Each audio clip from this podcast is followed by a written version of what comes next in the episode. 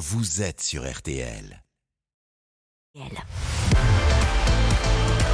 RTL Foot, C'est jusqu'à 23h. présenté par Eric Silvestro.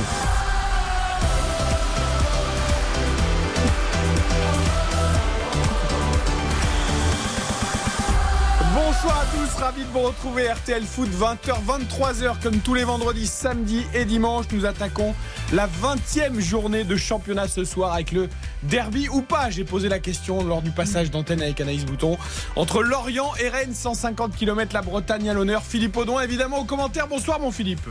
Salut Eric, bonsoir tout le monde. Derby ou pas du coup? Ah, évidemment, c'est le derby de la Bretagne Ah, quand même. pas, Ah, il y a quand- plusieurs derbys en Bretagne. Oui ça fait mais quand ça dépasse des 100 derbys de la km vous savez que ça me gêne. Ah bon Ouais. Pourquoi Pourquoi cette Bah, je sais pas, parce psychologique que les 100 derbys pour moi c'est quand même deux villes très proches. Mais là, là où tu as raison, c'est que historiquement, je crois que l'origine du mot derby, c'est euh, deux clubs de la même ville. hein. Alors presque. Voilà. Après, lu ça on, quelque on peut, part, on peut, on peut les, tu vois, on peut l'élargir un peu. Un Lens-Lille, un Nice-Monaco, un- voilà, des choses comme ça. Mais Lorient-Rennes, bon, en tout cas, c'est un super match qu'on va vivre avec toi, Philippe, euh, à partir de 21h, ce premier match donc de la 20e journée de Ligue 1. Ce n'est pas un derby, mais c'est une demi-finale de championnat du monde. Et on les adore, même si on aime les détester depuis deux ans. Suède-France, à partir de 21h, le handball, Isabelle Langer est à Stockholm. Bonsoir Isabelle. Bonsoir les garçons. Pour l'instant, c'est assez tranquille, j'ai envie de vous dire, dans cette Télé 2 Arena où on attend 20 000 spectateurs. En fait, c'est un terrain de foot à la base. hein. Donc, on a fait comme à Lille, au stade Pierre-Mauroy. C'est couvert. On a moins froid qu'à Lille pour avoir testé là-bas euh, une Coupe Davis ou deux. Euh, mais voilà, ça va être sympa, cette belle ambiance avec euh, des maillots jaunes un petit peu partout autour de moi. Mais il y a quand même quelques Français. Et il y a des revanches à prendre après la demi-finale du Ah Mondial oui. 2021, celle de l'Euro 2022. Nos Suédois préférés, on a envie de les battre pour rejoindre le Danemark. Car le Danemark Ouais. s'est qualifié pour la finale, Isabelle, c'est ça contre l'Espagne. hein. Double tenant du titre, hein. ils ont battu Agdens en Pologne, l'Espagne 26-23 et dimanche ici même dans cette Télé 2 Arena, eh bien Michael Hansen et ses coéquipiers tenteront de réaliser un triplé inédit et franchement ils ont la faveur des pronostics pour le moment. Allez, nous. Côté français, Non, une non, petite après- information Ah quand oui, même. Ah bon d'accord. Non, Sur la compo. Il y a deux joueurs simplement qui ne participeront pas à cette demi-finale. Thibaut Briet, qui est toujours blessé à la main droite, et Charles Bozinger. Ça veut dire que Nicolas Karabatic et Louis Prandi, qui sont quand même en délicatesse avec leurs pieds et leurs chevilles gauche, sont sur la feuille de match. De la foulée le parquet ce soir, c'est moins sûr. Coup d'envoi, 21h. On se retrouve, Isabelle, à 20h30 À tout à l'heure. pour voir cette salle qui se remplit. Bonsoir, Xavier Domergue. Bonsoir Eric, bonsoir à toutes On et à aime tous. ça, les soirées ping-pong entre deux sports. On a souvent le rugby avec le foot. Là, c'est le hand ce soir. Magnifique. Non, non, on est très heureux de voir encore l'équipe de France dans, dans le dernier carré. On espère de les voir euh, aller se frotter au, au Danemark euh, en finale. Après, attention, hein, la Suède à domicile, euh, ça va quand même être très compliqué. Quand on voit les derniers matchs de- des Bleus contre l'Allemagne, notamment, la première mi-temps, ça va être difficile. Après, moi, je préfère aussi me concentrer sur ce Lorient-Rennes. Pour moi, c'est un derby. Je suis désolé, mais pour moi, c'est un derby. On Comme va- Lyon-Saint-Etienne, c'était un derby. On va vivre les deux. Oh, c'est plus proche, il n'y a pas 150 Oui, non, non, beaucoup moins. On va demander à Karine Galli. Je la verrais bien dans les buts du hand, Karine Galli. Moi, Je, je vous imagine bien arrêter les buts dans la, dans la cage. Ça va, Karine? Bonsoir Eric, ça va très bien. Je suis ravie de vous retrouver. Mais alors j'aurais adoré être euh, gardienne de but. Alors Ah oui? en foot, ce que vous voulez, c'est vrai que ça me plaît bien. Bah oui. Mais à mon avis, j'ai une qualité proche du néant, mais j'aurais bien aimé essayer. C'est pas grave. J'ai fait un petit peu de hand. Ma maman m'y avait mis parce que j'étais grande, mais c'était pas mon truc. T'a- T'aurais surtout adoré être à Stockholm ce soir, surtout. Ah, j'adore Stockholm. Quelle ville magnifique. Je n'ai jamais eu l'occasion d'y aller. Je rêve d'y Ah, aller. Mais vous savez, j'y suis allée avec mes parents, ça vous intéresse pas, mais aussi avec cet homme, Xavier Domergue. C'est vrai. Ah oui. Oui. Pas en week-end amoureux, bien Non, évidemment, non, non. week-end Bon, foot. Donc vous Suède- allez avec des Suède-France. collègues sans votre chérie. Donc vous pouvez m'emmener à Stockholm du coup si vous Ah, connaissez. mais bien sûr. Mais En en tout bien, tout l'occurrence, honneur. on commentait un petit match de l'équipe de France de football. C'était un Suède-France, donc. Est-ce que Baptiste Durieux est allé à Stockholm Bonsoir mon Baptiste. Bonsoir, pas du tout Eric. À Lorient peut-être. Oui, bien sûr. Au Non, Moussoir. même, même pas d'ailleurs, même pas en fait. Même Ah pas à bon Lorient. Non, je suis allé à Rennes par contre. C'est une très jolie ville Lorient. Et Ah j'en oui. doute pas. Et Moustoir stades, est le sympa Moustoir aussi. et le Roison Ouais. Park. Si j'aime bien moi aller à Lorient.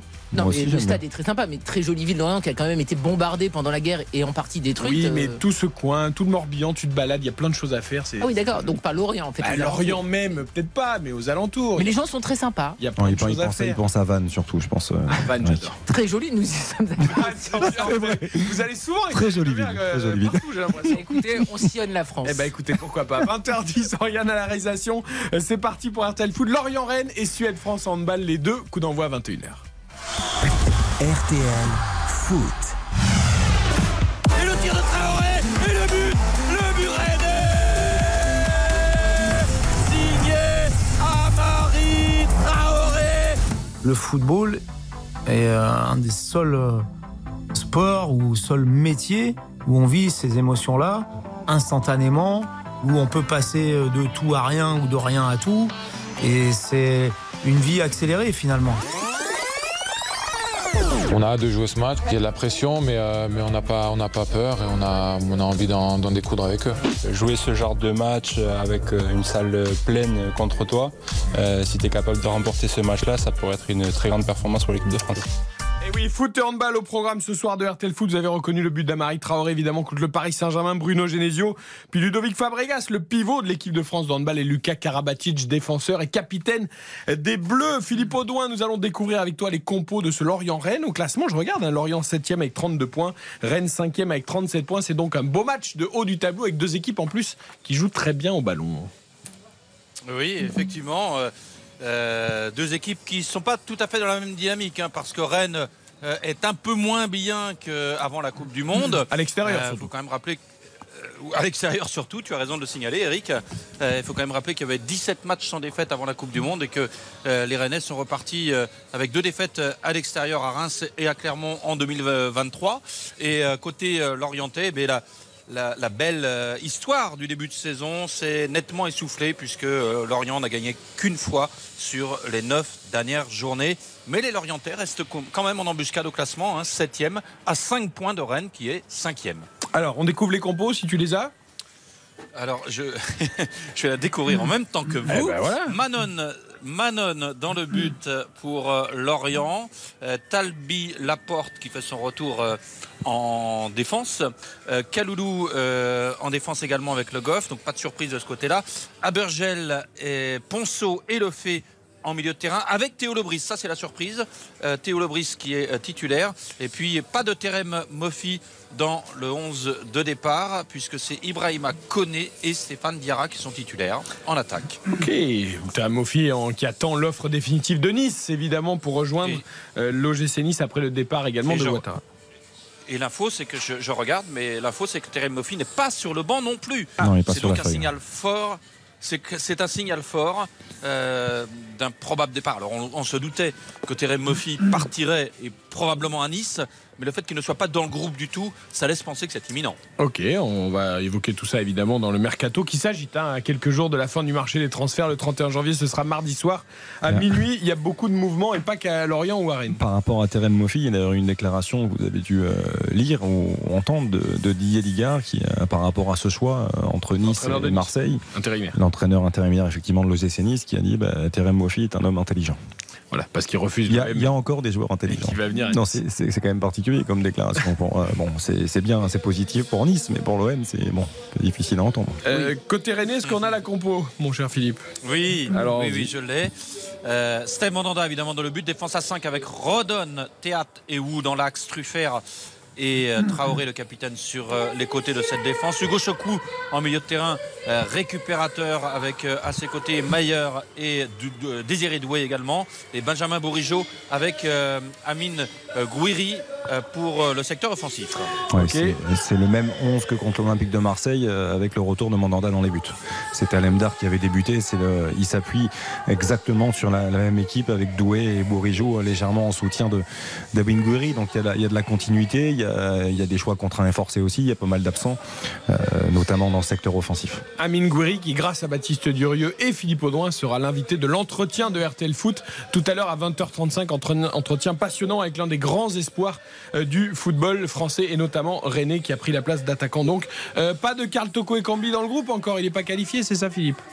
Exactement. Carl Toko Ekambi qui a été euh, prêté à Rennes pour les six derniers mois, prêt payant, prêté donc par l'Olympique, pas qualifié pour le match de ce soir. Euh, euh, Philippe, je sais que ce- cette arrivée à Rennes ne vous met pas complètement en joie parce que écoutez ce que disait Philippe Audouin la semaine dernière quand on évoquait c'est- la possible venue de Toko et Cambi à Rennes. C'était lors de Brest-Lens. On n'a pas pu résister, Philippe. C'était trop Oui. tentant.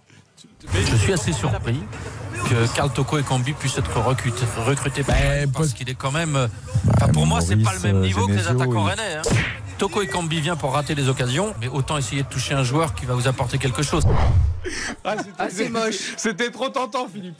Alors, alors plus loin, tu as dit oui, mais dans le cadre d'un prêt. Ah, j'ai dit là, c'est différent. Ça, vous l'avez pas mis. Ah ben, Donc, tu sais bien que c'est la magie fait- du montage, on fait ce qu'on veut. Eh oui, eh oui, je sais bien. Et là, et là, là, je trouve que pour le coup, euh, c'est c'est assez intéressant parce que euh, moi, ce qui m'embêtait dans le recrutement de Carlo Tocco et Cambi, c'est que de s'engager sur plusieurs années, alors que vous avez besoin d'un attaquant immédiatement pour les six mois qui viennent, mais que Terrier va revenir sûr. la saison prochaine. Et je trouve que surcharger l'effectif sur un nouveau contrat, c'était pas forcément une bonne C'est idée. vraiment une dans le cadre d'un prêt, ouais.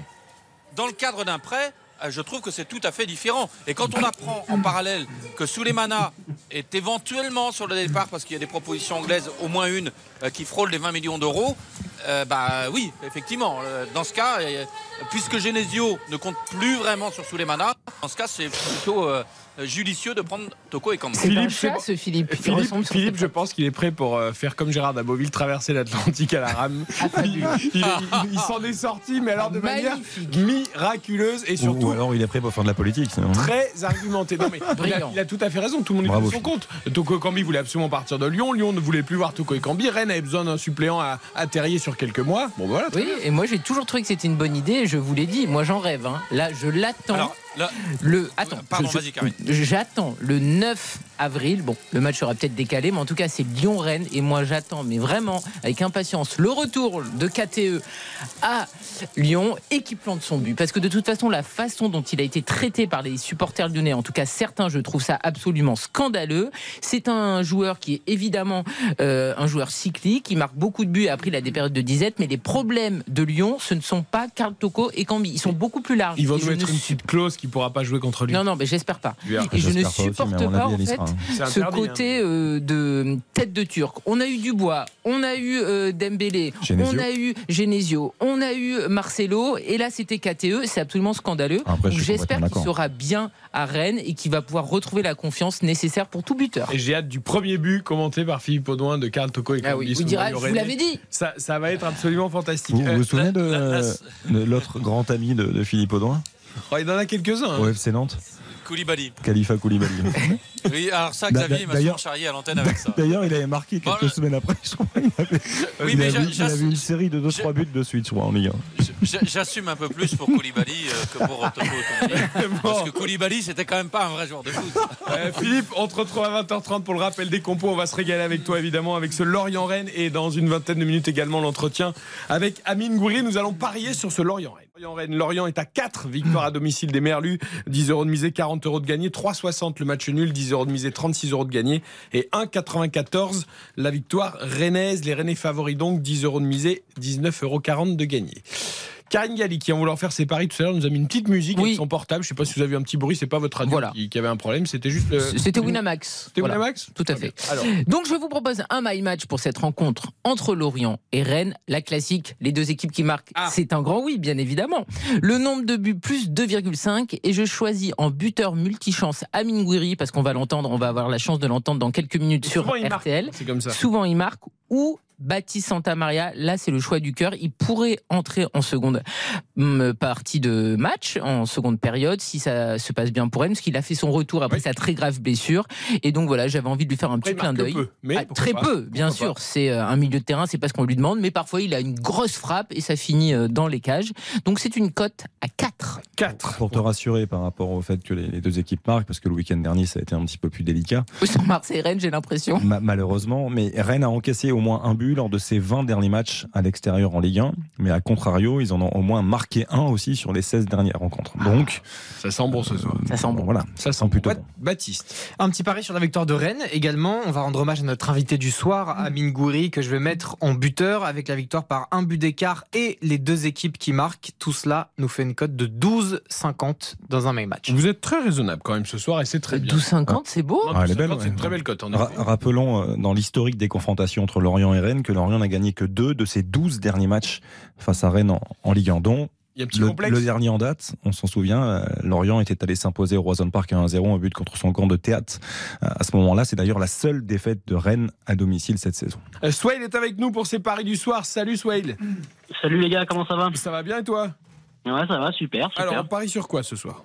Bah, je sais que vous aimez ça, alors euh, je suis parti sur un my match hein, évidemment. Ouais. Euh, Rennes ça marque beaucoup, 36 buts en Ligue 1, c'est une bonne attaque. Donc si je devais miser sur un buteur, j'ai hésité avec Bourigeau, mais je vais dire Gouiri quand même pour faire honneur à l'invité. Mhm. Donc Gouiri buteur et Ibrahima Koné. Évidemment, je partais sur Mofi, mais j'ai entendu qu'il n'était pas là à l'instant, alors je me rabats sur, euh, sur Koné. La cote va Euh, monter du coup. faut, faut pas oublier que c'est un match de Ligue 1 aussi. Donc, euh, on enchaîne à la mi-temps, quoi. Ouais. Donc, euh, on, on récap, ça fait euh, Koné buteur, Guiri buteur et match nul à la pause, cote totale à 30. Là, j'explose les compteurs. Et euh, donc, 10 euros de misée, 300 euros de gagné. Ah ouais, grosse cote. hein. Bravo. Et ouais, mais tu peux, tu peux gagner 300 euros à Ah la non, pause. mais bien sûr, bien sûr, en étant raisonnable évidemment, parce qu'il faut toujours être raisonnable dans ces paris. Mais c'est c'est une très belle cote en effet que tu as trouvé, Swale. Il n'y a pas tant de choses que ça à rentrer en plus. Alors, euh, je sais pas si c'est le plus dur, c'est le nul à mi-temps ou le but de Koné.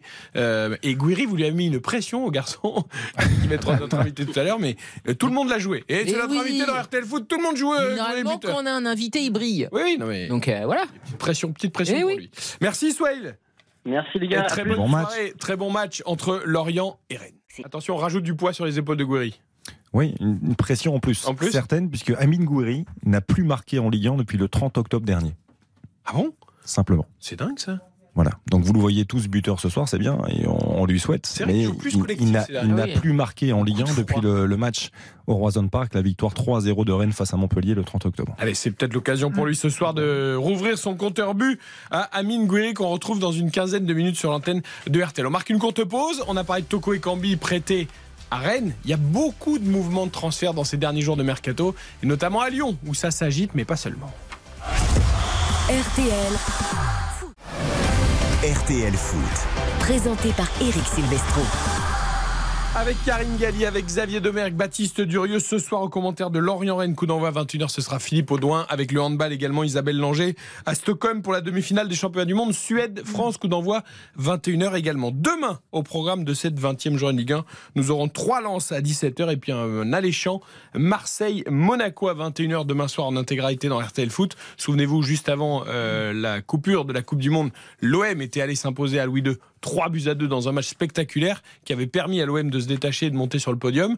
Donc qui sait, on ne sait pas s'il y a de la revanche dans l'air ou pas. En tout cas, Marseille a envie de poursuivre Baptiste sa super série. Les Marseillais sont en grande, grande forme. Exactement, avec euh, peut-être un gros renfort pour qu'ils soient encore plus en forme. C'est Marseillais, c'est l'information du jour. C'est Asdin Ounahi, milieu de terrain marocain international, demi-finaliste du dernier mondial, qui avait fait sensation euh, parmi les joueurs de, de l'équipe du Maroc, euh, qui s'apprête à rejoindre l'Olympique de Marseille, accord trouvé avec le SCO d'Angers. Donc, une transaction qui est évaluée à 8 millions d'euros, plus 2 millions d'euros de bonus, 10 millions d'euros, donc TTC pour Ounahi, qu'on annonçait peut-être ailleurs et pour un montant plus élevé. Ça, ça, en tout cas, ça ressemble à la belle affaire pour l'Olympique de Marseille. Étonnant comme le soufflet est vite retombé autour de ce joueur qui a fait une super Coupe du Monde, Karine. On parlait, et même d'ailleurs, Saïd Chaban était notre invité sur cette antenne, qui disait Moi, euh, évidemment, je suis prêt à le vendre, mais les clubs anglais s'intéressent à lui. En gros, c'est 30, voire 40 millions. euh, et à l'arrivée, si c'est 8 plus 2, euh, c'est quand même. euh, la hype est vite retombée. Hein. Oui, oui, et on a vu que de toute façon, a priori, Angers n'arrivait pas à avoir les euh,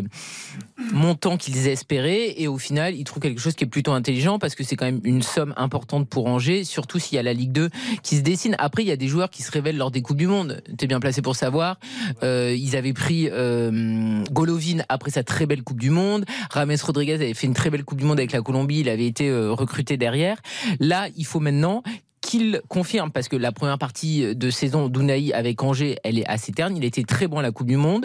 Franchement, je trouve que l'idée est bonne, parce qu'on sait qu'a priori, il y a un milieu de terrain qui va partir du côté de Marseille. Si c'est Gendouzi pour une somme de 30 millions, eh ben, tu vois que tu gagnes un petit peu d'argent et tu récupères un joueur qui est euh, intéressant.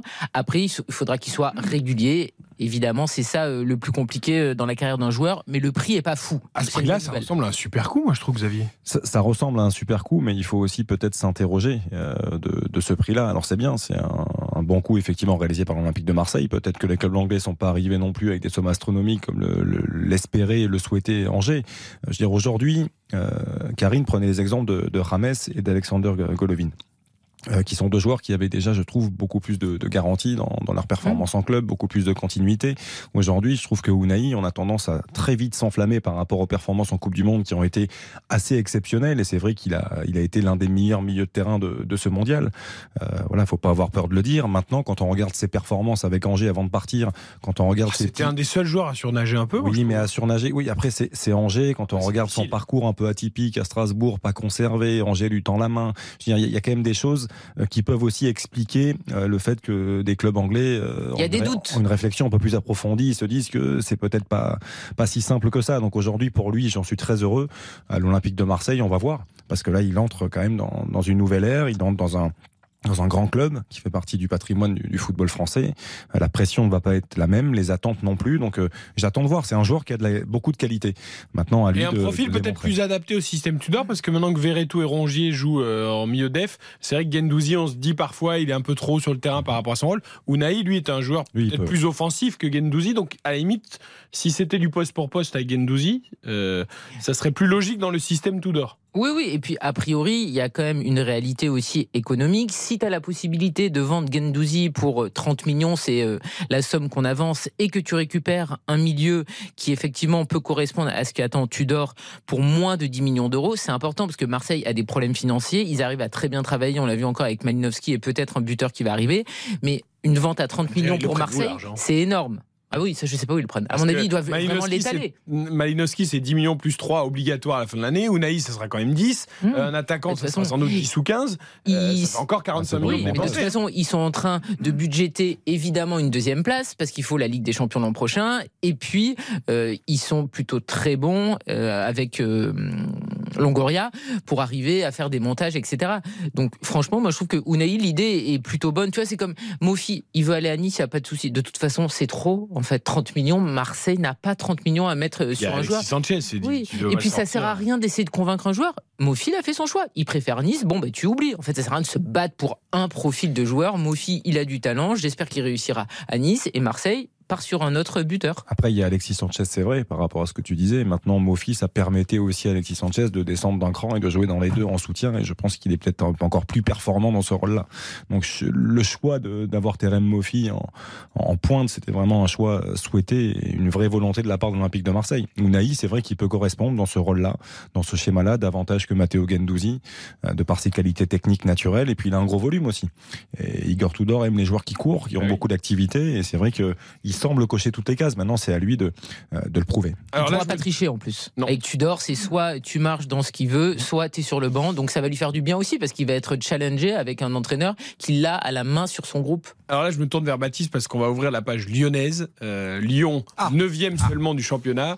Et Lyon qui veut faire une refonte totale de l'effectif quasiment euh, Exactement. la fin du mercato. Ça part dans tous les sens à Lyon. Euh, exactement. Par où commencer? Euh, Déjà par cette information qui vient d'arriver. euh, elle concerne Malo Gusto, euh, latéral ou piston droit de l'Olympique Lyonnais, qui a trouvé un accord avec Chelsea pour euh, donc son transfert. En fait, il va signer a priori ce qu'annoncent plus- plusieurs médias en Angleterre, mais il sera prêté dans la foulée et finira donc la saison euh, au sein de l'Olympique Lyonnais. Ça, tombe me semble bien. un bon deal, ça. Voilà, c'est ce qu'on avait annoncé à Laurent Blanc. Idem pour Ryan Cherky qui va aussi a priori rester à l'Olympique Lyonnais. Lui, En prêt euh, jusqu'à la fin de la saison, acheté par le non, PSG non, ou... non, qui va rester euh, sans euh, je sais pas quoi donc euh, au, au, à l'Olympique Lyonnais sans euh, sans prêt sans quoi que ce soit pour que ce soit très clair donc c'est ce qu'on avait annoncé à Laurent Blanc donc jusqu'ici tout va bien Euh, il y a aussi une recrue du coup qui est en provenance avec le départ de Toko Ekambi c'est l'arrivée de Wilson euh, Isidore du locomotive Moscou Euh, il va être en France dans les prochaines heures et donc va devenir un nouvel attaquant de l'Olympique Lyonnais. C'est un prêt payant avec une option d'achat qui est à 5 millions d'euros.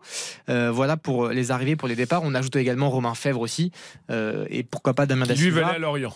Exactement, et Damien Da Silva, défenseur central, qui est aussi annoncé dans quelques clubs de Ligue 1, même si rien n'est fait pour le moment. Euh, Wilson Isidore, formé à Rennes, qui est passé par Monaco, vendu euh, en Russie. Euh, est-ce que c'est un renfort? Alors, c'est un jeune joueur hein, qui a que 22 ans, qui, qui- qui est intéressant, mais est-ce que c'est un vrai renfort, perdre Toko Ekambi pour prendre Wilson Isidore, euh, Xavier Domeré On parle de Lyon quand même là. hein J'ai envie d'y croire, mais j'ai du mal à comprendre. Euh, Karl Toko Ekambi, Karine l'a évoqué, et effectivement, c'était euh, plus tenable. Euh, à Lyon, le, le climat, l'hosti- l'hostilité autour de lui, c'était c'était plus possible. Il ne pouvait pas rester. Il n'avait d'autre choix que de partir. Et je trouve que Lyon a été intelligent euh, en ce sens-là. Euh, Isidore, c'est un pari. C'est un, un nouveau pari. Je, je trouve qu'aujourd'hui, Ça on a- ressemble à Fèvre, moi je trouve qu'aujourd'hui, on a des joueurs même comme euh, Jeffrey Adelaide qui sont des, des joueurs de talent, qui ont Qui partir à Séville, qui a été recalé. Ouais, qui, ont pour, qui ont pour moi beaucoup plus de références euh, footballistiques que, que Wilson Isidore. Quand on regarde son parcours, tu l'as dit, formé à Rennes, passé par Monaco. Euh, les clubs où il a brillé, c'est des clubs où il a été prêté. Je pense à Laval, je pense à Bastia Borgo en national. Sa meilleure saison, elle est là. Il a marqué 15 buts en national. Mais au Lokomotiv Moscou, ça, ça marchote. Euh, il a marqué 7 buts la saison dernière en 11 matchs, ce qui est plutôt, euh, plutôt bon en termes de, de ratio. Je trouve que c'est un pari. Et malheureusement, Lyon, aujourd'hui, n'a plus le temps, pour moi en tout cas, n'a plus le temps de faire des paris. Ah oui, oui, non, mais je suis complètement d'accord avec Xavier. Et pour le dossier Malo Gusto, il y a quelque chose que je comprends pas, c'est que Rhys James, donc arrière droit de Chelsea, est blessé. Donc l'idée, c'était d'avoir un arrière droit maintenant à Chelsea. Et finalement, il arrivera que en juin prochain. Et Malo Gusto, c'est pas un joueur non plus fini. Il a été très bon l'an dernier. Il y a eu une hype autour de lui, et donc il a eu des mois un petit peu plus compliqués, comme ça arrive très souvent auprès de jeunes joueurs, et c'est normal. Il y aura une concurrence très forte à Chelsea, et en plus, on l'a vu, la Chelsea est quand même en difficulté parce que il recrute peu près à tous les postes. Il y a 53 joueurs sous euh, contrat, mais il y a un gros problème sur le terrain. Ouais, c'est du long terme, avec que des jeunes, des longs contrats. Oui. euh, Mais Rhys James, il est jeune. Hein Oui, non, bien sûr. Mais euh, bon, Donc après, si c'est pour euh, t'enterrer à Chelsea et jamais jouer, après, Chelsea fait aussi beaucoup de prêts avec les joueurs. Donc quand il sera un vrai joueur de Chelsea en juin prochain, est-ce qu'il sera conservé dans l'effectif de Chelsea ou est-ce qu'il sera prêté? C'est aussi une option. hein. Après, Rhys James a aussi la, la capacité et la possibilité de jouer dans l'axe. Quand on joue à 3, de jouer axe droit et effectivement de voir Malo Gusto un peu plus jouer dans, dans ce rôle de, de piston. Moi, je trouve ça plutôt intelligent que Chelsea s'intéresse à un profil comme ça. Euh, Malo Gusto a aussi euh, envie de grandir et ça, il faut pas le négliger. C'est-à-dire que euh, Lyon, aujourd'hui, c'est bien. Ça n'a pas permis de lui ouvrir les portes de l'équipe de France. Mais je pense que s'il signe à Chelsea, s'il arrive à avoir un peu de continuité, Ah, c'est son objectif bon, oui. parce, parce qu'il y a de l'espace hein, à droite. droite, oui, Donc euh, aujourd'hui, tout le monde en parle hein, depuis, depuis pas mal de semaines déjà, mais voilà, ça devrait euh, être notre prochain latéral droit en bleu. Maintenant, il, il faut qu'il confirme. Il a beaucoup de choses à, à faire d'ici là en termes d'investissement, de travail et de régularité. On termine avec le Paris Saint-Germain, la petite info du jour. Le PSG qui recevra Reims, ce sera dimanche à 20h45, là aussi en intégralité dans RTL Foot. Exactement, on part de Malcolm au sein du Paris Saint-Germain, ancien joueur du Zénith Saint-Pétersbourg. Bordeaux. Non, toujours du, du Barcelone, pardon, et effectivement des Bordeaux. Bordeaux. Ah ouais, le braquage du siècle réalisé par Bordeaux en le vendant. Ah, Ils avaient eu du nez. Hein. Ils avaient eu Gros du nez. talent quand même. Gros talent Joueur, brésilien même. qui a Bon, enfin. Quoi Il avait été vendu 40 millions, mais moi, à ce prix-là, je Ça, le je prends sur le dos et je cours avec lui et je l'amène. Oui, Non, mais mais- c'était un joueur pas mal. Non mais quand quand, même, quand à je dis quand je que Bordeaux avait eu du nez, braquage. non mais quand je dis que Bordeaux avait eu du nez, c'est qu'il fallait aller les chercher. Et c'est vrai qu'il a quand même fait une ou deux bonnes saisons avec les Girondins de Bordeaux. Il avait marqué des buts assez exceptionnels contre l'Olympique Lyonnais, notamment, je, je- je me souviens. Euh, mais oui, ça a été euh, un truc assez incroyable pour les Girondins de Bordeaux d'avoir 40 millions sur la table pour. euh, Encore un raté Pour s'attacher les services Ils ont de- eu une de Malcolm. période où il faisait un petit peu n'importe Ouais. quoi. Mmh. non, là, j'ai- j'ai du mal à comprendre là. Pour le Et coup, oui. euh, le, le pourquoi, pourquoi le, Le PSG, PSG cherche à, parce qu'il cherche absolument quelqu'un à droite. Voilà, en fait, voilà, Non, mais il cherche un ailier droit. Donc, vous savez que Pablo Sarabia, qui était évidemment très décisif et très important dans cette équipe, est parti. Et donc, on cherche un remplaçant. C'était Ryan Cherki. Maintenant, c'est Malcolm, qui a validé l'idée de rejoindre le club. Donc, il y a Bien une, option, un prêt Tu m'étonnes qu'il valide Elle le fait de venir au. PSG. un prêt avec une option d'achat qui se déclencherait assez facilement. On parle de ça euh, à l'instant T. Et puis à propos du dossier défensif, qui est important aussi, Milian Skriniar, a priori, ça reprend un peu, euh, refait d'Adam. Surface. Voilà. Le président Nasser Al-Khelaifi veut le signer. Exactement. Dès tout, maintenant. là. Qui a- Malcolm et Cherki, vous restez chez vous. Dès cet hiver, et donc euh, c'est un dossier qui est suivi notamment depuis le mois d'août. Euh, et donc toujours pas de milieu défensif à impact physique, non Non, non, c'est Kofofana d'accord. va rester à Lens cet D'accord, hiver. non, euh, mais- Eric. Non, mais aucun des deux. hein. Ni besoin. Malcolm, ni Cherki. Je veux dire, Malcolm, c'est une idée en carton et Cherki, c'est une idée en carton également. Stop. Non, mais après, il y a, moi, il y a quelque chose qui m'interroge encore. C'est-à-dire que euh, il y a quand même Luis Campos qui est là pour travailler, pour œuvrer, pour trouver des, profils. Euh, Aujourd'hui, quand on voit que le PSG s'intéresse à Ryan Cherki, on connaît la, la relation euh, amicale entre Ryan Cherki et Kylian Mbappé notamment. Eh oui, ça Donc on se dit qu'à ce moment-là, ça peut aider. Et pour Je Malcolm, croyais que c'était Ousmane Dembélé qui voulait faire Oui, venir. il aussi. savoir. oui, mais c'était un peu la même chose. Mais pour Malcolm, euh, moi je m'interroge, mais je, il y a aussi le, poids de Neymar sans doute, parce que je, je sais que les deux s'entendent très bien. Euh, ils avaient joué euh, Mais Neymar, je croyais qu'il voulait en faire équipe partir. olympique du Brésil. Euh, Oui, je, je, je pense, je pense qu'il a encore un, Je rôle important dans, dans les choix, parce que je j'arrive pas à m'expliquer euh, le pourquoi. D'aller chercher un joueur comme Malcolm que l'on connaît certes en Ligue 1, mais aujourd'hui il est au Zénith depuis. Enfin, j'ai du mal à comprendre. Euh, pour moi, la seule explication c'est ça. Et Neymar et Malcolm sont très proches. C'est la seule chose que je peux éventuellement euh, trouver. Lorient-Rennes ce soir, 3 lances demain 17h, Marseille-Monaco 21h, dimanche Nice-Lille, Auxerre-Montpellier, Brest-Angers, Clermont-Nantes, Strasbourg-Toulouse à 17h05, Ajaccio-Lyon et à 20h45, Paris Saint-Germain-Reims. Voilà pour le programme de cette 20e journée. Toutes les infos mercato évidemment tout au long de la soirée, tout au long du week-end. Clôture du marché mardi 31 janvier à minuit. On marque une courte pause. On refera un petit coucou à Isabelle Langer à Stockholm à 25 minutes du coup d'envoi de la demi-finale du championnat du monde de handball et ensuite entretien avec Amine Gouiri, l'attaquant de Rennes. RTL. Eric Silvestro. RTL Foot jusqu'à 23h. Lorient-Rennes, ce sera avec Philippe Audouin à partir de 21h et en même temps, simultané, le handball, la demi-finale du championnat du monde entre la Suède et la France à Stockholm où est arrivée aujourd'hui Isabelle Langer nous a dit d'ailleurs qu'il faisait moins froid qu'à Lille au stade Pierre-Mauroy. Donc euh, en fait, on est bien à Stockholm. Je rêve d'aller dans cette ville, Isabelle. Dans, dans la salle, en tous les cas, il fait moins froid qu'au stade Dehors, il fait froid à Stockholm quand même en janvier. Ah, il fait pas très chaud, Ah non, bon je vous Oui. confirme. Vous me rassurez quand même, c'est la Suède quand même, c'est un pays nordique. Exactement. Vous voulez l'équipe de départ parce que je l'ai. Allez, allons-y, découvrons-la. Vincent Gérard dans les buts, Dylan Naïm, Naï, pardon, Elohim Prandi, Luka Karabatic qui alternera avec Nedim Remili pour l'attaque, Ludovic Fabregas, Dika Mem et Yanis Len qui débuteront face à ces Suédois. En fait, on m'a donné une stat qui est pas mal. Vincent Gérard dans les buts en demi-finale. Bah ça fait mal, hein. 0% contre le Danemark en 2019, 5% contre la Suède en 2021 et 11% à l'Euro l'an passé. Bon, heureusement, il y a Rémi Desbonnet, Desbonnet et euh, ça pourrait faire l'affaire aujourd'hui. Il a été monstrueux euh, mercredi Desbonnet face aux Allemands. Euh, on lui doit la victoire et on sait que pour euh, gagner un match et aller en finale, euh, notamment d'un mondial, ben, il faut un grand gardien. Alors espérons que Vincent Gérard, parce que la seule exception hein, dans ces stats, c'est la demi-finale du, des JO où il était à plus de 44%. Euh, Rassurez-moi, enfin j'aurais aimé, je, je souhaite le malheur de personne, mais Andreas Palika, le gardien suédois, c'est pas fait une petite entorse à l'échauffement ou un truc comme ça malheureusement, non, c'est pas le cas. D'accord, parce qu'il nous avait hein. bien écœuré quand même lors des deux dernières Bah, il- confrontations. Et là, je peux vous dire qu'il est exceptionnel depuis le début du mondial. hein. Il a un ratio de 40% d'arrêt. Ouais, c'est ça. Bon, voilà. Il ça va fait- faire mal, il- ça va faire mal. C'est un génie, hein. Il a fait 56 arrêts depuis le début de la Oui, je sais bien. Il a bien identifié le garçon. c'est- C'est 40% d'efficacité, 56 arrêts. Ouais. bon. Après, ils sont quand même privés, les Suédois, et c'est pas négligeable, hein, de leur patron, hein. Jim Gottfriedson, le demi-centre. Il s'est luxé l'index de la main gauche. Et, euh, et ça peut être. euh, Ce matin, quand j'ai pris l'avion, j'étais avec Thierry Omeyer et il disait que ça pouvait vraiment être une absence qui soit assez préjudiciable aux, aux- aux Suédois. Parce que euh, bah, c'est un peu leur Nico Karabatic, c'est le, le gars qui donne des petits conseils sur le terrain, etc. Et, et cette part d'expérience va peut-être, euh, voilà, Leur manquer. leur- Eh ben souhaitons-le, souhaitons-le, ça se remplit, j'imagine.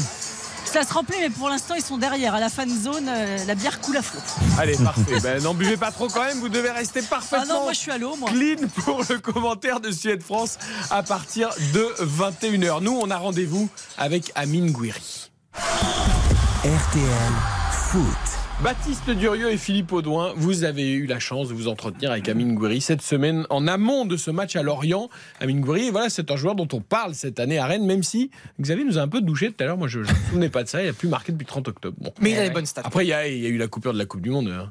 Exactement. Ouais, Voilà, on n'a pas Non, joué parce de qu'on- mi-novembre à fin décembre. Parce qu'on parlait des buteurs et des, des cycles euh, chez les buteurs, euh, des séries. Il avait enchaîné jusqu'à ce 30 octobre et ce but contre Montpellier. Il avait enchaîné, je crois, 5 buts en 6 journées. Il était euh, vraiment sur une à très très belle série. Je, nuance cette statistique qui fait peur par le fait qu'il y a eu 6 semaines de pas de Tout à fait. Oui, c'est important. Ah oui, mon pari va pas passer. Ça change un peu la donne quand même. Exactement. Bon esprit, vous avez un garçon euh, qui, avait- qui fait les soins comme il faut. Hein Qui fait les soins comme il faut. Parce que, bah oui, vous avez un peu attendu, mais c'est avec ça les Mais joueurs de foot. normal, Non, mais attendez, moi je préfère un jeune qui fait les massages, la récup, les soins, qui mange, etc. Ça veut dire qu'il prend soin de lui. Et il est très rigoureux, surtout depuis sa blessure à 18 ans, qui a été terrible pour lui. Il s'est fait les croisés au milieu de sa progression. Depuis, il a beaucoup travaillé sur son physique, sur son mental. Il a beaucoup évolué. Il nous raconte son départ de Lyon aussi, avec un petit goût d'inachevé. Il nous raconte son arrivée à Nice, son arrivée à Rennes. Euh, plein de belles choses avec euh, Philippe Audouin. Un petit dossier aussi qui n'a pas été évoqué, c'est la sélection. On sait qu'aujourd'hui, il joue avec l'équipe de France Espoir. euh, et on parle beaucoup de lui pour l'équipe nationale d'Algérie, potentiellement. Il n'a pas voulu évoquer trop le dossier. Néanmoins, il a parlé parler volontiers de ses origines algériennes, puisque ses deux parents sont évidemment nés là-bas. Allez à la découverte d'Amine Gouiri, c'est l'entretien de RTL Foot. RTL Foot, l'entretien. Bonsoir Amine Gouiri. Bonsoir. Amine, bientôt 5 mois au Stade Rennais, des buts, des passes D, du beau jeu, le haut de tableau, à part le soleil, jusqu'ici tout va bien euh, en Bretagne. Jusqu'ici tout va bien, c'est vrai. Après ouais, ça fait 5 mois. Le chemin il est encore long, mais pour l'instant ça se passe bien. Et là, la saison euh, du Stade Rennais est partie euh, sur les mêmes bases que celle vécue euh, ces dernières années. euh. Oui, bien sûr, c'est parti sur les mêmes bases. Après, je pense que cette année aussi, on a battu pas mal de records. La série d'invincibilité et la série de victoires d'affilée euh, à domicile. C'est bien, mais après, faut pas s'enflammer, faut continuer comme ça. Vous rêvez de quoi? D'une qualif en Ligue des Champions ou de, ou de gagner la Coupe d'Europe? Bah, un des deux. Donc, parce que si on gagne la Coupe d'Europe, on est directement qualifié en Ligue des Champions. Si je me trompe pas. Donc ça serait mieux cet objectif-là finalement? Mm, Ouais, ce serait pas mal. Ce serait une belle aventure. C'est pas trop haut? Non, on a le droit de, de rêver. On a, on a l'équipe, notre équipe, elle est ambitieuse. Le club est ambitieux, donc euh, on laisse le droit de rêver. Amine, tu parlais de, de la, la série d'invincibilité et des performances du Stade Rennais à, à domicile. Euh, Parle-nous du Roazhon Park. Ouais, franchement, l'ambiance, elle est, elle est top. Le stade, il a guichet fermé quasi à chaque match. Même quand on arrive avec le, avec le quart, les supporters, ils sont là avec les fumigènes, les feux d'artifice. Les résultats qu'on a à 2006, ils sont pas anodins. Parce que les supporters, je pense qu'ils nous poussent. Ils nous poussent énormément et ça nous fait du bien. Et on voit les résultats qu'on a à domicile. Ça nous surpasse. Je pense que c'est important. Et je pense que les supporters, ils sont pour, euh, pour la série de victoires. Parce que ils nous poussent du début jusqu'à la fin. Et, et même nous, les joueurs, on le ressent. Quand on est à domicile, on a une confiance euh, énorme. Et, et je pense que c'est en, gra- en grande partie grâce aux supporters aussi. Amine, sur le plan statistique, tu avais cartonné euh, avec Nice, euh, 28 buts, 19 passes en 89 matchs. Je me trompe pas, c'est ça les chiffres? Je crois, hein. 88 matchs ou 88 matchs, oui. Alors j'avais un petit doute sur. euh, 28 buts, 19 passes. Ouais, c'est ça. C'est ça, Mm. c'est ça. Euh, avec Rennes, 6 buts, une passe en, en Ligue 1 en 14 matchs cette saison, 2 buts, 2 passes en 5 matchs d'Europa League. Je me trompe pas, ce sont les bons chiffres. Ouais, c'est ça. Tu les comptes euh, t'es- Ouais, c'est ça, ça. Tu suis ça de très près? Ouais, bien sûr. Bah, je suis un attaquant. Après, il y a tout ce qui est aspect défensif. euh, Il faut aider le, le collectif. Mais après, bien sûr, il y a ce côté euh, statistique qu'il faut pas oublier. Comment tu juges tes 6 premiers mois rennais? Je dirais ça va pas mal. Je suis arrivé en fin de mercato. J'avais déjà joué au début de saison avec Nice. J'étais arrivé, j'étais pas très très bien physiquement. Après, j'ai bah, j'ai enchaîné les matchs et je pense que ça va. Là, on va relancer la machine pour euh, bien finir cette saison. Amine, on parlait des statistiques justement. Euh, toi qui es un, un dribbleur, un, un joueur frisson, parce qu'aujourd'hui on parle beaucoup d'efficacité, on parle beaucoup de stats, en sachant que aussi euh, par rapport aux attaquants, il y a les stats, mais aussi les tâches défensives. On a l'impression que les attaquants ils doivent absolument défendre maintenant pour, pour être des joueurs modernes. Est-ce que tout ça te, te bride un peu dans ton naturel de, de, de joueur euh, dribbleur? Non, pas du tout, parce que je sais qu'en faisant les efforts, en travaillant pour l'équipe, que je vais être récompensé. Et après, je pense que je joue dans une équipe qui joue très bien au ballon et, et par match, j'aurai souvent de l'occasion de marquer. En quoi t'as progressé avec Bruno Genesio depuis 6 mois avec Rennes? Euh, je pense que sur euh, l'aspect défensif, la répétition d'efforts,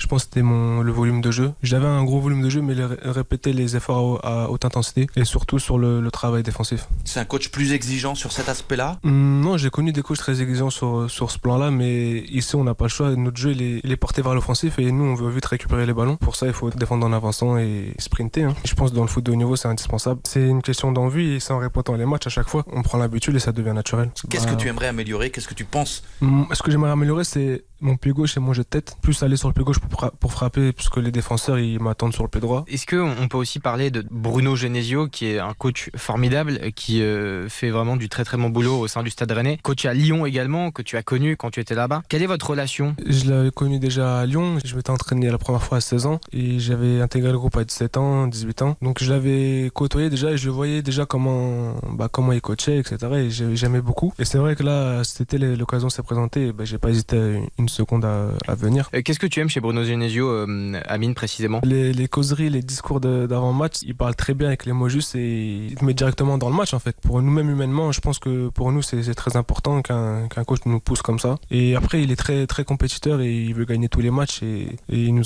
il est très ambitieux comme nous. Donc euh, je pense qu'il il nous tire vers l'eau et il fait en sorte que notre équipe joue euh, le plus offensif possible pour faire du spectacle parce qu'avant tout le foot c'est du spectacle et il veut que notre équipe joue. Franchement, il nous booste à chaque fois avant chaque match. Tu l'as vu en colère parfois? Bien sûr. c'est normal après quand un coach il est en colère, c'est normal. Mais oui, je l'ai vu dans, bah, dans tous les états. Est-ce que tu te souviens du, du jour où il t'a appelé dans le groupe pro pour la première fois C'était à Lyon? Je crois que c'était en septembre 2016. Je, crois. Et je- bah, je m'étais entraîné, c'était pendant la trêve, et j'avais fait des bons entraînements, et le, le week-end d'après, il m'avait convoqué de- dans le groupe. C'est vrai que c'est un souvenir fort. Bah, après, moi, je voulais, bah, depuis tout petit, finir pro footballeur professionnel, donc euh, je voulais vite arriver en haut, et après, euh, c'est vrai qu'arriver à 16 ans déjà dans le groupe pro, c'est vrai que c'est tôt. Et bah après, ça m'a permis de, de continuer. Une fois que j'ai goûté, je voulais y retourner, donc j'ai travaillé pour y retourner le plus rapidement possible. Quand je me suis entraîné, il y avait ouais, Tolisso, La Casette, Gonalon, Nabil. C'était une grosse équipe, il y avait beaucoup de, de joueurs. Après, eux, ils savent parce qu'ils sortent du centre de formation aussi. Mais non, j'étais pas impressionné. Franchement, je me, je me suis entraîné normalement, comme si je m'entraînais en catégorie de jeune. hein. Est-ce que pour toi, il y a un petit sentiment d'inachevé, de pas avoir percé avec l'Olympique lyonnais, toi le natif de Bourgoin-Jallieu, de la région Ouais, C'est vrai, c'est vrai, il y a un petit goût de nager parce que bah, c'est mon club, c'est ma ville. J'étais formé là-bas. Mais après, euh, arrivé à un moment, je pouvais plus rester. Je voulais, je voulais jouer, je voulais euh, faire mon, mon trou. Je jouais en Ligue 1, je jouais en pro parce que je, je savais que j'avais les qualités, je savais que je pouvais jouer. Donc il y a eu l'opportunité de Nice et je l'ai saisi. Tu n'as pas compris que Lyon ne croit pas plus en toi Franchement, je me suis, je me suis pas posé la question. Je me suis dit, bah, le coach il fait ses choix, bah, c'est comme ça. Et bah, moi, je vais, je vais partir pour euh, essayer de trouver du temps de jeu, pour faire mon trou et c'est ce que j'ai fait. hein. Le coach, c'était Silvino. Silvino et après Rudy Garcia. Mhm. Il s'est fait licencier en octobre, je crois, Silvino. Et après Rudy Garcia qui est venu. L'OL, pourquoi pas un jour peut-être euh, On verra, mais euh, c'est, ouais, je pense pas. Ah bon? Bah, peut-être, peut-être, hein, mais, mais bon, on verra. hein. Euh, Justement, euh, Amine, euh, tu, tu faisais partie des, des très beaux joueurs de ce centre de, de formation. Est-ce que c'est difficile, quand on est un, un jeune joueur comme ça, d'avoir cette, une sorte de pression constante, d'accomplir sa destinée, de confirmer son potentiel? Je pensais pas à ça, je pensais pas à ce que les gens me disaient autour. J'étais concentré sur moi. Après, moi, c'est vrai que j'ai eu ma blessure à, à 18 ans. C'était un moment difficile parce que, comme tu l'as dit, les gens ils parlaient beaucoup. Ouais, le jeune du centre de formation, le jeune prodige. Donc c'était un peu difficile. J'avais pas encore euh, énormément joué en pro. J'avais pas débuté un match en pro encore. Et c'est vrai que cette blessure-là, elle, m'a- elle m'a permis de gagner en maturité, de revenir plus fort et de pousser mes, mes limites à bout, de savoir à, à quel point je pouvais, euh, je pouvais me relever et, et être là. C'est vrai mentalement, ça, ça use un peu. Tu t'es fait les ligaments croisés. hein. Et le fait que j'ai eu cette blessure, bah, ça m'a donné un plus envie de revenir à mon niveau pour justement jouer et être prêt parce que j'avais pas encore joué en, énormément en pro. J'avais ce, en gros ce, cette motivation-là de, de revenir très vite et très fort, plus fort qu'avant, pour justement euh, continuer à, atteindre mes objectifs. Franchement, j'ai toujours regardé cette flamme-là. Après, il y a eu- des moments difficiles, mais j'ai toujours regardé cette envie-là de tous les jours travailler très, travailler très, très dur pour, pour revenir à, mon niveau, pour euh, continuer à, à rêver, pour, être, pour atteindre mes objectifs. De toute façon, j'avais pas le choix parce que sinon, c'est soit tu, tu continues à, à travailler dur et, et, et- et revenir euh, bien, ou soit tu lâches et après, tu as des complications. Est-ce que c'est difficile quand on est un jeune joueur euh, d'arriver avec euh, une pancarte dans le dos quand même? Parce que le Stade Rennais a misé 28 millions d'euros euh, sur toi. Tu es le plus cher transfert de l'histoire du club. Franchement, j'y pense, pense même pas. Pour moi, c'est que des. Après, c'est pas que des chiffres. C'est vrai que c'est une grosse somme d'argent, mais je pense pas. Je pense pas à ça. Je, me concentre sur euh, mon football. Il y a des similitudes, Amine, entre euh, Karim Benzema euh, et toi. Le poste, vos origines à tous les deux, euh, algériennes. Est-ce que Karim Benzema, c'est un exemple à suivre pour toi? C'est un modèle parce que les, aussi les sorties de Lyon, centre de formation de Lyon. Similitudes supplémentaires. Oui, exactement. Après, ouais, c'est vrai. Bah, quand j'étais petit, j'allais voir les matchs à Gerland. Il était au stade, il jouait. Après, ouais, c'est vrai, c'est un exemple et c'est ce genre d'attaquant sur qui euh, on prend on prend un peu de, de conseils, de, on voit quand on, regarde- ses matchs, on prend un peu exemple un peu. Surtout ces dernières années, on voit que physiquement il, est de mieux en mieux. Il a été récompensé avec son Ballon d'Or euh, alors euh, cette saison là. Donc euh, je pense que dans le foot moderne, c'est le genre d'attaquant qu'il faut regarder, qui, qui peut tout faire. Et comment tu juges l'extra sportif qui l'entoure? Bah après, c'est, ça fait partie de son métier. Je pense que c'est un, bah, c'est un très grand joueur. Donc euh, c'est forcément, il y aura, autour de lui, il y aura des, des choses extra-sportives. Mais après, je pense qu'il il a assez d'expérience pour, pour gérer ça. Mais de toute façon, quand on arrive à un certain niveau, il faut s'attendre à, à avoir beaucoup de choses autour de soi. Pour euh, continuer sur euh, entre guillemets les idoles et les, ex- les exemples, toi c'est vraiment un triptyque entre Benzema, Zidane et Ronaldo, le Brésilien. Euh, c'est au Real Madrid en fait qu'il faut aller, euh, Monsieur Gouiri. Ouais, ça, c'est bah, les joueurs que, que j'aimais, des, des joueurs qui, qui sont fins techniquement, qui, qui marquent des buts, qui font, qui font des dribbles, qui font des passes décisives, bah, qui font un peu de, de spectacle. Quoi. Donc, euh, ouais, c'est ce genre de joueur que, que j'aimais beaucoup quand j'étais petit. Tu étais déçu Karim Benzema euh, quitte l'équipe de France pendant la Coupe du Monde? Ouais, bien sûr, bah, c'est vrai. c'est- Bah, je pense que y a- j'étais pas le seul. hein, Il y en avait beaucoup qui étaient déçus. Le, le joueur qui a le ballon d'or, bah, le meilleur joueur du monde, qui quitte sa sélection. C'est vrai que c'était vraiment triste. Après, c'est comme ça, il y a une blessure. Et... Il y avait beaucoup de d'opacité autour de cette blessure et des vraies raisons. On, on, bah, on saura jamais, de toute façon. Peut-être qu'un jour on saura, mais bon. Euh, Amine, est-ce que tu peux nous, nous parler, pour, pour, conclure tranquillement, euh, de l'importance de ton papa? On dit que derrière les hommes, il y a toujours une femme, et derrière les joueurs de foot, il y a souvent un papa, par contre. ouais, après, moi, j'ai, moi je suis d'une famille qui a, bah, dans ma famille, il y a beaucoup de, beaucoup de footballeurs qui ont joué au foot, pas au niveau, mais à football amateur. En, passant par mon père, même mes, mes oncles dans la région lyonnaise. Donc euh, ouais, il était, bah, il, toujours, il, a toujours été derrière moi, toujours été derrière, nous. C'est vrai qu'il il me, me conseille beaucoup, jusqu'à même encore aujourd'hui. Donc ouais, il me lâchait pas, il allait voir, il venait voir tous mes matchs, etc. Donc ouais, il était, il était derrière moi. Il me disait, ouais, il me disait souvent, t'aurais pu mettre plus de buts.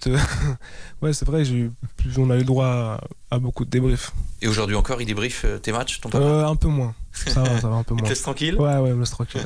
Tes origines algériennes, c'est ton papa uniquement ta Non, ma, ma, maman aussi. Aussi Ouais, les deux. C'est important pour toi l'Algérie Tu vas souvent de temps en temps au pays hum, Ça fait longtemps que je suis pas allé, mais ouais, bah, oui, bien sûr, je suis, bah, je suis très fier d'avoir des origines euh, algériennes. Mon père est né là-bas, j'ai de la famille encore là-bas. Mais ouais, c'est pour moi, c'est d'avoir des, des, origines, c'est riche. Dans 5 ans, tu auras 28 ans. Dans 5 ans, 28 ans. Ouais. Tu te vois où? Avec quel passé? Franchement, je sais pas. Hein. J'espère euh, bah, dans dans un grand club européen et avec un bon passé déjà au Stade Rennais, connaître la Ligue des Champions avec le Stade Rennais et ensuite euh, bah, aller dans un grand club et ouais pourquoi pas avoir. Euh, c'est quoi un grand club pour toi? C'est quel pays? Préférence Angleterre à Espagne. Le style de l'Espagne me correspond beaucoup et après bah, pourquoi pas mais dans, dans, dans chaque pays il y a des grands clubs. Hein. Bon et eh ben écoute c'est parfait. Merci beaucoup euh, Amine Goury d'avoir été avec nous. merci Philippe Audouin également notre envoyé spécial au Stade Rennais. bonne saison, bon courage. Et puis voilà, une saison pleine de, de réussite et de, de, titres, pourquoi pas. J'espère aussi. Merci, Amine. Voilà, Amine Gouiri avec Baptiste Durieux et Philippe Audouin. Je retiens quand même qu'il connaît ses stats au match près, au but près. Et puis Karim Benzema, évidemment, modèle pour lui, qui s'imagine dans un grand club européen. C'est ce qu'il nous a dit à la fin. Euh, L'ambition. Bah, il faut, il faut être ambitieux quand, on est formé à l'Olympique lyonnais euh, et qu'on grandit effectivement dans les travées de Gerland et qu'on voit Karim Benzema qui éclabousse un petit peu de tout son talent à ce moment-là, évidemment que ça peut être euh, que son modèle numéro un. Il a, il a cité aussi Ronaldo à l'image d'ailleurs de Karim Benzema, qui le joueur qui l'a inspiré le plus, c'était lui, euh, R9. Donc euh, oui, après Ronaldo le Brésilien. Oui, t'as raison, il faut le préciser pour les Bien sûr. jeunes générations qui nous écoutent ou ceux qui pensent que Ronaldo c'est uniquement le Portugal. Mais après Amine Gouiri, oui, moi ça m'étonne pas de voir qui qui tient bien. Euh, ses stats là, à jour euh, sur son petit calepin, son petit carnet. Parce que tous. Ah, il, a, aussi beaucoup insisté quand même sur le fait qu'il avait progressé sur cette tâche défensive, qu'avec Genesio et qu'avec Rennes, il n'y avait pas le choix et que les efforts, il prenait maintenant beaucoup de plaisir. mais il n'y avait pas le choix. Il, a toujours eu le choix. Je veux dire, euh, là aujourd'hui, il le dit très bien d'ailleurs dans votre entretien, Baptiste, c'est qu'il parle de ce qui s'est passé dans sa jeune carrière. Il a eu une grave blessure. Ça, ce sont des moments très difficiles, mais des moments qui te renforcent aussi et qui te permettent de, bah, de voir le, le travail de font euh, différemment. Euh, t'en as besoin. T'as besoin euh, physiquement d'être au point, de travailler pour que ta qualité technique puisse pleinement s'exprimer. Et des joueurs comme ça, au départ, il y en a pas mal qui le comprennent pas et qui se disent non, je vais le faire, je vais reposer tout sur mon talent parce que du talent j'en ai. Mais non, il faut travailler. Et Bruno Genesio a, su confirmer tout ça et l'inculquer au quotidien aussi aujourd'hui avec le, Stade Rennais. Vous le voyez franchir ces paliers qu'il évoque, les grands clubs européens. C'est vrai que c'est un superbe joueur. Est-ce que vous le voyez franchir tous ces paliers? Mais c'est lui qui a la clé en fait. Par exemple, euh, Karim Benzema, lorsqu'il a été recruté par le Real Madrid, personne ne pouvait imaginer, hormis Florentino Pérez, qu'il allait faire cette carrière-là. C'est euh, du professionnalisme tous les jours. Et franchement, c'est vrai qu'il a évolué. Maintenant, on lui demande évidemment d'être régulier et d'être jamais satisfait. C'est ça en fait les géants. Benzema, il a jamais été satisfait. Ronaldo, il a jamais été satisfait. La régularité, c'est ce qui est le plus compliqué. Lui, c'est vrai qu'il a connu forcément un moment où il était seul parce que quand blessé, c'est des mois de solitude, c'est euh, évidemment des séances avec euh, les médecins où tu es seul, il n'y a pas de match le week-end, les gens t'oublient, les médias t'oublient. Donc déjà, il a connu cette difficulté-là et il s'en est relevé après à lui euh, d'être régulier et, de continuer à grandir auprès de Genesio. Et en plus, ça arrive au, pire des moments à ce moment-là, parce qu'il est, il est en pleine ascension, il est dans, dans, un club qui fait beaucoup confiance aux jeunes, à la formation lyonnaise, et, et c'est vrai qu'il commence à pointer le bout de son nez tout doucement, et bim, il est freiné en, en, plein envol. Quoi. Et bien sûr que ça l'a aidé, parce qu'aujourd'hui, ce ne serait pas le, joueur que c'est devenu, je pense, s'il n'avait pas eu ça. Amine Guiri qui sera donc à la pointe de l'attaque rennaise pour Lorient-Rennes dans quelques minutes. Juste un petit coucou à Isabelle Langer aussi. Les équipes suédoises et françaises sont sur le terrain. On joue les hymnes d'ailleurs, non, derrière vous Bah voilà, Ah la oui, Marseillaise. si Bah, évidemment. la Marseillaise. On arrive Bien pile au bon moment. Au bon moment, tous les Français sont bras dessus, bras dessous, bras bras dessus, bras dessous pour euh, vivre cette Marseillaise. Allez, l'équipe de France qui, elle, vise un septième titre mondial. Le dernier, c'était à Paris. Il y a six ans déjà, les Bleus qui rêvent de gagner à nouveau ce championnat du monde. Suède-France, coup d'envoi là aussi dans 4 minutes de cette demi-finale de championnat du monde. On va se laisser accompagner par la Marseillaise jusqu'à la pub et au rappel des titres, des infos avec Aude Vernuccio. Et puis le foot, Lorient-Rennes et Suède-France en handball.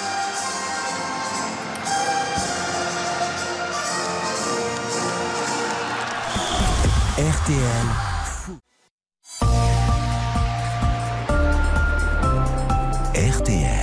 20h57 minutes. La Ligue 1 et le handball, le championnat du monde, l'essentiel de l'actualité avec Aude Vernuccio. Bonsoir Eric, bonsoir à tous. La police israélienne parle d'une attaque terroriste ce soir après une fusillade mortelle aux abords d'une synagogue à Jérusalem-Est. Le bilan ne cesse de grimper. Léo Brauer-Potier, vous êtes notre correspondant en Israël. Ouais, selon les premières informations des services de secours, au moins sept personnes ont péri sous les balles dans une synagogue de Neve Yaakov, un quartier situé au nord de la vieille ville de Jérusalem. L'attaquant a ouvert le feu sur les personnes qui sortaient de la synagogue. Après les premières prières de l'entrée en Shabbat, il a été ensuite abattu dans sa fuite par les services de sécurité. Dix autres personnes sont blessées et sont donc prises en charge avec un bilan donc qui peut encore évoluer. Il s'agit en tout cas d'une escalade dangereuse entre les deux camps. Le premier ministre euh, Benjamin Netanyahu doit tenir une réunion plus tard euh, dans cette soirée. Brauer-Potier en direct d'Israël pour RTL. Merci à vous.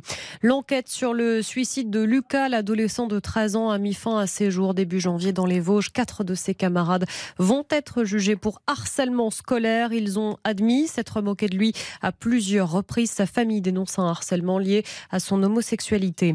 L'un des fils du ministre de la Justice, Éric Dupont-Moretti, en garde à vue ce soir pour violence conjugale. Les faits se sont déroulés dans la station UP de Courchevel en Savoie. En tant que père, le ministre se dit dévasté. Et puis l'arrivée du Quintet Plus à Deauville ce soir, il fallait jouer le 9, le 8, le 12, le 7 et le 2. Pas de Galilov alors. Eh non, pas de Galilov. Je suis vraiment désolée. hein. Il faut allumer votre micro. Je sais que vous êtes déçu. Je suis il faut allumer rouge. votre micro. Je suis extrêmement déçu. À chaque fois, je dis est-ce qu'il y a mon Galilov? Tous Et les non. soirs. Mais je Tous suis les vendredis très soirs. très euh, surprise parce que Charlie Millepied, qui est un spécialiste des courses hippiques, me dit qu'il est très bon. Il n'y a pas Galilov, mais il y a Brouillard. Oui, mais je pense que Galilov, ouais. c'est vraiment un cheval à Il faut suivre. qu'il sorte du brouillard qu'on le voit. Ah, mais il est euh, en pleine lumière. Euh, et d'ailleurs, on vous retrouve dimanche. Bien sûr. Prix d'Amérique. Mais oui, le prix d'Amérique Legend Race en direct de Vincennes, ça va être exceptionnel. Il y aura notamment Xavier Desmoulins à mes côtés et peut-être Galilov. Non, il n'est pas là. Et d'ailleurs, il y aura une émission spéciale autour de Vincent Parisot entre 15h et 15h30 avec Karine Galli, avec Xavier Demoulin, avec euh, évidemment Dominique Cordier, notre spécialiste euh, canasson ici à RTL. Émission spéciale 15h, 15h30. Je, je, voulais, je voulais dire chevaux, mais c'était pas. Alors canasson, canasson, ça me bien. voilà. Ouais, je, je me Nous voyais aurons- sur le champ de course avec le journal Nous aurons plié, les meilleurs avec les, du monde. avec les paris. Ils ont Voilà. tous les journaux pliés comme Les ça. meilleurs Donc, on, trotteurs du on monde continue avec. RTL Babal donc ce soir. RTL Babal, exactement. RTL Foot euh, jusqu'à 23h. En tout cas, rendez-vous à 15h pour l'émission spéciale autour de Vincent Parisot dimanche. Eric Silvestro. RTL Foot. Il en a des canassons. Je sais pas s'il en a d'ailleurs s'il monte à cheval. Philippe Audouin, le coup d'envoi de Lorient-Rennes. Euh, J'ai pas de canasson, mais le coup d'envoi est né depuis euh, quelques secondes et le premier ballon est Rennais avec euh, Adrien Truffert là qui a vu sa relance interceptée par Kaloulou qui monte balle au pied, qui a franchi la ligne médiane et qui obtient un coup franc. On a l'impression que les deux équipes veulent d'entrée euh, prendre les choses en main. C'était le cas pour les Rennais qui tout de suite se sont portés euh, tout près de la surface de réparation dès le coup d'envoi de Lorient. Le Et coup d'envoi également. Pardon, Bruno attendez, juste le coup d'envoi du handball et après on parle tranquillement de Bruno Genesio. Le coup d'envoi de la demi-finale Suède-France, Isabelle Langer à Stockholm. Et c'est parti, c'est les Bleus qui ont la balle d'ailleurs, qui vont tenter d'aller marquer ce premier but d'entrée de jeu histoire de donner le ton. Ah, il est déjà arrêté par Palika, premier arrêt du gardien suédois. Ça commence. Ouais, mais je vois beaucoup trop de jaunes dans les tribunes. Bah, c'est normal, ils sont chez eux, les Suédois. C'est la Mais- Beaujoire. Bah, disons que quand Mais les Suédois sont en tribune, tu le vois, hein, parce qu'il y a que du jaune partout, donc c'est pas complet. Non, C'est pas complet. D'accord. Eh C'est ben, pas complet, mais je peux vous dire que leur hymne, ça mettait, ça dressait les poils, comme on dit. Tu m'étonnes. C'était très joli. Lorient-Rennes, les premières minutes de jeu. On va jouer au hashtag premier buteur RTL évidemment. Il y a une petite occasion pour Rennes là, Philippe Audouin. Et oui, mais j'ai l'impression que j'étais pas à l'antenne. La première occasion euh, pour euh, Désiré Doué, il faut garder le micro ouvert hein, pendant le direct parce que là on a failli rater les buts. Désiré Doué euh, qui se met en position de frappe à la limite de la surface, plein axe et ça passe à côté euh, du but de Manon. Mais euh, la confirmation de l'impression de tout à l'heure, euh, c'est parti sur des bases intéressantes des deux côtés. Alors, votre hashtag premier buteur dans ce match, Philippe Audouin d'abord pour commencer au stade, au Moustoir. Alors c'est pas pour faire honneur à notre invité du soir, mais c'est parce que j'y crois, Amine Gouiri. Très bien. Karine Galli. Écoutez la même Amine Gouiri et je voulais vous dire que Bruno Genesio, donc coach de Rennes, est un grand amoureux des canassons, voire des chevaux. Ça dépend comment vous les appelez. Il a été propriétaire à une époque, il ne l'est plus, mais il adore ça, les courses hippiques. Très bien, c'est Antoine Griezmann. Aussi, oh, il y plein. il y en a Tony plein. Parker, Vraiment. Marvin Martin, il y en a des. Bru- euh, Baptiste Santamaria a plusieurs chevaux, bien sûr, côté Rennais. Xavier, qui sera le premier buteur Alors ce ne sera pas Bamba Dieng qu'on a aperçu en tribune euh, au Moustoir. L'accord le- est en le passe l'OM, ouais. Exactement, mais ce sera Julien Ponceau. D'accord. Julien Ponceau, c'est noté pour Xavier. Baptiste. Je vais dire Benjamin Bourigeau, qui nous a beaucoup manqué face au PSG, euh, qui n'a pas manqué à son équipe, qui a gagné tranquillement, mais Eh bien, moi, je vais dire Désiré Doué pour le premier but de ce match. Euh, Philippe, qui a mis le pied sur le ballon? Avec euh, ben, ce sont les Rennais là, qui sont à l'attaque euh, avec un bon ballon d'Amine Gouiri pour euh, Adrien Truffert. On est tout près de la surface de réparation de Lorient. Hugo Chocou qui donne à l'intérieur à Benjamin Bourigeau. On repart à l'opposé avec Christopher Wu et les Lorientais qui sont bien campés dans leurs euh, 30-40 mètres avec Koné et Ponceau qui sont un petit peu plus haut mais qui sont quand même très proches de leur milieu de terrain et les Rennais qui du coup sont obligés de multiplier les passes mais euh, d'un défenseur à l'autre on n'avance pas beaucoup. Hugo Chocou là qui trouve Désiré Doué euh, devant lui euh, qui va tenter de créer avec un renversement maintenant sur le côté droit pour le capitaine Amari Traoré. Le centre peut-être à venir de Benjamin Bourigeau au deuxième poteau mais pas de problème pour Manon le gardien de Lorient qui a pu se saisir du ballon sans problème Le temps est donné également en handball dans la première demi-finale, seconde pardon, demi-finale des championnats du monde puisque le Danemark a battu l'Espagne 26 à 23 pour se qualifier pour la finale Suède-France. Alors je sais pas si c'est un signe Isabelle, mais ce sont quand même les Français qui ont inscrit le premier but. Émilie qui a ouvert le score, mais euh, eh bien les Suédois sont revenus un partout. Le ballon est passé entre les jambes de Vincent Gérard, un partout, donc 3 minutes 32. Dites-lui dans de serrer les pieds. c'est ça, il fallait serrer un petit Faut peu. pas prendre de petits ponts, c'est pas parce qu'il y a du foot ce soir qu'il faut prendre des petits ponts au handball. Hein. Faut qu'il faut qu'il serre les jambes, notre ami Vincent Gérard. Hein? Non, mais c'est pas possible ça. Un partout entre la France et la Suède. On retourne au foot Philippe Audouin. Lorient-Rennes, les premières minutes. Et je trouve le début de match intéressant de la part de Rennes parce qu'il y a un pressing très très haut et les Lorientais ont du mal à sortir le ballon depuis euh, leur ligne de défense et c'est même Désiré Doué là qui vient euh, subtiliser le ballon de, dans les pieds de Kaloulou alors que c'était Lorient qui avait la touche euh, quelques secondes plus tôt et Rennes qui hérite donc du ballon avec dans un mouchoir la belle passe de Mayer en une touche et Désiré Doué qui fait admirer sa technique. Oh, il n'y a pas de faute là sur Désiré Doué selon Monsieur Millot. Ça permet à Lorient de se donner de l'air, mais pas pour longtemps. Récupération en défense pour Joe Rodon, le défenseur rennais, euh, qui finalement se fait contrer Qui, là, au qui, moment lui de profite. se retourner. Karine et Xavier profitent pleinement du passage à 5 derrière, enfin à 3 sans trop parce qu'on le voyait plus quasiment. Et d'un seul oui. coup, il rejoue titulaire à tous les matchs. Tout à fait. Complètement. Bah, franchement, cette idée de changement de système est bonne. La euh, défense de Rennes, je trouve qu'elle se trouve bien avec ce système à 3, Théatou et Rodon. Et de toute façon, il fallait le relancer parce que c'est vrai que ses débuts avaient été compliqués à Rennes. Donc c'est intelligent ce qu'a mis en place euh, Bruno Genesio en l'absence de joueurs majeurs. Moi, je suis, je suis très content de, de le voir de nouveau effectivement en titulaire dans, dans ce 11. Euh, par rapport à ce que tu disais, Eric, il faut quand même rappeler qu'il n'avait plus joué depuis le, le 9 octobre dernier. Attention, peut-être une occasion à venir sur le centre de Ponceau. À l'origine, une perte de balle de Bourigeau. Diarra qui écarte pour Ponceau, mais le centre est mal ajusté et c'est Rennes qui peut se relancer. Il n'avait plus joué donc depuis le 9 octobre dernier avant de, rejouer euh, 90 minutes contre le, le Paris Saint-Germain. Et euh, au, au contraire de Karine, moi, moi, je ne l'ai pas trouvé si mal que ça en début de saison. Je trouvais qu'il avait apporté quelque chose. Euh, avec Théâtre, on sait que c'est important d'avoir des, euh, des automatismes. Il se découvrait aussi. La charnière a complètement changé en début de saison. Euh, n'était pas là. Donc euh, c'était Théâtre Rodon, de nouveaux joueurs qui avaient besoin de- d'enchaîner les matchs. Et et je l'ai pas trouvé si mal que ça. Je trouve qu'il a, il a été mis de côté euh, de manière un peu injuste à mon goût et je trouve que de le revoir comme ça euh, titulaire et enchaîner les matchs, euh, ça me fait personnellement plaisir. 0 à 0 entre Lorient et Rennes. Le handball, les premières minutes également entre la Suède et la France. Première indication aussi, on a eu, je crois, un premier jet à 7 mètres. Isabelle Langer et c'est Quentin Maï, si j'ai bien vu, qui a, qui a transformé Et- et- ça? Exactement, deux partout entre les deux équipes, mais encore Palika qui fait mal aux Français. hein. Déjà quatre arrêts pour euh, le gardien suédois. Il va falloir serrer la vis du côté des Français et être plus efficace parce que ça va être compliqué hein, face à ce gardien. Ouais, mais j'ai vu que Vincent Gérard avait bien serré les mains là, Ouais. pas les pieds mais les mains et lui aussi fait son premier arrêt du match de partout, ça s'annonce serré, c'est toujours c'est souvent serré avec la Suède. On rappelle que lors de l'Euro 2022 en demi-finale, ça a terminé quand même 34 33. Et, les statistiques sont pas super en fait pour les Français. hein. 56 rencontres, 18 victoires, 34 défaites. hein. Et les deux dernières notamment, on le rappelle, hein, en demi-finale du mondial Eh en 2021 et à l'Euro l'an dernier euh, pour des Suédois qui étaient devenus d'ailleurs champions d'Europe. De partout entre la France et la Suède. Antenne ouverte pour toi, évidemment, Isabelle. Dès que le score 3-2. évolue. 3-2 pour. 3-2 pour les Suédois. Ah, qui prennent l'avantage pour la première fois dans ce match. Exactement. Attention à pas les laisser partir au tableau d'affichage. Euh, à Lorient, au Moustoir en football, le tableau d'affichage pour l'instant, il est vierge, Philippe Audon, entre Lorient et la belle occasion peut-être pour Lorient. Non, finalement, Steve Mandanda qui sort de son but et qui dégage du pied. Il était à la limite de sa surface de réparation, mais c'est intéressant ce mouvement avec euh, Le Goff euh, sollicité euh, sur un 1-2 à l'entrée euh, de la surface de réparation et euh, l'ancien Nantais qui est devancé donc par euh, l'ex-gardien international. Et oui, il faut le dire ex maintenant qu'il a annoncé sa retraite internationale, Steve Mandanda. Et le ballon dans les pieds l'orienté, mais dans la moitié de terrain des Merlus. Et vous voulez une bonne nouvelle parce que je sais que vous aimez tous les sports sur RTL, ici autour de la table, euh, tous nos auditeurs et auditrices. Eh bien, sachez que le français Adam Siao Imfa, 21 ans seulement, vient d'être sacré champion d'Europe de patinage artistique pour la première fois de sa carrière. C'était à Espoo en Finlande. Voilà, un titre de champion d'Europe pour un patineur français jeune et talentueux qu'on espère revoir après, pourquoi pas au champion du monde, aux Jeux Olympiques. Bien sûr. Eh oui, on a besoin de pense à relais. Candeloro, à Surya oui. Bonali, à Brian tous ces Joubert. champions et championnes. Bien sûr, Brian Joubert. Évidemment.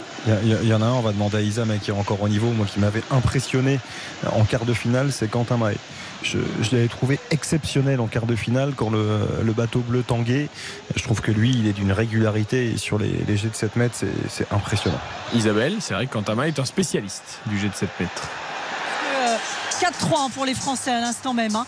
Euh, mais euh, j'abonde parce qu'il faut quand même rentrer pour le jet de 7 mètres et à chaque fois il est super efficace il n'y a jamais vraiment de déchets dans son jeu et encore un arrêt de Palika Palika il en est quand même à 6 arrêts hein, pour les Français il est à ouais, 45 50% voilà d'arrêt euh, Ouais, Palika ça fait quand même aussi, là, il 4-3 arrête.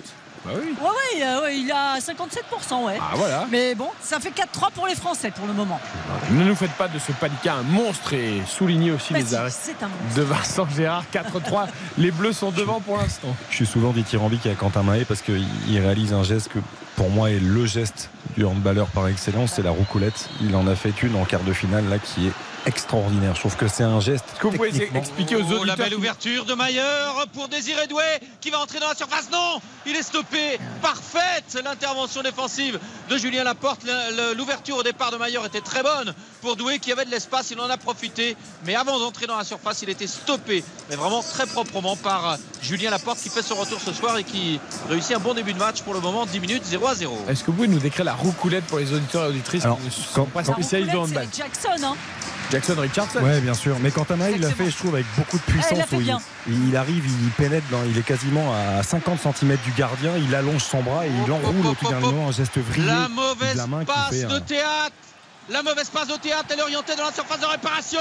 Et Julien Posso en retrait qui a réussi à trouver un partenaire, le fait en l'occurrence, ou le goff. Et le sauvetage du pied de Steve Mandanda qui était pris à contre-pied et qui réussit à tendre le pied gauche alors qu'il partait plutôt euh, sur son côté droit. Il réussit en restant sur ses appuis à tendre euh, le pied gauche et à sauver euh, son équipe sur cette reprise. Je ne sais pas si c'est le goff ou le bris. Le Brice, qui le Brice. servi. C'est le Brice, mais il a pas est- assez appuyé sa frappe, il a un peu topé. hein. C'est dommage. Il a essayé de, la- une- prendre à contre-pied Mandanda avec une frappe enroulée, mais elle n'est pas très bien frappée, cette balle. Une vraie occasion avec à l'origine une perte de balle de théâtre. C'est la deuxième. Tout à l'heure, c'était Bourigeau dans cette même zone à proximité du rond central. Et ça offre des occasions aux Lorientais qui repartent avec Stéphane euh, Diarra qui a donné à l'intérieur à Julien Ponceau. Euh, Kaloulou maintenant, mais là on est arrêté. Côté euh, Lorientais, les Rennais ont pu se regrouper. Mais après un début de match, on avait l'impression que Rennes prenait d'emblée les choses en main. C'est Lorient maintenant qui met le nez à la fenêtre. Allez, ben on va essayer de voir si ça pousse d'un côté ou de l'autre. Premier break pour les Français, Isabelle Langer au handball. Ouais, 6-3 à l'instant même pour les Français. Euh, les Suédois n'ont pas été vernis. Hein. Ils ont tenté de revenir à, 5-4 tout à l'heure, mais le ballon a, hésité à rentrer dans les cages. Finalement, Vincent Girard s'en a emparé et ça a permis la contre-attaque des Français et qui mène maintenant 6-3. Ah, c'est un premier écart. Ça, ça fait eh du bien. Eh oui. On respire. Ça les a éteints, les, tous les jaunes là. c'est long, long, Non, ils sont bien derrière leur équipe, ne vous inquiétez pas. on va les éteindre, on va les climatiser. Pas possible. Ah, le but 6-4 pour euh, les Français, les Suédois qui reviennent à deux buts. Après, on est à 11 minutes de jeu. Ah oui, forcément, si vous mettez la sono à bloc dès qu'il y a un but suédois, ça va être compliqué de nous entendre. 6-4 pour les Bleus en tout cas. Euh, il y a eu encore une alerte, Philippe Audouin, sur le but de Steve Mandanda. Et oui, avec un ballon euh, tout près des 5 mètres 50, stoppé ou plutôt contré par la défense rennaise au moment euh, du centre. Corner à suivre euh, pour les Lorientais de la droite vers la gauche. Mais là, clairement, depuis quelques minutes, c'est Lorient qui prend l'ascendant dans ce match après 13 minutes, bientôt 0 à 0. Évidemment, mais corner pour les Merlus qui est frappé par Enzo Lefebvre. Oh la tête et le but Le but Lorientais cette reprise de la tête. Ah, j'ai eu du mal à identifier le, joueur, le joueur l'oriental. En tout cas, c'est Talbi qui était monté, l'international euh, tunisien qui était monté de la tête. Il catapulte le ballon au fond des filets de Steve Mandanda et la défense rennaise qui se fait surprendre et qui avait déjà été euh, mise sur le grill à plusieurs reprises auparavant. Magnifique but euh, de Talbi, je trouve que son timing est incroyable. J'ai l'impression qu'il saute un peu trop tôt, mais il reste tellement longtemps. Et après, en fait, il fait juste opposition avec sa tête, Xavier, de là où elle vient, sans forcément frapper fort. Hein. Ah, magnifique. parce que le corner est très très bien frappé aussi de la part d'Enzo Lefebvre. On a l'impression qu'il monte un peu haut, mais il replonge bien, il est suffisamment puissant. Et effectivement, l'élévation, il a l'impression qu'il reste deux heures en l'air à l'image de Cristiano Ronaldo, un petit peu euh, Talbi, et puis il vient déposer ce ballon au premier poteau. La tête est, remarquable. Ce qui est génial, c'est qu'il met même pas de coup de tête en fait. Il met juste, il, est en, il est en l'air et vraiment il, pose sa tête orientée euh, par rapport au ballon, mais on a l'impression qu'il donne même pas de coup de tête. Même pas. Et euh, il y a Steve Mandra qui bouge pas, hein, qui est battu. Et c'est vrai que je pense que si tu as la photo vraiment toi, de Talbi en l'air par rapport à tous les autres qui sont les pieds ancrés dans le sol, c'est hein. un, un, cliché absolument magnifique. Et c'est mérité finalement, ce qu'on a vu les Lorientais qui, depuis quelques minutes, arrivaient à très vite se projeter et à se retrouver dans la surface de réparation. Et Rennes, une nouvelle fois en difficulté à l'extérieur. Hein. Ça, c'est vraiment un petit péché mignon depuis quelques semaines euh, pour le stade Rennais. Il va falloir maintenant remonter sur handicap de 1 but. Et Talbi, personne ne l'avait trouvé, les amis. Bah, hein, non, non, non, Par, rapport à ce que tu dis, Eric, euh, trois défaites sur les quatre derniers déplacements, toutes compétitions confondues pour les, les Rennais. Le différentiel de points entre les matchs à domicile et à l'extérieur est tout simplement incroyable. Ils n'ont pris que 10 points à l'extérieur cette saison contre 27 au Roison Park en championnat. Alors que Rennes, c'est la deuxième équipe à domicile en, termes de classement. Bah, ils ont perdu qu'un match au début, après ils ont tout gagné. Bah, et l'occasion d'égaliser Oh, le raté du Chokwu Incroyable Oh, le raté tout près des 5 mètres 50, plein axe face à Manon. Il n'a plus qu'à catapulter le ballon au fond des filets. Il n'a même pas besoin de mettre une mine et là, il envoie un ballon dans les tribunes sur un raté de Gouiri euh, suite à une action un peu confuse. Je ne sais pas si c'est Wu ou Hugo Chokwu oui, c'est euh, qui était là. Ah, c'est Wu hmm. euh, qui était là dans la surface et surtout tout près du but de Manon. Mais ça, je veux bien qu'on soit défenseur, mais quand même là. Il mais alors après, Philippe, à sa décharge, il y a une faute de Talbi sur lui qui lui tape. Il veut, il, veut, il veut prendre le ballon, il lui tape dans le mollet en fait. Et il essaye de rester debout. Et du coup, il rejoue le ballon derrière. Mais il est un peu déséquilibré. Et c'est peut-être pour ça qu'il frappe au-dessus. S'il frappe pas et qu'il se laisse tomber au moment du contact, il y a pénalty. Hein. parce que Talbi lui prend vraiment la jambe avant que Wu frappe. Et Dans ce cas, dans ce cas, peut l'assistant vidéo devrait alerter Monsieur Millot parce que là, il y a une vraie influence. Ouais, mais il peut frapper. Ouais, le problème, c'est qu'il peut euh, frapper. Et, Ah oui, non mais, non, et mais techniquement, Xavier, Philippe, si vous- techniquement, c'est pas maîtrisé. Je, je comprends ce que veut dire Eric. Il a complètement raison. Il y a une gêne. Il est gêné. Euh, Talbi s'accroche jusqu'au bout. C'est son rôle aussi. Après, il, il doit pas chercher la puissance comme ça de l'extérieur. Il veut frapper beaucoup trop fort alors qu'il est euh, dans les 5-50. Il a juste à ouvrir le pied euh, pour le mettre à l'opposé. D'accord, Xavier, mais s'il y a une faute qui empêche Lou de reprendre le ballon comme il le veut, d'après ce que me dit Eric, là. Bah, en fait, il aurait fallu qu'il le reprenne pas du tout pour qu'il y ait penalty. Là, le problème, c'est que comme en effet derrière, il arrive à tenir sur ses appuis et à frapper. Oui, mais euh, ce qui est malheureux, c'est qu'en fait, que le, le joueur en fait essaye de jouer le ballon, ça le pénalise. Oui, Alors, bien il sûr. aurait pu s'effondrer. Bien C'est sûr. quand même C'est très ça, dommage. c'est Ah oui. dommage de dire ça, mais c'est un peu la réalité. Euh, 1-0 toujours pour Lorient, donc euh, face à Rennes. Euh, le but de Talbi à la 13e. On a entendu Isabelle Langer dire plusieurs fois Wouh Donc c'est que la France mène au score, Isabelle. 8-6, ouais, il faut un début de match sérieux les Français, même si euh, euh, Vincent- euh, Nicolas Tourna pardon, euh, a, a été euh, exclu pendant deux minutes. Ils sont en numérique les Français, mais ils sont à l'attaque pour tenter de creuser encore un petit peu plus l'écart. C'est fait 9, 9-6, 9-6 bien sûr pour euh, les Français. Avec euh, Elohim Prandi, franchement, quand il vous met une patate euh, dans les buts, ça fait pas mal. hein. Ouais, ça va lui faire du bien. Ça va lui faire du bien parce Ouais. qu'en quart, ça avait été très compliqué pour lui. hein. Ça va être exactement, et il est en train de retrouver confiance, puis surtout il s'était un petit peu blessé à, à la cheville, donc euh, voilà, ça va lui redonner un petit peu confiance à, à Prandi. 8-6, 9-6, pardon, 15 Super- minutes de super jeu. début de match de super de début. France, hein. Ouais. Ouais, mais on l'avait vu hein, lors de, de, de l'hymne, on a vu à la fin. Euh, Guillaume Gilles, euh, regarder les mecs et, vraiment euh, leur dire ça y est, c'est notre jour, il faut y aller. On l'a vu motiver ses troupes et franchement, bon, lui, il a un petit peu l'expérience hein, de, ce genre de match et forcément, les Suédois reviennent, hein, 9-7. Il a l'expérience, il leur a donné confiance. Il sait qu'il y a quelque chose à faire aujourd'hui. Et puis je crois que franchement, il a envie d'un petit peu de revanche en 2021. Quand ils, quand ils avaient perdu en demi-finale du mondial, il venait juste de reprendre l'équipe de France euh, depuis quelques semaines. C'était, euh, il connaissait pas encore forcément le groupe en tant que chef euh, numéro un. Voilà, depuis, c'est vrai, il y a eu la défaite l'an dernier, mais d'un but, hein, on se rappelle, Fabregas avait failli égaliser pour aller chercher la prolongation. Ça ne s'était pas fait à cause de monsieur euh, Palika, Palika. d'ailleurs, qui avait montré Isabelle, sa on fesse voit, gauche. on voit pas Nicolas Karabatic pour l'instant. hein. Non, pour l'instant, ça m'étonnerait qu'on euh, Qu'on le voit, il est oui, sur la il est feuille. sur la feuille, mais on sait Mais est c'est en- bien, ça met de la pression sur les autres. Quand on sait que Nico Karabatic, il est sur le banc, forcément, ça impressionne toujours un peu. Oh, ouais, et puis en Je fonction rappelle, du hein. scénario, il rentrera peut-être 5 minutes à la fin si c'est tendu. Je ou vous rappelle, on c'est sa 345e euh, aujourd'hui. Et c'est la centième aussi de Dikamem aujourd'hui. Ah oui. Et le retour de Dikamem, il a fait aussi du bien à cette équipe de France. Allez, ça Allez, fait 9-7. 9-7 pour la France face à la Suède après euh, 17 minutes dans cette demi-finale du championnat du monde de handball. Retour au foot, Philippe Audouin, avantage Lorient pour l'instant face à Rennes.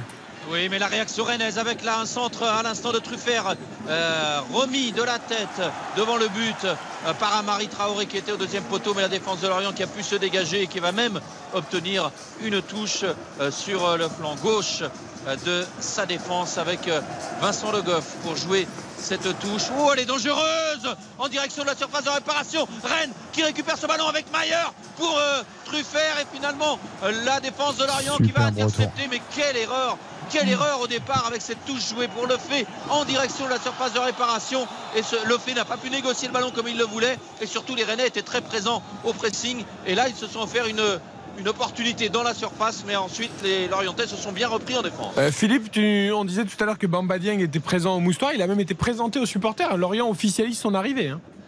C'est une bonne question, Eric, parce que pour ne rien vous cacher, après ma première intervention tout à l'heure à 20h10, je me suis euh, battu euh, avec. euh, pas, pas- battu, mais je me suis surtout. Tout va bien.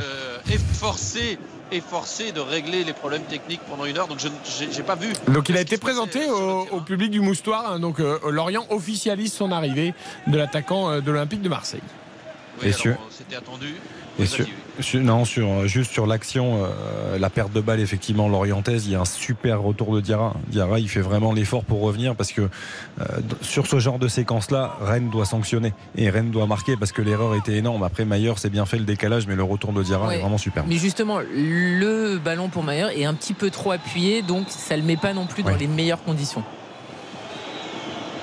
Et les Rennais là, qui euh, vont pouvoir récupérer le ballon avec une faute euh, sur euh, Rodon sur un long ballon. Pour une fois, l'Oriental va allonger le jeu. Faute de Koné qui est titulaire euh, en l'absence de Terem Moffi qui lui est en instance de départ. Il y a beaucoup de changements hein, à Lorient pendant ce mercato d'hiver avec la, la- venue attendue également de Romain Fèvre, le Lyonnais, sous forme de prêt. Euh, en plus de Dieng, mais c'est nécessaire puisque Dango Ouattara est parti à Bournemouth pour 27 millions d'euros. On pourrait en reparler hein, de ce transfert parce que c'est beaucoup, 27 millions d'euros, mais il y a quelques explications en raison du propriétaire de Bournemouth qui est entré dans le capital de Lorient, euh, en l'occurrence. Ouais, mais attention, au transfert surévalué, ça a coûté cher à la Juve récemment. hein. Oui, bah, attention à cette frappe lointaine de Maillard, mais ça ne surprend pas Manon qui peut euh, se saisir du ballon et euh, relancer. Ouh, il prend des risques là relançant dans l'axe. Oh, oh, ils s'en sortent bien les Lorientais. Ils étaient quand même cernés. Qu'il se retrouve dans la moitié de terrain Rennes où c'est allé très très vite avec le centre à venir de Théo Lebris tout près de la surface. Non, le ballon devant pour euh, Ponceau, la talonnade. Il a tenté de remettre en 1-2 en talonnade à Théo Lebris et ça a failli fonctionner. Oh, que c'était bien joué de la part euh, des deux là qui euh, ont été formés à Lorient. Ils se connaissent, il y a des automatismes, c'est visible. Mais là, c'est quand même la défense rennaise qui a pu s'interposer et c'est Mandanda qui va pouvoir dégager son camp avec une sortie de but. Ça joue bien quand même. hein. Cette équipe de Lorient, il y, a- il y a des hauts et des bas dans cette saison, c'est vrai, mais en termes de, de jeu, de philosophie, de, de principe inculqué par euh, le Brice, c'est quand même fantastique parce que là, le 1-2, il est remarquable. Ponceau, la, la talonnade, elle est efficace. Mais ce qui est bien, c'est que ça la change pas zone. malgré la difficulté. Bien sûr. Parce qu'il y a cette séquence qui existe, hein, Philippe l'a rappelé, une seule victoire sur les neuf dernières journées de Ligue 1, c'est peu, mais malgré tout, on, on insiste. On insiste sur cette volonté de jouer, de produire, et vraiment, c'est très plaisant. 1-0 pour les Lorientais face à Rennes après 22 minutes. Le but de Talbi de la tête sur corner dès la 13e minute. Le championnat du monde de handball, on va voir un petit peu Isabelle Langer. Les Bleus en ont fini avec leur infériorité numérique et ils sont toujours devant. Ouais, mais 9-8, hein, les Suédois sont revenus parce qu'il y a eu encore une exclusion du côté français. Allez, un jet à cette tête pour euh, Quentin Mahé pour euh, essayer de recreuser un tout petit peu l'écart face à lui Palical et Quentin Mahé pour le jet de cette tête. C'est marqué 18 Bien sûr. pour les Français. Bien, bien sûr, vous faites appel à Quentin Mahé quand vous avez un jet de 7 mètres et vous êtes tranquille. Voilà, 18, c'est bien. Les Bleus, ils tiennent. Pour l'instant, les, les Suédois 19, n'arrivent pas à 20 recoller vraiment. Ils ont un peu réduit l'écart, mais ils n'arrivent Ouais. pas à recoller. C'est bon signe. 23 Mais je peux vous dire quand même que on- quand euh, ça va mal, euh, il y a des broncas là qu'il y a eu de, de la part des supporters suédois, ça fait mal aux oreilles. hein. Sur le terrain, je voudrais bien savoir ce que ça donne quand on est joueur. Ouais. Alors, il y en a que ça inhibe un peu, il y en a d'autres que ça motive encore plus. Il n'y a, pas de Euh, je règle. pense que ça motive pas mal les Français. hein. Ouais, Ils ils n'ont ont- pas envie ouais, ils ont- vraiment encore ils ont un de, peu d'expérience, de passer à la trappe aujourd'hui. Ouais, ils ont encore un peu d'expérience, les, les Français. Euh, évidemment, qui sont devant au score 10 à 8 à 10 minutes de la pause de cette demi-finale des championnats du monde. Euh, on retourne à Toujours 1-0 pour Lorient, Philippe Audouin. Oui, et je vous parlais à l'instant hein, de Bill Follet, ce propriétaire du club de Bournemouth, club de première ligue, qui est entré dans le capital à hauteur de 40% euh, à la fin du mois de décembre. Et bien là, il y a une banderole des supporters lorientais qui dit Nous voulons 4 à 5 clubs et Bournemouth sera à la tête de la pyramide Follet. Euh, nous voulons 4 à 5 clubs. Oui, alors voilà, ça y est, je, je, remets tout dans l'ordre. C'est en fait une déclaration de Bill Follet qui explique que pour lui, il y a une pyramide. Bournemouth sera en tête de liste et en dessous, il y aura Lorient et puis en dessous, il y aura encore d'autres clubs. Un en Uruguay probablement, un autre euh, en Belgique et pourquoi pas un cinquième. Et donc, les clubs pourront euh, se fournir en joueurs en fonction de leur niveau. Ce qui veut dire qu'un bon joueur de Lorient irait à Bournemouth. Ça a commencé avec Dango Ouattara pendant ce mercato d'hiver. Alors forcément, ça ne plaît pas aux supporters bretons. C'est un mécontentement qu'on peut comprendre. hein, euh, parce que être la filiale d'un d'un club en- de première ligue, pourquoi pas. Mais euh, ça peut aussi mettre à mal. Ah, mais ça avec travaille bien, Philippe. Ça, ça travaille bien, c'est-à-dire que là, tu, effectivement, tu perds Ouattara qui était un joueur important de la première partie de attention, attention au deuxième but peut-être. Oh Mandanda qui s'en sort miraculeusement avec une action confuse au départ. Et finalement la deuxième chance orientaise avec euh, une action qui est partie du côté droit, une action confuse avec une mésentente dans la défense rennaise. Et puis ensuite il y a eu quelques tergiversations et un centre renvoyé par un défenseur rennais directement sur Mandanda. Mais avec beaucoup de chance. Mandanda a pu récupérer le ballon. Et là, c'était chaud devant le but rennais. Lorient qui mène 1-0. Je te redonne la parole, Xavier, mais juste après, quand même, euh, cette action peut-être pour Rennes qui tourne autour de la surface de réparation. Finalement, on va euh, revenir derrière avec euh, Théâtre. Oui, vas-y, Xavier, tu as le temps. Vas-y. Non, non, non, non c'était simplement pour dire que malgré tout, ça travaille bien, je trouve. difficile de refuser une offre à 27 millions, même s'il y a une histoire de ah. filiale. Et voilà, Ouattara part. T'as Romain Fèvre et Bamba Dieng qui potentiellement arrivent. Je trouve que voilà, c'est signe quand même de bon travail et tu t'affaiblis pas, pas forcément c'est pas de ça dont on parle, Xavier. Ce dont, ce dont parlent les supporters de Lorient, c'est surtout de devenir tout d'un coup un club filial, d'être sous la coupe d'un autre club. C'est ça qui est nouveau pour Lorient et c'est ça qui déplaît un peu. Ouais, mais si tu travailles euh, correctement comme ça, je veux dire, quand tu vas aussi avoir des moyens que tu n'as pas forcément. Oui, mais tu as quand même la peur qu'à chaque fois que tu as un bon joueur, il file à Bournemouth. Alors là, façon, il en l'occurrence, il a été surpayé parce que c'est quand même euh, très étrange. je comprends eh oui. C'est pour ça que je vous dis attention. Oui, non, mais t'as raison. C'est-à-dire qu'il y a un moment, les gens vont tiquer en fait. Euh, la police du football va forcément tiquer parce que là, on parle de montants qui sont complètement complètement dingue. Et forcément, en fait, c'est arrangement entre amis. En fait, c'est pas possible. Là, c'est un peu, là, c'est un peu un cadeau de bienvenue. Dango Watara pour 27 millions, c'est un peu un cadeau de bienvenue pour Bill Follet. C'est pas une première avec Lorient. Hein. Souvenez-vous d'Endong, 20 millions. Tout à fait. Il avait joué 15 matchs en Ligue 1. Oui, mais là, là c'est un peu gros quand même. Attention à ce coup franc pour euh, Rennes avec euh, Lovromayer qui le frappe bien dans la surface de réparation lorientaise et le danger qui est écarté, mais ça va quand même revenir dans les pieds de Benjamin Bourigeau qui laisse euh, ce ballon mourir en touche. Il joue la touche lui-même en retrait euh, pour euh, Christopher Wu qui a transmis à Rodon. Et là, on est revenu dans le rond central. Et donc, il va falloir repartir de très loin côté rennais. Ils sont en train de douter, les Suédois. Isabelle Langer, les Bleus ont repris le large. Ah oui, j'étais en train de dire, ils prennent l'eau, là, nos amis Suédois. Ils sont en plein doute, effectivement. 13 à 9 pour les Français. 23 minutes de jeu dans cette première période. Et d'ailleurs, ils demandent un temps mort, hein, nos amis Suédois, pour se remettre les idées en place. Parce que pour le moment, voilà, c'est un peu du gruyère. Hein. Il y a un Dicamem qui est en fusion. Ah ouais, le, le, bras gauche de Dicamem ah, sur, le dernier but, notamment, c'est waouh, c'est quand même quelque chose. Ah, il met des, il met des, des caramels depuis tout à l'heure. Il trouve toutes les lucarnes, toutes les zones. Il est impressionnant, Isabelle. Hein non, non, il est impressionnant et puis il fait tellement de bien cette équipe de France. Ils en avaient besoin avec un, avec un Nico Karabatic qui est sur le banc. Ils avaient besoin d'un garçon comme ça. Et lui, il est revenu là euh, depuis euh, deux matchs là. Mais il est monstrueux aujourd'hui, monstrueux. Mais il n'est pas tout seul. Hein. Rémi Fabregas, ça joue vraiment, vraiment super bien du côté des Bleus. Et c'est vrai que bah, on attendait peut-être un tout petit peu mieux de cette équipe suédoise. Mais on le rappelle, eux aussi, ils sont privés de leur euh, meneur de jeu, de leur guide, de leur capitaine qui s'est blessé à la main lors du quart de finale. Et euh, Gottfriedson, leur patron, et, on sent aujourd'hui bah, qu'ils auraient peut-être besoin d'un guide dans cette demi-finale.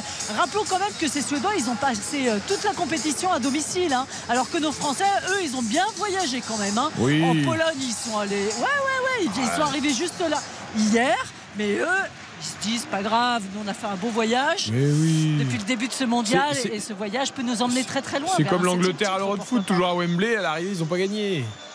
Et c'est que ça, c'est ça. Il faut savoir les bon, En tout cas, bel avantage. 13-9, hein. franchement, on aurait signé après 24 minutes. Et ce qui est très rassurant, je trouve, quand on compare à la première mi-temps contre l'Allemagne, c'est oh, que le ça n'a absolument rien à voir. cette équipe de France. Oula Allez, le petit but là Et eh ben voilà Le but de Dylan Naït 14-9 ah, Là, ça commence à être un sacré écart. Hein. Ouais, mais ça fait du bien. Écoutez, on le prend. Hein. Bah si je peux moins stresser dans ce match, ça me va aussi. Hein. Ne stressez pas. Tout va bien, Isabelle. Les Bleus sont devant. 14-9 plus 5 par rapport aux Suédois. On rappelle que les deux équipes d'ailleurs sont invaincues depuis le début de la compétition, euh, que ce soit dans la phase de poule, dans le tour principal. Euh, la Suède et la France n'ont pas perdu la moindre rencontre et les Suédois n'étaient pas encore tombés contre un os comme l'équipe de France. Ils ont équipé euh, les Suédois en quart de finale. C'était l'Égypte. Corner. C'était l'Égypte. Corner, Eric. Corner pour Rennes au football avec Bourigeau. Corner rentrant de la gauche vers la droite. Il est frappé au premier poteau, renvoyé de la tête par euh, Enzo. C'est mal euh, frappé ça. Euh, oui, oh oui, il faut le lever ce ballon. Tout à l'heure, il a raté un centre. Et c'est beaucoup trop court aussi. Alors, il avait trop levé. Trop court. Ah, vous avez expliqué à Benjamin Bourigeau comment il faut tirer les coups de Justement, vu que c'est un excellent tireur de ah.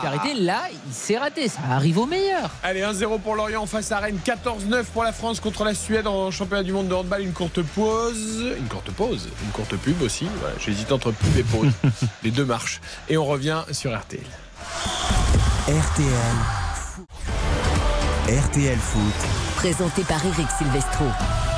Et le deuxième but orienté, Philippe Audouin. Le deuxième but pour Lorient, 2 à 0 effectivement à la suite euh, d'un magnifique mouvement. Quatre passes et l'Orientais ont intercepté un ballon dans leur moitié de terrain et en quatre passes ils se sont projetés à la limite de la surface de réparation de Mandanda. Le brise parfaitement décalé côté gauche euh, qui frappe en force au premier poteau. Mandanda qui ne ferme pas suffisamment au premier poteau et ça fait 2 à 0 pour Lorient. Et c'est un but à la Lorientaise parce qu'une nouvelle fois les Lorientais se sont projetés extrêmement rapidement. Et c'est ainsi qu'ils ont réussi à prendre de vitesse la défense de Rennes.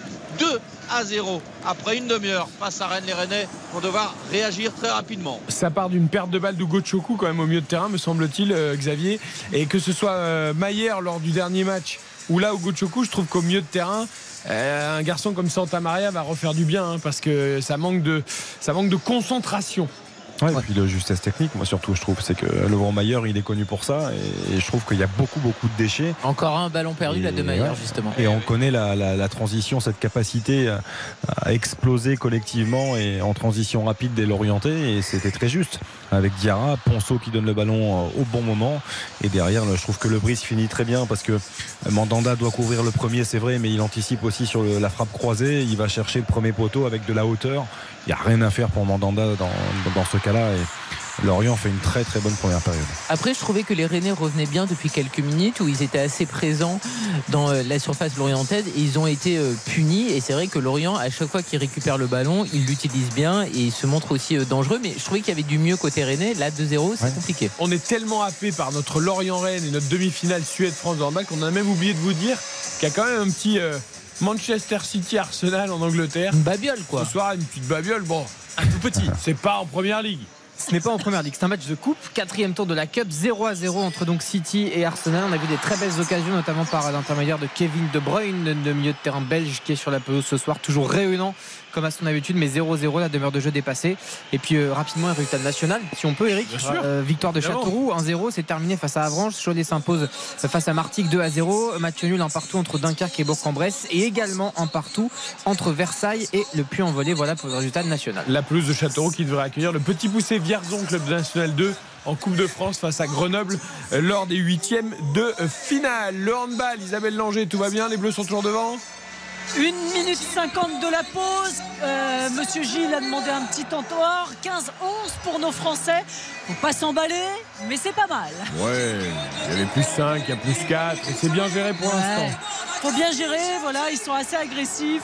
Franchement, c'est bien construit, les attaques comme les défenses. Ils font douter ces- nos amis suédois. Écoutez, on n'en demandait pas tant dans cette première mi-temps, mais 15-11, ça me va bien. Et je crois que Vincent Gérard est à 7 sur 16, si je ne m'abuse. Vous l'avez vexé, vous l'avez 7 vexé avec sur vos... 18. 7 sur 18 Ah mince, pardon. Eh, vous l'avez vexé avec vos 0%, vos 5%, tout ça là. 7 sur Mais c'est 18, bien, faut c'est dommage. titiller comme Ouais, ça. ouais, les C'est grands comme ça que ça champions. réagit un champion. Eh, les grands champions, évidemment. Puis entre Meilleur et Gérard, on était plutôt bien servis euh, sur les deux dernières décennies en, en équipe de France. Ouais, c'était pas mal. C'était pas mal. Hein Deux petits gardiens, quoi. Hein C'était pas mal. Euh, bientôt la mi-temps, Isabelle, tu nous tiens au courant évidemment. Retour Ouais. au foot, euh, Ils sont Lorient en a fait le break. Et attention Rennes, attention parce que les premières places pourraient s'éloigner à force de défaites à l'extérieur. On n'en est pas encore là, Philippe Audouin. Oui, alors sachant que le, le- le top 5, c'est le premier objectif de Rennes. hein. Euh, Ouais, je pense qu'ils visent plus haut. Ils le dans la disent pas, mais ils visent plus haut. Oui, mais en même temps, s'ils finissent cinquième et qu'ils sont européens, les Rennais, ils seront contents. C'est surtout ça euh, qui est important. Garder la dynamique européenne créée depuis euh, quelques saisons, ça, c'est vraiment capital pour Rennes parce que s'il n'y a pas de Coupe d'Europe prochain, euh, ça serait un vrai coup d'arrêt quand même. hein. Rennes, on a pris maintenant l'habitude de voir Rennes en Coupe d'Europe et de bien y figurer. Donc c'est quand même la priorité des priorités. Et puis la course au podium, elle est à un rythme tellement effréné que bah, n'y aurait pas de déception particulière à terminer devant deux équipes qui seraient allées à un rythme beaucoup trop rapide pour les Rennais qui, en plus, Ah bah, en ouais. difficulté à l'extérieur, deux défaites de suite à Clermont et à Reims. Euh, C'était quand même pas euh, euh, des, des cadors du championnat. Et là, euh, ça pourrait faire trois si euh, ce soir euh, la série se poursuivait. Trois de suite, ça serait beaucoup. Et même si Amine Gouiri avait quand même déclaré qu'il a très envie de connaître la Ligue des Champions avec le Stade Rennais. Peut-être pas cette année, mais l'année prochaine d'ailleurs surtout. Non, mais après, ils sont Alors, encore dans la lutte, hein, quand même. parce hein. que c'est marrant parce que quand euh, c'était une question qu'on lui a posée effectivement à Emen Gouiri cette semaine. Et quand euh, je crois que c'était la question euh, tu te vois où dans 5 ans? Exactement, Philippe. et puis et puis en lui reprécisant la question je lui dis bah avec des sélections en ayant joué avec des champions et là il dit oui. Et il au moment où il dit la Ligue des Champions, et il rajoute avec le Stade Rennais en se tournant vers euh, Kevin Briand, l'attaché de presse du Stade Rennais, comme pour dire Oh, faut pas que j'oublie de dire ça. Je sentais le briefing derrière qui tout d'un coup lui avait fait prendre conscience qu'il fallait qu'il ajoute avec le Stade Rennais. Dans 5 ans, faut pas qu'il y ait le club français en quart de finale de la Ligue des Champions au printemps. hein. Parce que dans 5, dans cinq ans, vous êtes touché, moi. Grosse fiesta. Ah, vous aurez un âge canonique. Ouais, malheureusement, ouais, malheureusement. C'est une date qui va compter dans 5 ans. Ah, j'ai- peur de dire Un laquelle. dis demi-siècle, un demi-siècle, Ah ouais, soyons, honnêtes, soyons honnêtes. Bon, Ah, ça va, on a le temps. hein. Ouais, Oui, on a le temps. Vous faites si jeune. C'est ce qu'il faut dire. Ah, c'est ça. C'est vrai. Non, mais c'est vrai. Vous, vous savez parler aux hommes. Ah bah c'est pour ça que je me suis pas lancé sur un âge. Vous savez, c'est comme les femmes. Oh, tu es enceinte Pas du tout. J'ai juste mangé deux hot dogs de trop. Ok, très bien. Faut jamais se lancer là-dedans. C'est toujours compliqué. C'est toujours dangereux. ouais. Ouais. Bon, on fera aussi des, des autres fiestas. hein. Tout, tout est bon pour faire la fiesta. Bien sûr. Pourquoi pas un titre Et de- manger des cookies. Pourquoi pas un titre de champion du monde de handball, Isabelle Langer, pour faire la fête, ce serait bien. Euh, ouais, ce serait pas mal. 16-12 pour Vous les je vous Français. lance Il pas sur votre anniversaire à vous. hein. Euh, non, mais sympa. vous pourriez, hein, ça ne me gêne pas du Ouais, tout. J'assume. Bon, a Allez, c'est bientôt la mi-temps. Ouais, c'est la mi-temps. 16-12 pour nos amis français. Alors attendez, qu'est-ce qu'il nous fait l'arbitre là? Ah, il veut faire rejouer. Ouais, il veut faire rejouer le dernier ballon. Allez, on va voir ce que ça donne. Mais 16-12 pour les Français. C'est pas mal, une première mi-temps assez solide hein, du côté des Bleus de, de, de Guillaume Gilles. Ils ont fait douter, voilà, hop. euh, Les Suédois n'ont mis que bien, ils vont 12 buts. rentrer au vestiaire. Restez à plus Voilà, 4. ils ont mis que 12 buts. Ouais, C'est pas 12 mal, plus 12 4 buts, à la ils mi-temps, les gars. contenus, Ils les ont bien contenus. Et plus 4 à Ils les mi-temps. ont bien contenus, c'est parfait, moi je trouve, pour aborder euh, cette deuxième mi-temps. On va voir ce qui va se dire aussi dans les vestiaires, hein, mais euh, voilà, c'est déjà un premier pas. Les Danois étaient à plus 5 contre les Espagnols à la mi-temps et ce sont eux qui ont Ouais, fini ça a par été chaud à un moment hein, dans la Oui, les deuxième Espagnols mi-temps. sont revenus à un but. Ils ont mené à 20-15 à un moment, je me suis dit bon c'est plié. Ouais. Puis d'un seul coup on s'est tous mis à regarder le match parce que ça a été très très chaud. Là, quand les même. Et Espagnols sont à attention, attention à Koné qui est parti pour mettre le troisième. Oh, le sauvetage du pied de Steve Mandanda. Koné, mais alors il est parti en plein ah, dans l'axe à 40 mètres du but. Il avait un boulevard devant lui. Euh, C'est rare de voir un attaquant partir d'aussi loin sans être gêné par le moindre défenseur. Et il arrive devant Mandanda et son tir est trop écrasé. Mandanda qui réussit à repousser du pied. Il avait les défenseurs rennais à ses trousses, mais euh, tout de même, ça c'est une belle occasion vendangée. Et c'est maintenant Désiré Doué qui est dans la surface de réparation de Lorient, le petit centre en retrait Oh là là qui est là intercepté par le fait. Et ça repart très très vite avec le fait, mais c'est perdu immédiatement. Il n'a pas réussi à trouver Ponceau. Et c'est Désiré, Doué à nouveau dans la surface, dans la moitié de terrain de Lorient, à 6 minutes de la mi-temps. Lorient qui mène 2 à 0. Rennes à l'attaque avec euh, Doué dans la surface de haut but. Ah, il a la possibilité de donner ce ballon à Traoré qui est un peu près de lui maintenant. Ah, si, il a réussi euh, à lui transmettre quand même. Et à Marie Traoré, là, il n'a pas la position de centre. Il réussit finalement un centre cordeau ou le raté de la porte devant son but et le corner à suivre euh, pour euh, Rennes alors On que réclame main. vient réclamer quelque Eh oui. chose. On réclame une main sur le centre euh, de Traoré. Le défenseur l'orienté aurait-il touché ce ballon de la main ou pas? Absolument pas. J'ai rien vu du tout. Ah non, non, mais Et- rien du tout. et- Rien du tout. Comment et- est-ce qu'ils l'assistance vidéo qui a été l'assistance vidéo qui a été consultée par Monsieur Millot a dit non. Le corner est frappé, la tête et Manon euh, sur sa ligne sans problème qui peut se saisir du ballon. Les, les, les Rennais qui poussent, mais les Lorientais, comme d'habitude, qui se projettent très rapidement avec Kaloulou qui est taclé par Théâtre. Oh, c'est je- Théâtre qui était monté pour mettre sa tête sur le corner. Il n'avait pas eu le temps de revenir. Il est venu couper la course de Kaloulou qui partait de sa moitié de terrain et tacle parfait du défenseur belge qui stoppe Oh. Kaloulou euh, dans son élan et la touche à suivre pour les Lorientais. Bon, ce qui est sûr, c'est que Koné signera pas à Bournemouth. Non. Après son raté de tout à l'heure. Non, mais il fait le- Alors, pour revenir sur l'action de théâtre, le tacle, le tacle externe pied droit, là, comme ça, est vraiment somptueux. Pour revenir à, la situation de Koné, euh, tu parles souvent de ça, de- du syndrome des attaquants qui, qui ont trop de temps Ouais, euh, et qui réfléchissent un peu trop. Mais, mais moi, je, je peste encore par rapport à ça, parce que Koné, il a encore beaucoup d'avance. Pourquoi il va pas chercher à dribbler Mandanda? C'est quand même parce qu'il a un joueur René qui revient, mais sur sa droite, il est gaucher. Il fait feinte de frappe, crochet, petit crochet extérieur, il contourne. C'est, je trouve qu'à l'époque, c'était vraiment un geste beaucoup utilisé par les, les attaquants. Ils le font plus. On voit très peu de- d'attaquants maintenant qui, qui essayent de dribbler le gardien. Pourtant, on parle beaucoup de la- de- du côté centre en retrait, euh, sécurité, euh, arme fatale du football. Je pense que le dribble sur le gardien aussi en fait partie. Normalement, le, le joueur arrive lancé, le gardien lui est arrêté. Donc, théoriquement, sur un crochet, c'est difficile ouais. pour un gardien. Soit s'il arrive Il à le anticiper temps, le là. Il faire à peu près ce qu'il qui voulait. réussissent. Il y, a des, ré- il y a des gardiens qui réussissent à lire les, Oui, le la crochet, course de oui. l'attaquant et à le gêner et à l'obliger à s'enfermer. Hum, moi, je suis pas. euh, je trouve qu'un attaquant seul face au gardien, euh, il peut frapper parce que prendre le risque d'un dribble, c'est aussi euh, peut-être se priver d'une frappe. C'est une vraie occasion, hein, être en duel face euh, à un gardien. Mais bon, Koné il a peut-être pas suffisamment confiance en sa technique. Peut-être que l'effort qu'il avait fait sur la course également. euh, euh, Ouais, mais ils sont côté droit. Ils sont côté droit, il est gaucher. il- moi, je, je trouve qu'une petite feinte de corps sur un gardien, un gardien, il se couche. C'est, quand même rare. Effectivement, il y en a qui arrivent à lire, mais c'est quand même rare. Euh, tu arrives face au gardien, tu fais une feinte de frappe euh, ou une petite feinte en, de mine de partir à droite, tu fais crochet pied gauche, il y a quand même 90% de chances que ça fonctionne. Quoi.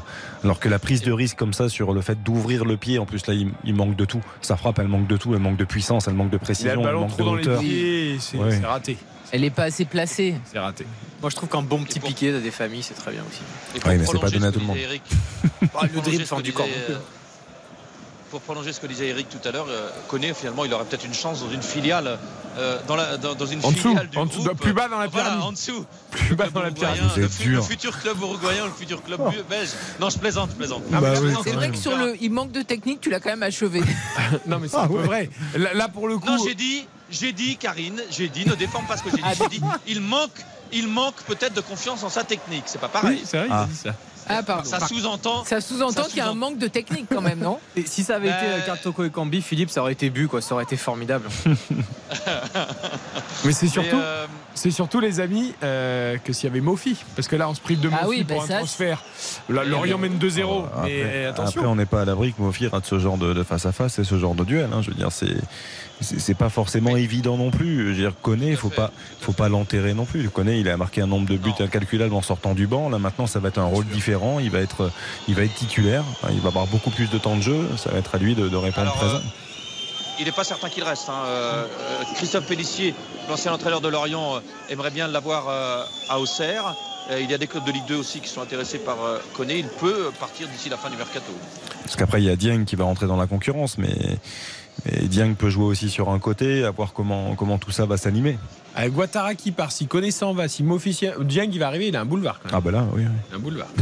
Mais on a envie de le voir de toute façon enchaîner les matchs, Dieng, et retrouver euh, ce qu'il nous avait montré sur quelques matchs, parce que c'est un jeune joueur, il aime prendre la profondeur, il n'est pas avare d'efforts, et c'est vrai que là, finalement, il y a quasiment euh, euh, une, oui, c'est une demi-saison de gâché, et c'est un joueur qui est jeune et qui doit jouer donc. Si vous nous rejoignez sur l'antenne de RTL, 43e, 44e minute même entre Lorient et Rennes, avantage à Lorient 2-0. Talbi et Lebris sont les buteurs.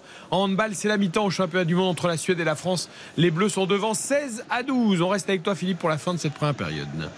Il reste une minute dans le temps euh, réglementaire, mais on aura du temps additionnel. Attention à ce ballon, tout près de la surface de réparation euh, de Lorient avec Doué. Le petit centre, ah, il était bien senti euh, ce centre. Et c'est Traoré qui réussit à empêcher le ballon euh, de sortir. Oui, bel effort du capitaine Rennais. Et euh, le, jeu, le ballon qui reste en vie avec euh, Lovromayer qui redonne à son capitaine. Mayer à nouveau euh, qui va mettre ce ballon dans la surface. C'est fait. La tête de euh, Hugo Chocou qui finalement euh, est trop court. La deuxième chance pour Arthur Théâtre qui est là en position d'ailier gauche. Oh, joli geste technique de Théâtre qui finalement a perdu ses appuis alors que c'est intéressant ce qu'il avait fait pour éliminer son vis-à-vis d'orienté. La faute en revanche de Lovro Mayer sur Koné dans la moitié de terrain de Lorient. Koné qui était revenu des- euh, très bas là pour euh, proposer une solution euh, pour le relanceur Je- je- et il obtient la faute. C'est tout bénef pour Lorient. Maillard, je le trouve moins bien hein, depuis la Coupe du Monde. Il faut digérer la Coupe du Monde. Peut-être aussi peut-être la déception. Peut-être penser partir ailleurs, euh, même s'il est bien à Rennes. Mais je sais pas, je le trouve beaucoup moins intéressant. Et surtout quand il n'a pas les joueurs qui font le sale boulot derrière. Euh, voilà, je, je pense que c'est mieux quand il y a encore une fois un Santa Maria ou un joueur plus rigoureux euh, à côté de lui ou derrière lui est- dans le milieu de terrain. Il est moins constant. Il est moins régulier. Parce que contre le PSG, il avait été très bon. Oui. Et, mais c'est Allez, vrai c'est que une affiche. Mais, c'est l'un des, des rares matchs depuis la reprise où effectivement il, bon. a été performant. ses matchs, quoi. Donc, euh, mais là, je trouve qu'ils sont en retard quasiment tout le temps, les Rennais. Euh, dans, tous les duels, la, faute est, est assez symbolique de Mayer. Il se fait prendre sur la prise de balle orientée de Koné. Euh, il va falloir vraiment qu'il se remette à l'endroit. Toujours l'importance du troisième but aussi, malgré tout. L'arrêt de Mandanda peut changer beaucoup de choses parce que Rennes, cette équipe a du cœur, a du talent, est capable de renverser, euh, je pense, n'importe quel scénario. Et les Rennais qui sont en possession euh, du ballon, on est euh, quasiment au-delà de la minute de temps additionnel. La dernière possibilité pour Rennes avec Doué dans la surface, le centre devant le but et finalement c'est renvoyé par la défense de Lorient. Oh, elle était belle cette ouverture parce que là Doué il était seul côté gauche, lancé et il a pu euh, centrer en première intention sans contrôle. Malheureusement pour Rennes, c'est Lorient qui a pu se dégager et c'est la mi-temps sur ce score de 2 buts à 0 pour les Merlus, beaucoup plus percutant euh, que les Rennais avec un premier but de la tête sur corner signé Talbi et un deuxième but suite à un mouvement vraiment parfait euh, sur le plan collectif et en termes euh, de vitesse conclu par Théo Lebris, le neveu du coach. Avant qu'on note cette première mi-temps, arrêtons-nous deux secondes sur ce dernier ballon de Benjamin Bourigeau qui a cassé, comme on dit, toutes les lignes. C'était absolument fantastique. Je pense que je vais me le remettre avant de dormir ce soir en vidéo. Ah voilà. Quel ballon Quel ballon? Ça, c'est important. Extraordinaire. Hein Non, Extraordinaire. franchement. Ba- Ballon claqué, bien forte, qui prend. euh, euh, elle est un petit peu enroulée, mais au sol, donc ça, ça, ça prend l'effet parfait pour aller faire cette ouverture au niveau du côté gauche. Elle est bien claquée, bien 30 comme il mètres, faut. 40 mètres au sol là C'est presque le geste en fait d'une transversale, sauf que la passe elle reste au sol du pied gauche. C'est pas le pied de Benjamin Bourigeau, mais ce joueur est Je sais exceptionnel. pas si vous jouez, tu vois, mais tu regardes la trajectoire du ballon comme tu regardes ta boule de bowling quand t'es au bowling. Disant, ça, elle ouais. y va, Ça elle y va tout droit, ça fait strike. Ouais, ça et, fait quand strike. c'est, et quand c'est un peu humide comme ça, tu as même la, la trace, tu sais, sur la pelouse qui se dessine, là, le ballon qui, qui tourne un peu vers l'intérieur. Oh là. Franchement, vous avez- vous C'est avez- superbe. est-ce que vous avez déjà joué au bowling avec Xavier Domergue dans vos pérégrinations européennes Alors, je vous avoue que non, et je n'aime pas ça en plus. Ah bon Jamais. Oui, vous savez quoi? Parce que j'ai eu des mauvais souvenirs. J'ai les doigts boudinés. Et donc, euh, Ah, c'est- bloqué dans les trous. c'est cela. Ah. J'ai très mauvais souvenirs. Ça ne me plaît pas du tout. D'accord, Voilà, je très suis pas, je suis pas du tout bowling. Bon, j'ai eu mes aventures au bowling. Invitez là au restaurant. C'est beaucoup mieux, voilà. en revanche, on passe beaucoup de temps au restaurant. Ça, Voilà. c'est- ça, je suis sûr. vraiment très performante au restaurant. Oui, Ça, ça, ça, y a aucun vous doute. confirmer euh, que Karine Galli est la championne au restaurant, il n'y a aucun souci. Philippe Audouin, vous jouez au bowling, vous? Ah, il est coupé. Euh, ça fait longtemps. Ah, ben ça le fait bégayer, ça le fait bégayer Audouin. Hop, hop, hop, hop, hop. J'essaye, mais la boule, elle part sur le Ah, il, fait, côté. il fait plus de spare, de, de de spare De que spare, oui, que de spare, hein, et que de. Non, alors les pires, c'est les de splits. strike. C'est les splits. Ah Tu oui, sais, quand le chiffre est entouré, c'est-à-dire que Ah c'est injouable pour le, pour le coups. c'est bien. Oh, ça, ça me rappelle. Parce que spare, de tu marques des points quand même. C'est, qui aime le bowling Ah, moi j'aimais bien. Ah, moi aussi, j'aime bien. Vous aimez Ah. pas le bowling? Ah Ben non, je viens de vous le dire. Non, non, non, non. Ça moi, fait une éternité que j'ai pas Non, joué, mais mais avant votre petite- Non, ça m'a jamais trop emballé. Vraiment, finir dans un bowling, c'était vraiment un désespoir de cause. Non, mais non. Bien sûr, mais évidemment. Non, mais vous finissez pas dans un. Bah oui, c'est vraiment, vous êtes désespéré, vous savez pas quoi faire de votre soirée pour finir au bowling, a priori. Mais non, mais parfois, quand t'es quand t'es ado, tu, tu peux te faire une après-midi au bowling. Tu peux faire un petit ciné, un petit bowling. Je, je tu sais vois. pourquoi elle aime pas ça, C'est Karine. pas tu finis dans un Je bowling. sais pourquoi elle aime pas ça. C'est, c'est- c'est par rapport aux chaussures. Parce qu'elle trouve que ça fait un peu trop clown, les chaussures. Non, non, j'ai j'ai une mauvaise expérience. Quand vous avez des doigts boudinés, pas de bowling. Ça- voilà un conseil. Ça s'est amélioré, hein, les chaussures depuis. Voilà. Je peux vous Gros souci de doigts boudinés. 21h49, c'est la mi-temps entre Lorient et euh, Rennes. On va noter, on va noter euh, cette première mi-temps en espérant on va retrouver Philippe Audouin. RTL Foot. La note. Alors peut-être que pour la note, ça marchera mieux que pour le bowling avec Philippe. Non, ça marche pas. Philippe Audouin est souci technique à nouveau. Il doit avoir les doigts boudinés pour appuyer Eh sur la prise. Ça veut pas, Ça n'a pas fonctionné. Alors ta note, Karine, de ce Lorient-Rennes. J'ai envie de mettre 6 parce que j'ai envie évidemment de louer ce que nous a proposé Lorient. C'est une très belle mi-temps de leur part. Moi, je pensais qu'ils allaient être peut-être euh, perturbés par euh, ces départs, par ces rumeurs de transfert et finalement pas du tout. On l'a dit, leur atout numéro un, Mofi, est mis de côté parce qu'il est en instance de départ. Donc je voyais pas une équipe lorientaise qui allait euh, nous proposer une si belle mi-temps avec des résultats qui étaient moins bons depuis quelques temps. Et ils m'ont euh, surpris. On a retrouvé le Lorient qui est euh, bon collectivement, qui euh, brille ensemble. Par contre, je suis très déçu de Rennes, donc voilà, 6. Et le 6, c'est vraiment pour la prestation lorientaise. Xavier? Ouais, j'avais envie de mettre 5 parce que pour sanctionner un petit peu ces 45 premières minutes rennaises, euh, loin, vraiment très très loin de leur meilleur niveau et de ce qu'ils peuvent nous montrer habituellement. Je trouve qu'il y a eu beaucoup beaucoup de déchets techniques, beaucoup de pertes de balles euh, qu'on n'a pas l'habitude de voir à l'image de, de Lovro Mayer. Donc je, voilà, j'avais envie de mettre 5, mais Karine m'a convaincu parce que c'est vrai que Lorient a fait euh, 45 premières minutes très cohérentes et parce que aussi, je rajoute un, un petit point de plus, donc je monte à 6 parce qu'il y a aussi cette passe de Bourigeau pour finir qui qui, à mes yeux, change beaucoup de choses. Ah, je lui mets 8 à la passe de Bourigeau, même 9, elle est trop belle cette passe. Euh, il a les yeux partout, il va donner non pas une, mais deux notes. D'abord, Lorient-Rennes, pour Baptiste Durieux. Euh, je vais mettre un note de, de 6. Lorient, c'est pas mal. D'ailleurs, 4 tirs, euh, 4 tirs cadrés. Euh, hyper efficace. Euh, un petit mot aussi sur Enzo Lefebvre, passeur décisif. Il est impliqué dans 5 buts lors de ses 8 derniers matchs. Donc, une passe, non, un but et 4 réalisations. Non, un but et 4 passes décisives, je vais y arriver.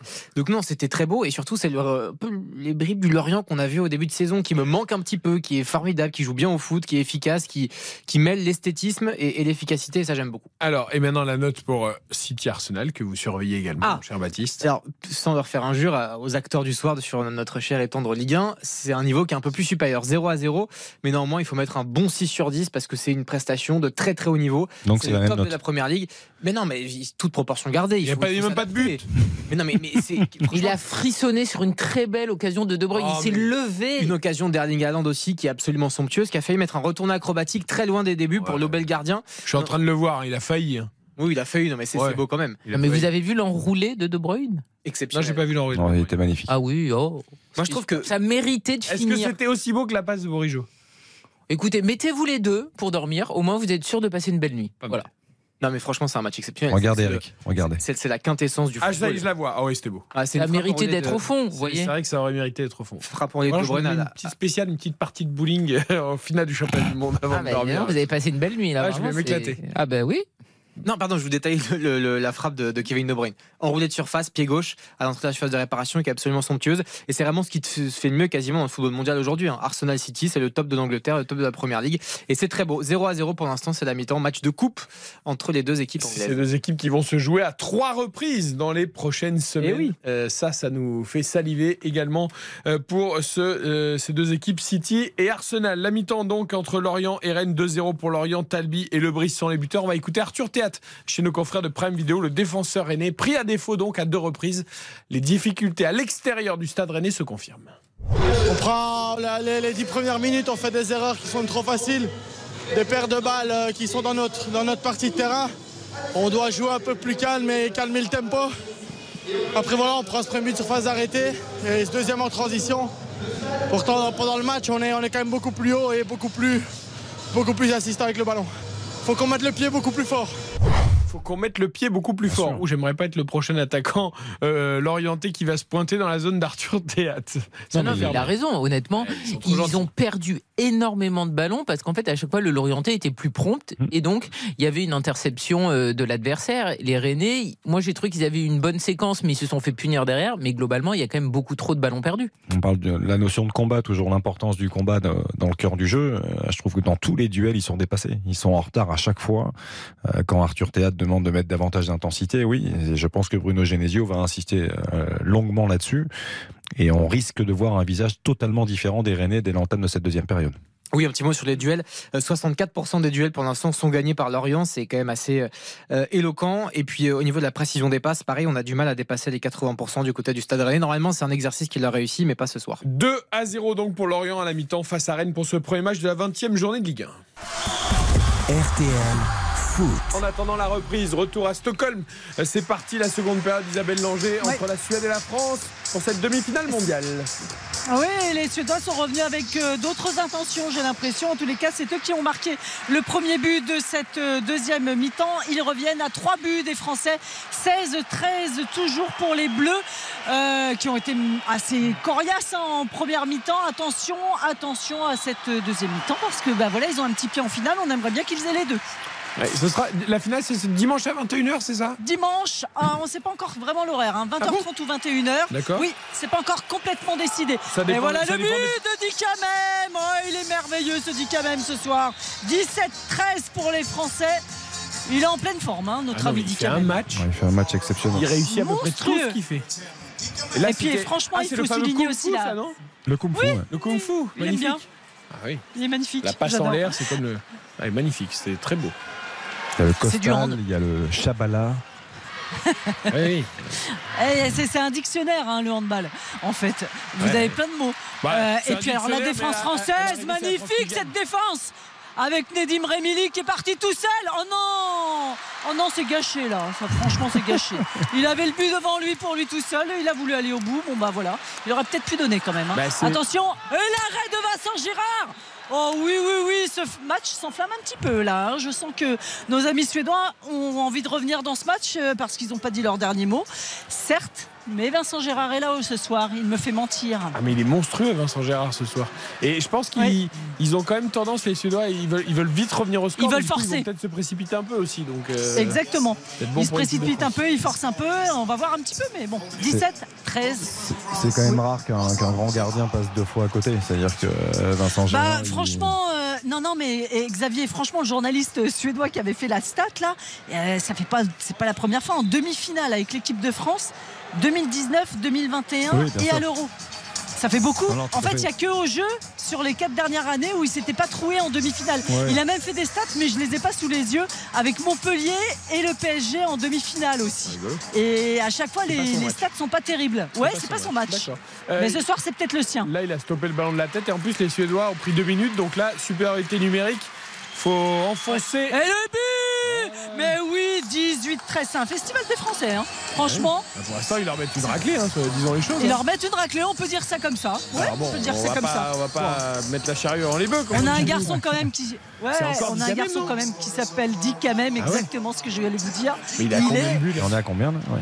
Alors là, je vais vous dire parce qu'en fait, j'ai un petit problème sur mon écran. Il est très sympa, mais c'est le seul où on met zéro but. D'accord. c'est très drôle. Euh, si, alors attendez, je vais y arriver. Il est à 5 buts. D'accord. Mais là, on- Sur ça- sept tirs. Ça, Cinq mal. buts sur 7 tirs, Son l'efficacité. tir, son C'est- tir c'est du gauche a été chronométré à 107 km/h. Ah, il y a une puissance quand le, le- il- 107 il, lâche le bras. Quand il lâche le bras, c'est quand même assez impressionnant. Ah, il a pas les doigts Faut pas être en lui, face. non. c'est pas sympa ça. Bon, c'est pour Vous Macarine. connaissez pas les pros. Bah, elle, a, elle a fait du hand. Elle le- nous a dit qu'elle a fait du hand. Mais bien sûr que oui, j'ai même couvert les championnats du monde, les derniers qu'on a gagnés à Paris, avec le papa de Quentin Mahé. Mais vous avez eu combien de vies? Parce que pas- quand vous racontez aux auditeurs tout ce que vous avez fait, je me dis, mais cette jeune fille a eu 5 ans de vie. hein. Bah, bien sûr. Pourtant, vous êtes si jeune. Euh, non, je suis très vieille. mais non. Et donc c'était très beau parce qu'à l'époque, Quentin Mahé, lorsqu'il y a eu les championnats du monde à Paris, il n'avait pas la même place en équipe de France et c'était sous les yeux de son papa et c'était très émouvant. Voilà. Ah, vous avez une belle playlist aussi, Isabelle, apparemment, dans la salle. là. Donc on embrasse Pascal Eh mais- son papa. Voilà, aussi. Oui, j'ai une belle playlist. Moi, j'aime bien. Bah oui. Ça rythme. 18-14. Ah les- ça on adore, ça on adore. Ah bah, on est au pays. Ouais. Bah là, on est au pays. Bah oui, mais c'est un On est très au très pays bon à choix musical. Ah oui. Non, non, la playlist, elle est pas mal. Et vous savez que depuis l'autre jour, je me- danser. j'arrête pas toujours de me poser la question pourquoi la Norvège, le Danemark, la Suède, ils sont toujours ultra performants en handball? Mais en effet, avec le froid qu'il fait dans ces pays, les sports, Ah, euh, tu- les sports en salle, salle, hein, tu bah, pas évidemment. foot dehors, hein. Eh oui, bah, évidemment. Vous avez mis combien de temps pour avoir cette Non, non, je sais pas pourquoi. Bah non, parce que ils, en basket ou en volley, ils sont pas extraordinaires. Oui, oui, mais Pourquoi bon, le hand? Bah, ils sont bons en sport en salle, mais aussi quand même ils sont très bons en ski alpin. Enfin, Ah oui. en ski. En- Ça aide. Ah bah oui, mais ils ont tout. Même si c'est une américaine hein, qui a tous les records là, en ce Ah bah d'accord, a enfin bon, il y a eu quand même quelques petits euh, champions. Ah oui, Oui. légèrement. Elle se rapproche de Stenmark c'est ça Elle est plus qu'à 3 victoires Ouais, du c'est record de Stenmark. 83 et c'est 86 le C'est record de Stenmark. exceptionnel ce Qui qu'elle était fait. d'ailleurs euh, scandinave. Exactement. Exactement. Euh, donc on en est à combien? 18-14. 18-14. Je vais marquer une courte pause 18-14. publicitaire, le rappel des titres des infos et ensuite évidemment. Prandi, Elohim Prandi. Ah, oui, oui, oui 19-14 pour monsieur Yanis Len. Pour Langer, c'est la fille cachée de Julien Lepers. On savait pas. Hein C'est ça après, Les trois à la suite On ne savait pas les trois à la suite. Eh oui 18, 19, 14 pour l'équipe de 19-14. France. On marque une courte pause, les infos. Et on te retrouve Isabelle. La France, elle est calée. Pas quasiment en finale, mais c'est bien parti. RTL. RTL. Il est 22h.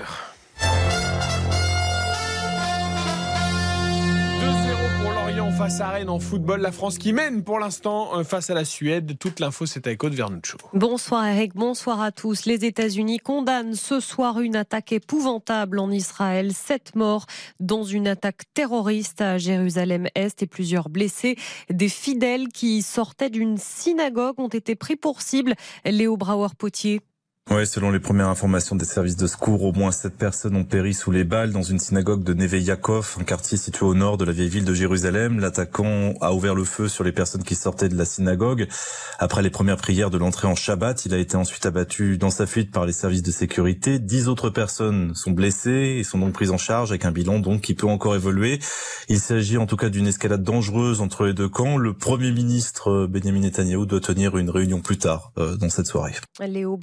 Potier, correspondant de RTL en Israël. Selon la police, l'assaillant serait un Palestinien résident de Jérusalem-Est âgé de 21 ans. Pour rappel, la veille, l'armée israélienne avait mené un raid en Cisjordanie occupée faisant 9 morts.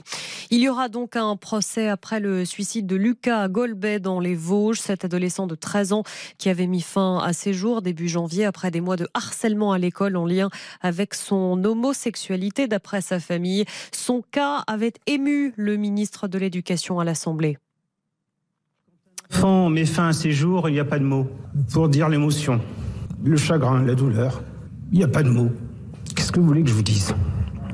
Quatre des camarades de Lucas ont admis s'être moqués de lui à plusieurs reprises. Ils seront jugés pour harcèlement.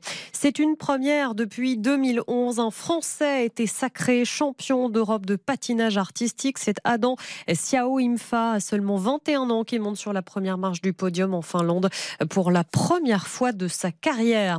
La météo, une ambiance encore bien froide et grise demain sur les trois quarts du pays. Quelques flocons sur le Jura, le Massif central et les Pyrénées. Des éclaircies sur le quart nord-ouest l'après-midi et du soleil en Méditerranée. Attention au fort Mistral. Les températures comptaient de moins 7 à 2 degrés en moyenne le matin jusqu'à 5 en Méditerranée. L'après-midi, vous aurez de 2 à 9 degrés en moyenne et jusqu'à 11 à Ajaccio pour la maximale. Et puis les courses demain à Vincennes. Dominique Cordier vous conseille de jouer le 7, le 5, le 11, le 9, le 6, le 16, le 14 et sa dernière minute. C'est le 11, élite de Giel. Merci beaucoup. On vous retrouve tout à l'heure à 23h. À tout à l'heure. RTL Foot. Présenté par Eric Silvestro. Allez, on va retrouver Philippe Audouin pour le coup d'envoi de la seconde période entre Lorient et Rennes. On a cru au troisième but quasiment euh, dès les premières secondes de cette euh, deuxième mi-temps, mais il y avait un hors-jeu. Les Lorientais donc qui sont revenus toujours avec de bonnes intentions. Mais ce qui est intéressant, Philippe Audouin, c'est qu'à Rennes, Bruno Gésio est très colère, il a tout changé. Oui, alors déjà, le but euh, était marqué par Ponceau après 40 secondes et il y a assistance vidéo pour vérifier qu'il était bien en position de hors-jeu. Mais effectivement, euh, ce troisième but aurait été un coup de froid terrible euh, pour les Rennais. On va attendre la confirmation de la Ouais, décision est validé. de Monsieur Millot. Parce que non, il est bien refusé. Il est bien refusé.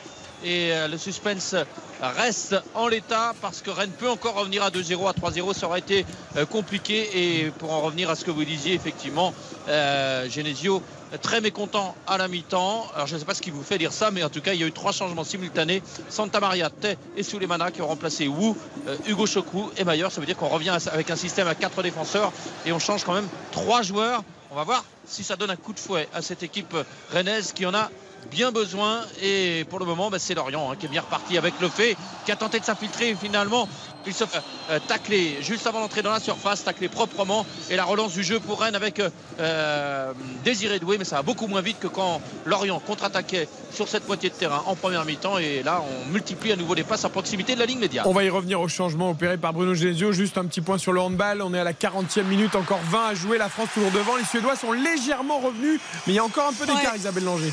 Il y a encore un peu d'écart, 21-18, trois petits buts d'avance pour les Français qui ont compté 5 quand même tout à l'heure.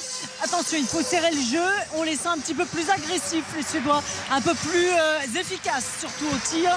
Et pour le moment, euh, voilà, trois petits buts d'avance, il faut conserver ce précieux avantage, c'est fait. Quatre buts d'avance grâce à un but euh, de notre ami euh, Nicolas Tournin, 22-18. Allez, on garde cet écart de 3, 4, 5 buts pour laisser les Suédois à distance et ce sera absolument Aïe, aïe, aïe. parfait. Qu'est-ce qu'il y a. Non, non, rien, rien, rien. C'est moi qui me suis emballé. J'ai vu le but dedans, mais il est passé à côté. Ah bah voilà, oui, les Suédois se précipitent. Euh, Xavier Demer, Karine Galli, les changements opérés par Bruno retournent un système à 4 derrière. Les deux milieux qui sortent quand même, Maillard et Hugo Choco, on l'a dit, hein, ça jouait trop facile. Au milieu, ça n'avait pas d'emprise, on mettait Santa Maria. Mais c'est bien qu'il ait choisi de faire des changements dès la mi-temps parce que honnêtement sur la première période, on l'a rappelé, on aurait pu être à 3-0 avec cette opportunité euh, de Koné. Il faut changer en fait. La première mi-temps, elle n'a pas été assez satisfaisante. On l'a dit qu'au milieu de terrain, il se faisait manger, qu'il y avait beaucoup de pertes de ballon. Donc je trouve ça bien qu'en fait Bruno Genesio attende pas plus longtemps et à voir si ces euh, changements seront euh, efficaces ou pas. Mais je trouve ça bien. Il faut trancher dans le lard. C'est un choix fort hein, quand même. C'est un choix fort de, sortir ces deux milieux de terrain récupérateurs et qui tu, tu as accordé ta confiance au coup d'envoi. Après, tu as complètement raison, Karine, quand ça ne va pas et la première mi-temps, euh, en première période, Rennes est passé complètement à côté. C'est fait bouffer tout simplement dans le cœur du jeu et le changement de système est logique parce qu'ils ont besoin d'avoir davantage de joueurs dans le cœur du jeu. à voir avec Philippe comment ça va se réorganiser mais Bourigeau va sans doute avoir un, rôle un peu plus travailleur euh, au milieu de terrain, dans sa faculté aussi à venir euh, travailler et aider euh, les deux autres milieux de terrain entrants, hein, que sont Santa Maria et Flavien T. mais oui, c'était important. il se devait de faire ces changements-là. Et là, il y avait une action intéressante avec un tir contré à l'entrée de la surface. Damien Gouiri, il était bien parti. Euh, ce tir sans contrôle avec un ballon à mi-hauteur devant Gouiri. Et euh, c'est contré par la défense de Lorient. Et corner à suivre euh, pour Rennes. Amari Traoré a beau réclamer une main sur son centre. Non, c'est Souleymana qui réclame une main sur son centre. Mais elle est totalement involontaire. Il me semble logique qu'il n'y ait pas pénalty sur cette action-là. Et Souleymana, c'est bras, bras collé au corps, me semble-t-il. Oui, oui, complètement. Et, pour moi, il n'y a, pas, a pas du tout pénalty. Il y a des discussions, mais corner à suivre euh, pour euh, Rennes. C'est un signe fort de voir Souleymana rentrer à la mi-temps plutôt que de coup. Peut-être que Bruno Genesio veut montrer à Souleymana qu'il tient à lui pour la deuxième moitié de saison. Parce qu'on aurait pu quand même euh, s'attendre à une entrée de Jérémy de de corde qui est frappé, renvoyé de la tête au premier poteau par Koné qui est précieux dans le jeu aérien sur, et sur ses replis défensifs. Il est généreux dans l'effort. Tout à l'heure, quand je parlais de il fait mal aussi. aléatoire, et, là, il y a un bon, un bon mouvement rapidement euh, mené par les Lorientais qui sortent toujours aussi vite de leur euh, moitié de terrain. C'est leur point fort, mais là, ça a été contré par la défense rennaise et ça va repartir de très loin avec Rodon. Tout à l'heure, j'étais surpris de vous, entendre me dire Koné euh, avec sa technique aléatoire. Ben, pour moi, il a une technique, c'est pas son point fort la technique. Ah non, c'est pas son point fort. ouais, mais il est pas maladroit. Hein. Oui, oui, non, non.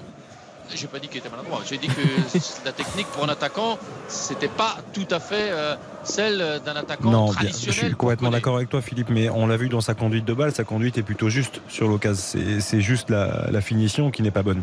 Parce que la conduite est plutôt propre. Je trouve que techniquement, il, est assez propre. C'est pas euh, le joueur le plus délié qu'on puisse connaître, ça c'est sûr. C'est pas un Amin Gouiri euh, de par ces qualités-là. Mais maintenant, je trouve qu'il apporte quand même beaucoup de choses. On l'a pas souligné, mais coup dur quand même pour Lorient. Hein. C'est la sortie d'Abergel, euh, remplacé par Innocent à, la mi-temps. je pense qu'il est touché physiquement parce qu'on l'a vu se faire soigner en fin de première mi-temps. On sait que c'est le poumon, hein. enfin, c'est plutôt les eh cinq poumons de cette équipe de Lorient à lui tout seul.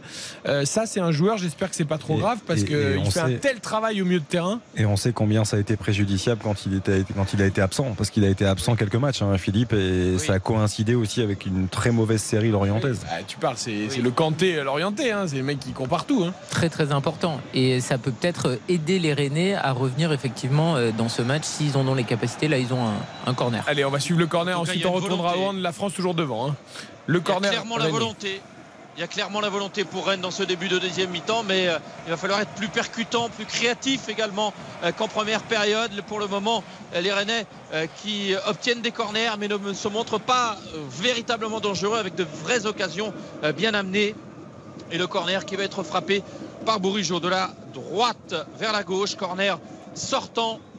Évidemment, tous les Orientais sont revenus en défense dans leur surface de réparation. Le ballon qui est bien frappé et la deuxième chance à l'extérieur de la surface pour Flavien Tay euh, qui euh, finalement voit la défense orientaise définitivement écarter le danger, même si ça va revenir là avec Amari Traoré euh, qui est dos au but à 40 mètres. Et finalement, c'est Lorient qui repart 2 à 0 pour Lorient après 7 minutes en deuxième période. Le handball, France-Suède, demi-finale de championnat du monde à Stockholm, Isabelle Langer, les Bleus toujours devant. Et on peut peut-être dire d'ailleurs merci aux arbitres qui ont l'air d'être très pointilleux très pointilleux, mais 24-21 pour euh, les Français. Les Suédois, trois petits buts, mais euh, des fois, on veut jouer un petit peu trop. Euh, comment dire on peut trop, un peu trop faire le spectacle là, sur deux actions de Nedim Remili.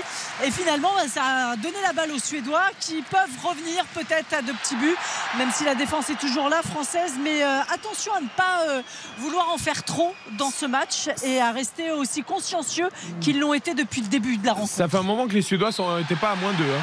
Donc, euh, Ouais, ça fait très longtemps. mais justement, à chaque fois à 3, que. 4, 5 buts. Hein.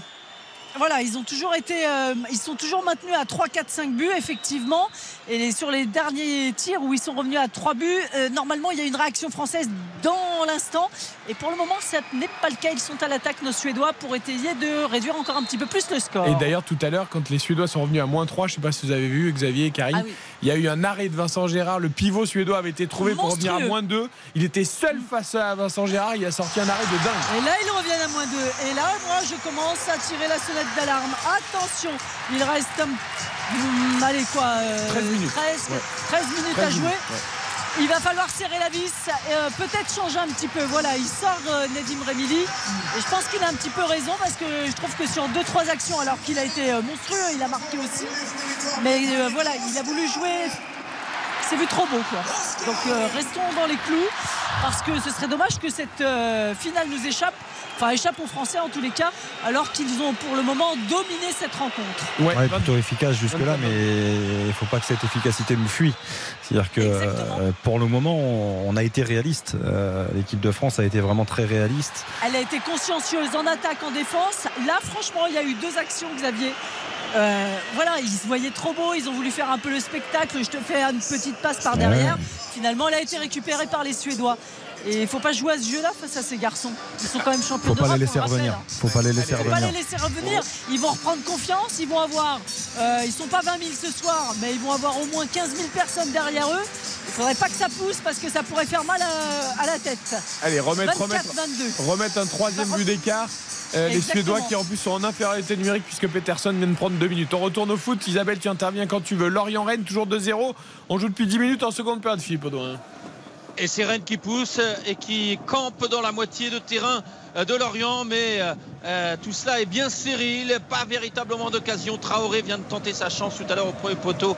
Euh, Manon n'a eu aucun mal à se saisir euh, du ballon. Et là, c'est un ballon dans la surface de réparation. Les Rennais qui réclament une main. Mais M. Millot euh, a l'air de faire signe que c'est un bras collé au corps.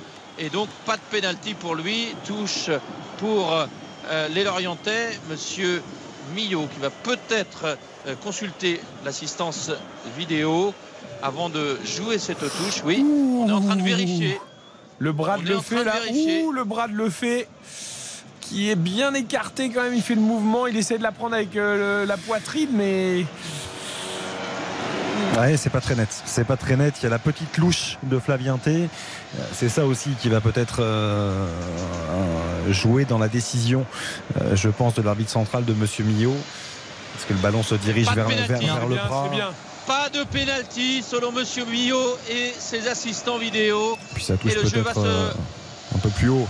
Oui, Vous savez, c'est au niveau de la manche. et puis- peut-être au niveau de la manche, comme euh, on le décrit Il n'y a souvent. pas, tu vois, c'est pas une main vraiment d'intention et tout. Je trouve que c'est écarte bien. Bien arbitré. Et deuxième changement, quatrième changement plutôt euh, pour euh, Rennes avec l'entrée de Jérémy Doku à la place de Désiré Doué après seulement 11 minutes en deuxième période. Bruno Genesio qui avait déjà fait trois changements à la pause. Et là, il fait à nouveau entrer un attaquant avec Doku. L'international euh, belge, mais euh, Lorient repart euh, depuis sa moitié de terrain avec Julien Laporte qui a écarté, c'est bien joué sur le côté droit pour Kaloulou qui a trouvé Diarra devant lui qui donne à l'intérieur à Innocent et le relais de Lefebvre pour euh, Innocent qui en revanche perd le ballon. Oh Le- l'échappée côté gauche de Jérémy Doku premier ballon pour lui. Et c'est intéressant ce qu'il fait même si là c'est un peu profond la passe euh, qu'il euh, a destinée à, à Souleymana. Et Souleymana n'a pas pu redresser la course du ballon. Il a réussi à la redresser mais il n'a pas pu remettre ce ballon dans de bonnes conditions devant le but euh, de Manon. Et euh, euh, le gardien italien qui peut euh, prendre ce ballon au premier poteau et renvoyer le jeu en direction de la moitié de terrain rennaise avec Koné euh, de la poitrine. C'est bien joué dos au but ce, ce qu'a fait Koné là pour réorienter le jeu à droite avec maintenant une accélération euh, de Diarra qui finalement euh, est stoppé et c'est Rennes qui va pouvoir repartir avec Jérémy euh, Doku euh, pour Santa Maria. C'est là où les Rennais manquent de vitesse quand même sur les récupérations. Ça n'a rien à voir avec les Lorientais qui en première mi-temps réussissaient à se projeter en 3-4 passes très rapidement dans la moitié de terrain rennaise. Et là ça ronronne euh, pour les joueurs de Genesio Euh, et là, c'est Gouiri qui, quand- même, d'un bel extérieur, réussit à réorienter le jeu côté gauche. Euh, Doku qui combine avec euh, Flavien Tay. Le centre de Doku contré par un défenseur de Lorient. La deuxième chance pour Adrien Truffert. La troisième chance maintenant pour euh, Flavien Tay qui retrouve Doku. Doku arrêté, qui réussit en se retournant quand même à ré- récupérer le ballon qu'il avait perdu. Le centre, deuxième poteau. Et c'est Traoré qui est trop court, mais c'est Rodon qui remet ce ballon dans le paquet. Ouh, c'est mal donné ça de la part du Gallois. Le ballon qui file en sortie de but à l'opposé. Et euh, c'est l'image, je trouve, cette action de ce que fait Rennes ce soir. Tout est stérile dans euh, ce que font les Rennais. Il y a des intentions, mais il n'y a aucune créativité. On les avait laissés à moins 2, ils sont à nouveau à plus 4. Isabelle Langer, formidable français au championnat du monde de handball face à la Suède. 27-23 pour les Bleus de Guillaume Gilles. Franchement, on respire un petit peu plus. Il reste allez, 8 minutes à jouer Oh, euh, dans les cette partie. Euh, ils sont, euh, Ils sont voilà. brouillons les Suédois. hein. Ils forcent, Ils sont brouillons, ils essayent de forcer maintenant, mais voilà, euh, c'est bien. Les Français ont remis un petit peu les pendules à l'heure.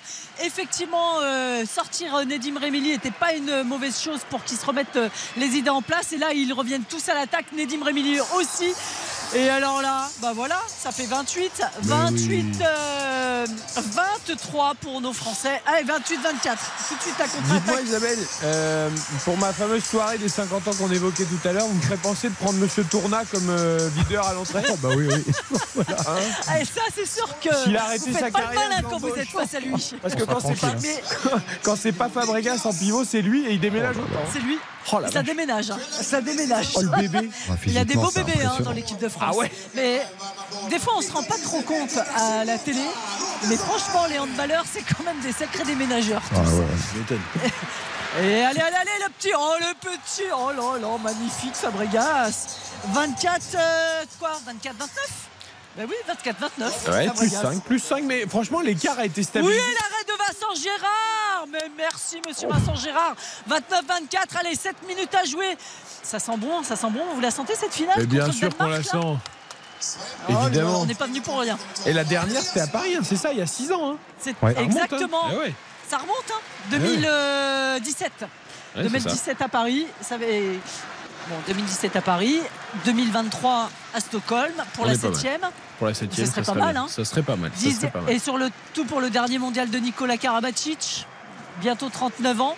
Ouais, ça- J'ai l'impression qu'on dit ça à chaque fois, mais il est toujours là, donc euh, il sera Non mais je pense qu'après les Jeux, euh, Ouais. il sera plus là. Non. D'accord. Là franchement, euh, lui qui n'avait ra- qui avait rarement été. Ça fait deux fois que Elohim Prandi nous la met dehors. Ouh là là. Ouh là là là là. Alors.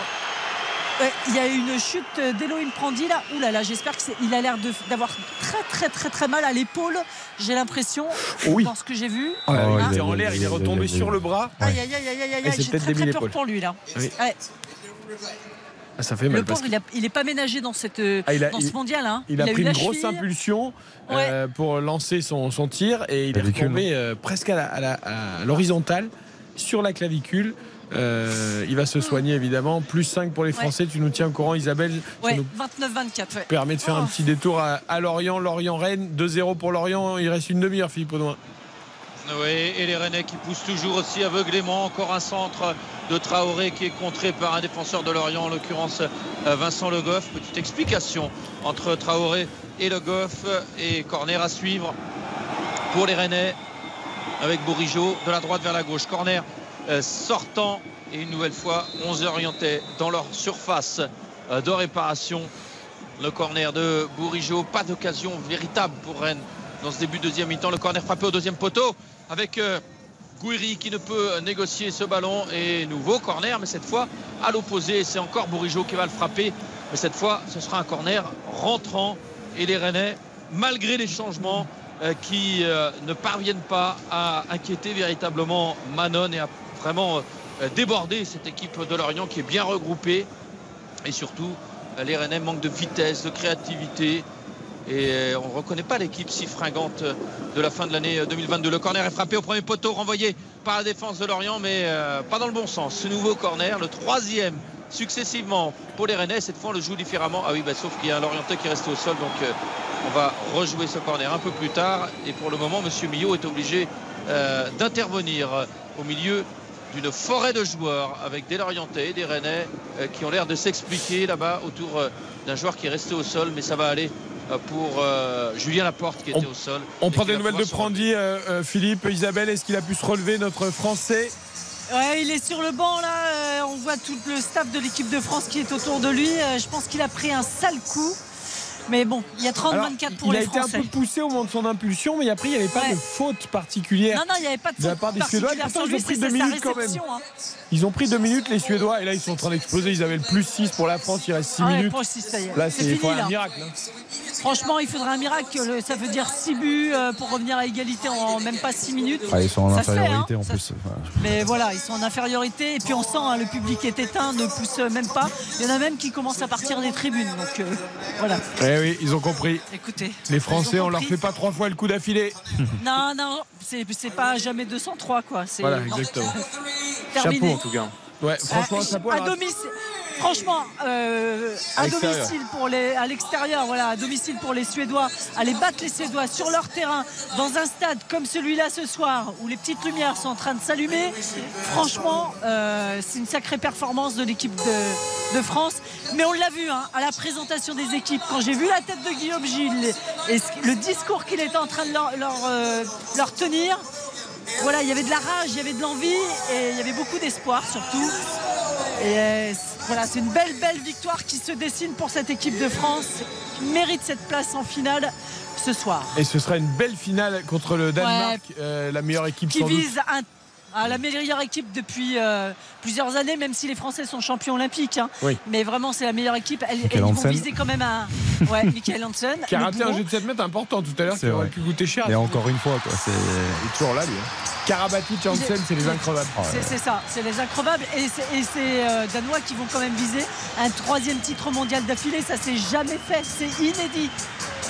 Donc Ça- il y a un beau challenge encore à relever pour cette équipe de France. Allez, on n'y est pas encore, mais ça en prend le chemin. Non. 5 minutes, 5 buts 30-25. d'avance euh, pour les Bleus. On reste avec toi, Isabelle, mais on repart à Lorient également avec Philippe Audouin, où Rennes n'y arrive pas, hein, Philippe, à revenir dans cette Non. partie face au Merlu. Non, et, et franchement, on ne voit pas euh, d'où va venir la lumière côté rennais parce que en 20 minutes, en deuxième mi-temps, malgré les quatre changements de Bruno Genesio, il n'y a rien de changé par rapport à, à la première période et signe euh, ou symbole de l'impuissance rennaise. Carton jaune à l'instant pour euh, Théâtre pour une faute commise euh, à proximité de la ligne de touche sur le flanc gauche de l'attaque lorientaise. Euh, Premier carton du match donc pour le défenseur rennais et euh, coup franc à suivre pour Enzo Lefebvre qui met ce ballon dans la surface, c'est renvoyé par Traoré. Et là, il y a une occasion en contre-attaque, mais les Rennais sont tous en défense. Et Flavien va avoir du mal à trouver une solution, même s'il a réussi à lancer Souleymana qui va très vite, qui va rentrer dans la surface. Oh, Souleymana qui bute sur Manon. Ah, Souleymana, là, il a poussé un peu trop loin son ballon sur sa dernière touche. Ça a permis à Manon de venir contrer l'attaquant rennais, mais ça, c'était enfin une occasion pour les Bretons avec cette récupération et cette projection grâce à Flavien. Quelle est belle la rapide passe de T. Quelle est belle parce qu'elle est pile dans le bon tempo. Elle lance Souleymana qui est plus rapide à la course. Et franchement, la passe est magnifique. Et Souleymana, c'est aussi euh, euh, l'attaquant qui réfléchit trop parce qu'en fait, il pousse trop loin son ballon sur la dernière touche. Je comprends Voilà, effectivement peut qu'il a- centrer aussi, je comprends qu'il aille au bout, mais il y a Doku qui accompagne l'action à gauche. Je pense que s'il si, s'il lève la tête un, un temps soit peu à un certain moment, parce qu'il fait partie de ces joueurs qui ont souvent la tête baissée, qui va tellement vite qu'il voilà, il est obsédé par le but qui est face à lui. Et là, là, en l'occurrence, c'est l'attaquant qui réfléchit pas plutôt. c'est ça qui est terrible. Oui, ou qui tergiverse trop, euh, savoir qu'est-ce que je vais faire et qui du coup rate sa conduite de balle à la fin. Parce qu'à la lutte euh, en vitesse, que ce soit sous les manas ou Doku, euh, ils savent très bien qu'ils ont peu d'équivalent et qu'à partir du moment où ils sont passés, c'est quasiment une mission impossible pour les rattraper. Après, Doku part de très très loin au départ, donc c'est c'est difficile d'avoir ce, il a raison de- euh, cette lucidité. C'est bien qu'il aille au bout. Manoné euh, ferme très bien. Je trouve il est plutôt performant, hein, Manoné, hein, Ah, sur les, sur les bon derniers matchs. hein, ouais. Euh, contre Bastia, c'est lui hein, qui est décisif sur la séance de, de tir au but. Il est, il est plutôt bon, plutôt bon en ce moment, le- l'ancien monégasque. Et Lorient qui cherche pourtant un gardien, puisque Mbogo ne reviendra pas, euh, ou alors peut-être pour les tout derniers matchs de la saison. Le compte non sûr. Oui, Benjamin Lecomte a signé à Montpellier. Oui. Après le départ de il, Mille. il a- il aurait pu revenir à Lorient, effectivement. Bah, ça s'est joué entre Montpellier et Lorient. ouais. Il avait été très bon ici euh, avant de partir euh, à Monaco.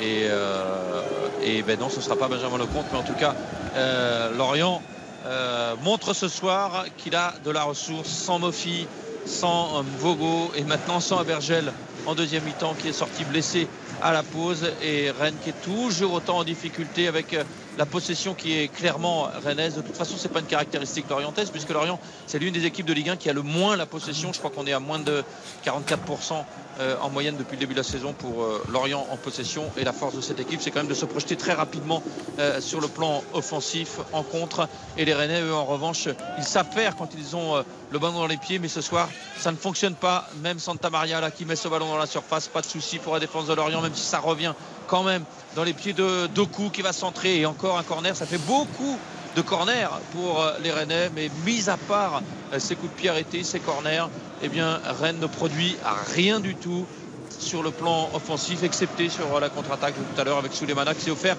euh, sur la passe de Flavien Tell, la plus belle occasion rennaise euh, du match. Mais euh, en première mi-temps déjà, Rennes n'avait pas d'occasion. Le corner pour les Rennais qui va être frappé de la gauche vers la droite. Corner rentrant, théâtre au deuxième poteau qui est contré et nouveau corner, mais cette fois à l'opposé et c'est Bourigeau qui, comme tout à l'heure, va traverser le terrain pour aller frapper ce corner euh, sortant de la droite euh, vers la gauche. Il n'y a guère que sur coup de pied arrêté que Rennes peut se relancer, mais les Lorientais jusqu'à présent ont toujours réussi à s'interposer sur euh, ces corners. Benjamin Bourigeau pour le frapper, le ballon qui s'élève au deuxième poteau, contrôlé au deuxième poteau, mais mal contrôlé euh, par euh, Gouiri. C'est pas un bon match, Gouiri. Hein. Ça lui a pas porté chance d'être l'invité de, RTL Foot, soyons honnêtes. Il fait pas un bon match du tout, Amine Gouiri, ce soir. Et, Rennes qui est mené 2 à 0 euh, par Lorient à 20 minutes de la fin. Je voudrais qu'on retourne à Stockholm. Il reste moins d'une minute, Isabelle Langer. L'équipe de France va être en finale du mondial. 30-26 pour les Bleus, mais surtout le spectacle, il n'est même plus sur le terrain, il est sur le bord du terrain. Tous les Bleus du banc français sont en train de se congratuler. Les sourires sont de, de mise et le nouveau but de Yannick Laine, 31-26 pour les Français. J'ai envie de dire qu'il n'y a pas eu match. Ils ont été monstrueux, nos Bleus, ce soir, face à des Suédois qui ont été anesthésiés par cette attaque, par cette défense tricolore. Ils ont été monstrueux, comme je vous le disais, et notamment mon ami Vincent Gérard, eh ben ouais, il m'a peut-être entendu, il n'a pas aimé ce que j'ai dit sur lui, et du coup, ça lui a donné des ailes ce soir. Avec 12 euh, arrêts sur 38, ça fait 32%, et c'est vraiment pas mal dans un match de hand. Je peux vous dire 32%. C'est terminé Les Français sont en finale de ce mondial. 31-26 face à la Suède. Le public est ici groggy, même s'il applaudit ses joueurs. Et les Français qui se congratulent au milieu du terrain. Ils sont heureux, les visages sont souriants et ils ont raison de l'être parce qu'ils ont fait un match extraordinaire face à ces Suédois. On les attendait, on savait qu'ils étaient capables de le faire. Invaincus dans cette compétition, dimanche, ils retrouveront peut-être les meilleurs joueurs du monde aujourd'hui, ceux qui sont doubles champions en titre, les Danois de Michael Hansen. Rendez-vous dimanche soir pour une finale qui va être sympathique. Isabelle, merci beaucoup de nous avoir fait vibrer avec cette superbe demi-finale du championnat du monde de handball, les Français euh, qui ont retrouvé de leur superbe, qui sont invaincus et qui sont donc en finale face au Danemark. Bravo, merci Isabelle, bien fait de partir à Stockholm comme ça. Euh, la, petite, euh, la petite pensée de dire ah ils vont aller au bout, ils vont aller au bout les Bleus, on va aller à Stockholm ben pour faire vivre ça sur RTL. merci beaucoup Isabelle, reste avec nous quelques minutes. Rendez-vous dimanche pour le 7 titre. Je file en zone mixte ah, pour les interviews. Ah, ok, alors filez en zone mixte, vous avez bien raison pour aller voir les handballeurs qui ont été brillants. Oui, septième finale, septième finale de, de championnat du monde pour les Français, c'est stratosphérique. Et puis effectivement six titres, on l'a dit. La dernière finale perdue, c'était en fait la première, c'était en 1993 et ils n'ont plus perdu, plus jamais en finale ensuite les, les, les et le but de Rennes! Le but de Rennes qui revient à 2 buts à 1 et qui relance complètement le match alors que Lorient résistait bien euh, depuis euh, le début de cette deuxième mi-temps et n'avait pas été inquiété véritablement. Et bien là, euh, sur un centre au deuxième poteau, je crois que c'est Guiri, on en parlait à l'instant, qui a réussi à marquer dans le but vide avec une action qui est partie du côté droit, 1-1-2, un centre de Traoré. Et si je ne me trompe pas, c'est Guiri ou qui se jette C'était qui se jette. C'est Flavien C'est Flavien Tay qui, se jette, en taclant à l'image d'un défenseur. Le, le, geste est super parce qu'il Comme un mort de faim, il se jette au sol, pied gauche et il la met petit filet opposé. Magnifique. Et encore ce travail Bourigeau à Marie Traoré sur le côté droit et le nouveau centre décisif du capitaine René qui relance complètement l'intérêt de ce match. Karine Galli croyait que son pari était passé avec le but de Gouiri. Ça va peut-être venir, Karine. Ça va peut-être venir 2-1 pour Lorient face à Rennes. Les deux équipes marquent, c'est bon, c'est validé. Eh oui, ça c'est bon, mais il Bon. faut le buteur. Ah, faut pas tout Baptiste avoir.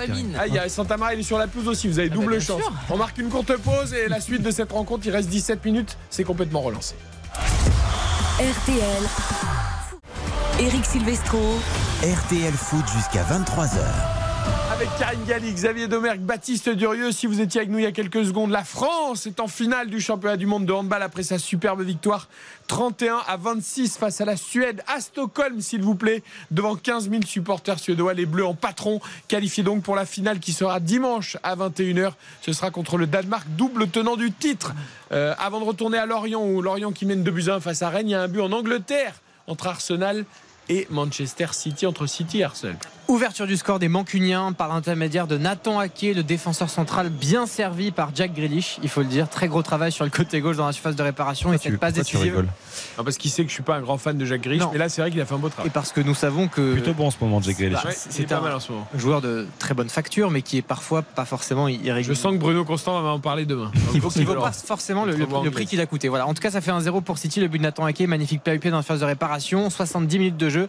1-0 donc face à Arsenal. Et donc Rennes qui est revenu complètement dans ce match face à Lorient. Philippe Audouin, il reste un quart d'heure. 2-1 pour les Merlus. Et oui, presque contre toute attente, hein, parce qu'on ne voyait rien venir du côté rennais, malgré une domination euh, territoriale, avec un ballon qui ne sortait quasiment pas de la moitié de terrain de Lorient, mais c'était totalement stérile pour Rennes. Et puis ce centre de Traoré, repris euh, par Tay, euh, qui relance complètement le match. Tay, justement, il est servi par euh, son capitaine, il euh, sonne la charge en montant balle au pied dans la moitié de terrain lorientaise, le relais de Gouiri euh, pour Bourigeau, le centre, premier poteau, Gouiri qui se jette, ou plutôt Tay, Tay plutôt qui Ah, il se avait jette, tenté la même, Tay. Mais qui est euh, trop court. Oui, il a tenté la même dans une position différente au premier poteau. Oui. Et surtout, il était trop court, devancé de plus par un défenseur de Lorient. Mais ça revient quand même avec Gouiri. Ça a euh, donné un coup de fouet, clairement, au Rennais. Ce but de euh, Flavien Tay, Joe Rodon. Maintenant, qui euh, transmet à son partenaire de la charnière, Théâtre, qui hésite un peu, qui finalement donne à Truffert sur le côté gauche. Mais là, c'est très latéral, on n'avance pas et les Lorientais qui sont vraiment très très bas, euh, qui ne laissent aucun espace aux Rennais et euh, là ça va être compliqué de contourner ce bloc. Bourigeau qui a donné pour Gouiri dans la surface au but, Ah, le joli geste technique de Gouiri pour le centre de Souleymana, centre fort au premier poteau, mais j'ai l'impression que ça atterrit directement sur le petit Ah, il a filet, frappé, non de but Tu crois pas qu'il a frappé Manon, exactement. Centre tir, centre Oh. au premier poteau, mais centre tir surtout de euh, Souleymana. C'était osé, et surtout c'est raté euh, pour euh, l'attaquant rennais qui est entré euh, à la mi-temps. Oh, la- Gouiri, fantastique. technique de Gouiri Quel enchaînement. était superbe. Fantastique. Avec bah, ça, de la technique. J'ai l'impression que Souleymana, en fait, il veut frapper. Il fait, Ah, il veut frapper. il fait fin de centre et il veut frapper fort. euh, Il veut chercher le premier poteau, mais Manonnet, pour le coup, est vraiment resté euh, bien collé à son premier poteau. oh, il a eu peur de l'avoir prendre dans la tête, quand Et même. l'angle est complètement fermé. L'angle est fermé, mais c'était pas si mal vu. On en a vu un début comme Oui, ça. oui, est un spécialiste d'ailleurs. C'est vrai. Et, et quand le gardien s'attend plutôt à un centre, si c'est fort, peut se tenter, mais il faut poteau- cadrer, il faut cadrer. poteau sous la barre, mais il faut cadrer. Mais elle n'était pas loin parce que contrairement à ce que je pensais, euh, j'avais l'impression qu'elle était passée vraiment euh, à l'arrière du petit Ah non, filet. elle touche quasiment Non, en fait, le poteau euh, dans le petit Exactement. filet. Tout à fait. Exactement. Donc euh, il lui manquait pas grand chose pour euh, véritablement inquiéter euh, euh, le gardien euh, lorientais. Donc pourquoi pas, c'était osé, mais pourquoi pas. Et les Rennais qui à nouveau sont en possession du ballon avec euh, Amari Traoré pour euh, Théâtre euh, qui écarte sur le côté gauche pour Adrien Truffert qu'on n'a pas forcément vu autant que d'habitude ce soir. Adrien Truffert, le joli renversement de Rodon pour Bourigeau. Ah, en une touche, il est réussi d'habitude. Euh, C'est remise en une touche, mais là, euh, c'est raté, c'est intercepté par la défense de Lorient. Lorient, en revanche, qui ne parvient plus du tout à conserver le ballon. Attention, hein, euh, Rennes n'est pas productif offensivement, mais si les Lorientais ne parviennent pas à conserver le ballon, ils pourraient se mettre en danger dans ces 12 euh, dernières minutes. Bourigeau euh, qui tente de donner devant lui, il y parvient à euh, qui revient à l'intérieur. Le renversement de Souleymana pour Doku. C'est bien joué, même si Doku maintenant euh, manque de solution, est un, un peu enfermé. Doku qui revient derrière pour Théâtre. Théâtre qui va euh, redonner sur le côté gauche à Truffert. Il va falloir mettre ce ballon dans la boîte à un moment ou à un autre parce que là, on n'avance pas vraiment euh, côté Rennes. Manas qui tente euh, d'accélérer en revenant, en, entrant dans la surface. C'est renvoyé par la défense de Lorient ou c'est plutôt conservé par euh, les Rennais avec euh, Traoré de l'autre côté maintenant euh, dans cette surface de réparation. Le centre de Traoré s'est dégagé, dévié plutôt par une tête lorientaise. Ça file en touche au deuxième poteau. Là, c'est vraiment de l'attaque des France. On a l'impression que c'est un match de Coupe de France avec un petit qui résiste devant son but. Mais c'est bien Lorient, le septième de Ligue 1 face au cinquième de Ligue 1 et la touche qui va être jouée par les Rennais dans quelques instants. Et d'ailleurs, par rapport à ce classement, euh, le- Lorient reste euh, très très proche de- du Stade Rennais hein, en cas de victoire. Mais avec deux deux points. points, d'écart. Ouais, c'est ça. 35 pour Lorient et 37 pour Rennes. Ça en dit long sur euh, la bonne saison des, des, des Merlus, entre autres. On a, on a parlé tout à l'heure de la présence, Philippe, de, de Bamba Dieng, le, le futur euh, Lorientais, présenté en amont de cette rencontre. Euh, présence aussi d'Arnaud Kalimwendo, l'un des joueurs absents du côté du, du Stade Rennais. Voilà, on avait simplement envie de, de souligner cette présence-là parce que ça veut dire beaucoup de choses. Quand un joueur Le qui est, forfait, il fait le déplacement pour venir à Lorient, même si c'est pas très loin, il est quand même là avec ses coéquipiers en, en tribune pour les, les soutenir et, et pousser derrière eux. C'est bien, c'est une belle attitude. Et là, on, on parlait des Rennais. Il faut absolument qu'un joueur comme Doku devienne le joueur qu'il est censé être. C'est-à-dire que là, il a du temps de jeu, il doit être décisif. Je sais que tu l'aimes bien, Philippe, mais c'est pas assez en fait. Il fait des gris-gris, il fait des centres, il fait des débordements. Il n'y a pas d'efficacité. Non mais je suis d'accord, hein. je suis d'accord. Moi j'aime bien son potentiel. Maintenant, euh, je ne peux que constater euh, la même chose, à savoir que c'est inefficace et qu'il n'apporte pas suffisamment. Alors là, il n'était pas. On aurait pu imaginer qu'avec la blessure de Terrier, il serait plus souvent titulaire. Il l'a été euh, à Bordeaux notamment en Coupe de France euh, début 2023, mais euh, depuis, il est à nouveau cantonné à un rôle de remplaçant. Et ben, pour le moment, ça ne suffit pas, malgré tout le potentiel de Souleymana et de Doku. Ça ne vient pas pour ces deux joueurs. Et Rennes la récupère quand même le ballon dans sa moitié de terrain. Ça repart avec euh, Adrien Truffert pour euh, Souleymana, euh, justement, le long de la ligne de touche, qui redonne à l'intérieur à Flavien Tay. Flavien Tay qui est maintenant le dépositaire du jeu, puisqu'il a remplacé Mayer à la mi-temps, dans le même style que Mayer d'ailleurs, mais en plus intéressant en tout cas que le Croate. Et Santa Maria, il a des fourmis dans les jambes, hein, Philippe. hein. Parce que c'est quand même incroyable de voir Santa Maria plus haut que Flavien T. Là, on l'a vu venir proposer un appel axial. Euh, voilà. Oui, mais ça s'explique aussi par le positionnement des Lorientais qui sont extrêmement bas. hein. Euh, donc les, les milieux de terrain défensifs, euh, ils n'ont rien à faire derrière. Dans ce cas-là, ils peuvent essayer de proposer des solutions un peu plus haut. Mais je vois pas trop comment les Rennais vont pouvoir contourner ce bloc. frappe de loin. euh, leur- Il vient de tenter Voilà, la Santa Maria. Bon, il a tué un pigeon. Voilà. Il a tenté. C'est des dises. Eh oui. C'est des Il moines. fallait que tu le dises. Et c'est- j'aurais tellement aimé que ça finisse au fond des filets. Mon pari aurait été bon, mais là, on a été très loin quand même. hein. C'est compliqué de passer une soirée avec Karine Galli euh, Sans pigeon. RTL sans qu'il y ait l'histoire de pigeons. Mais attends. On, on parle toujours de pigeons. Il faut demander aux joueurs. hein. Oui, c'est vrai. Mettre plus d'applications dans leur phrase. C'est le digne descendant de Jérémy Toulalan. On a dit pour ça. Pour les frappes dans les. Et attention à la glissade euh, en défense de Talbi pour euh, Lorient, mais pas de souci, ça va repartir pour les Merlus. Il y a même une faute. Oh, Monsieur Millot qui aurait pu laisser l'avantage euh, pour euh, les Lorientais et sur une même phase de jeu en début de match, il n'avait pas laissé l'avantage. C'est un peu étrange. En tout cas, là, il y a un Lorientais qui reste au sol et qui va peut-être recevoir des soins. J'avais pas pu vous donner euh, la note de la première mi-temps parce qu'on a été coupé en raison des problèmes techniques, juste au moment où vous me parliez du bowling d'ailleurs. Et, euh, et j'en ai profité pour demander à Giovanni Castaldi qui est ici pour lui demander sa note. Et on était raccord tous les deux sur un 7 en première mi-temps. Et euh, bah, quand je regarde cette deuxième mi-temps, Il s'emballe le jeune. Vous hein. enflammez un peu les deux jeunes là. quand Ouais, là, il s'emballe. Ah, Giovanni, le- depuis, depuis qu'il va au stade, là, depuis qu'il est tous les week-ends en déplacement, maintenant c'est que terrible. c'est pour Le ça. mec, il, le mec il, mettait jamais plus de 4 Non. en studio. Ouais. voilà. C'est ça. Non mais c'est là. Et ce matin, il a quitté le domicile. Il était tout guiré parce qu'il allait découvrir le moustoir. Ah, je croyais parce qu'il quittait le domicile. Aussi, aussi, bien sûr. Ça va, c'est pour découvrir le moustoir. bon, Mais il était tout content de découvrir un nouveau stade de France. Eh ben, il a bien raison. Ça, c'est Voilà. la passion. Ah ça c'est la passion. Ah oui. Par contre, Tout à fait. hein.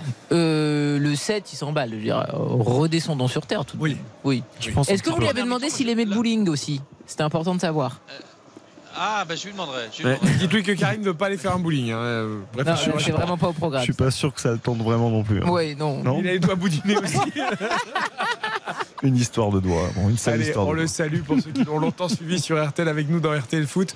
Je vous rappelle l'info de la soirée, c'est que la France est qualifiée pour la finale du championnat du monde de handball en battant brillamment la Suède 31 à 26 chez elle en demi-finale. Vous l'avez entendu avec Isabelle Langer. Rendez-vous dimanche pour la finale et dans la matinale demain évidemment de Stéphane Carpentier pour toutes les réactions françaises à cette magnifique qualification. Peut-être un septième titre mondial, on l'espère, dimanche en finale contre le Danemark qui a pris le meilleur sur l'Espagne. Nous sommes nous à Lorient pour Lorient-Rennes, 2 buts à 1 pour les Merlus. Il reste 7 minutes dans le temps réglementaire, Philippe Audouin. Il fait quand même beaucoup d'efforts, Eh hein, Doku, hein. Pardon, Philippe, mais je- je- alors c'est vrai qu'il y a, Je cache pas, ça, c'est c'est vrai qu'il y a du déchet, mais il, il a quand même toujours ce caractère de détonateur. Je trouve, c'est que dès qu'il entre, il y, a, il y a quand même quelque chose qui se passe. Alors après, on regrette ce manque de, de- de justesse dans le, le dernier geste.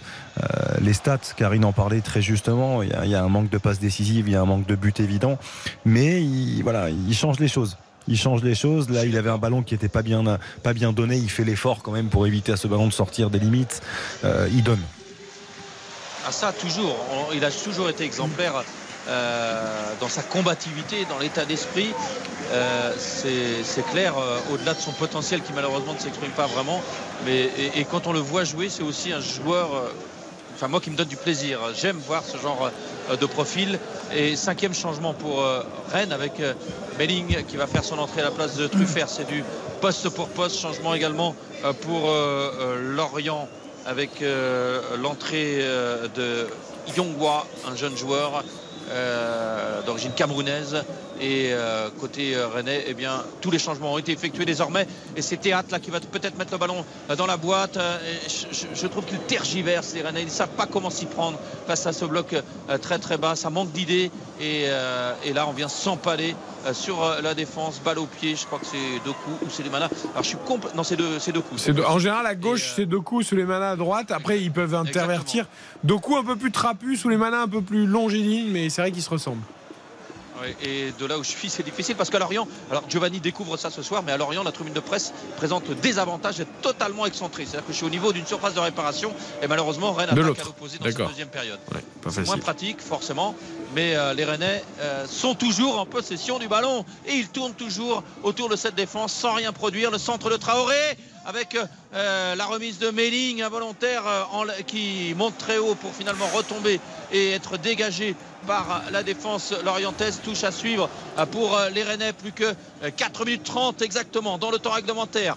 Sous les manas qui donne à l'intérieur pour euh, Flavien Tay. Flavien Tay qui écarte côté gauche euh, pour deux coups, euh, qui est à l'extérieur de la surface, mais en position de centre. Il tente de déborder sur le côté gauche. Le centre pour les poteaux renvoyé par euh, la porte. Tout est renvoyé par les défenseurs euh, euh, de Lorient. Et euh, le ballon qu'il a est dans les pieds euh, des Merlus, dans la surface. On n'a- on n'arrive pas à garder le ballon côté lorientais. Et c'est incroyable que Rennes ne puisse pas euh, réussir à produire un peu plus, même si c'est un bloc bas bien regroupé. Et là, c'est un ballon dans les pieds euh, de Tay qui revient derrière pour euh, Souleymana.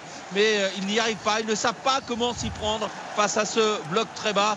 Mais la possession de balle est incroyable. En deuxième mi-temps, je pense qu'on doit friser les 80% de possession de balle. Pour Flavien Tay, il fait une belle entrée quand même. hein. Au-delà de son but, euh, il est hyper actif. Alors là, il a un peu tergiversé aussi comme les autres, mais franchement, il fait une très très belle entrée. Ah, mais il a quand même une faculté euh, à conserver le ballon dans les petits espaces parce que euh, effectivement il peut déclencher, il ose pas, il tergiverse un peu, mais il perd pas le ballon.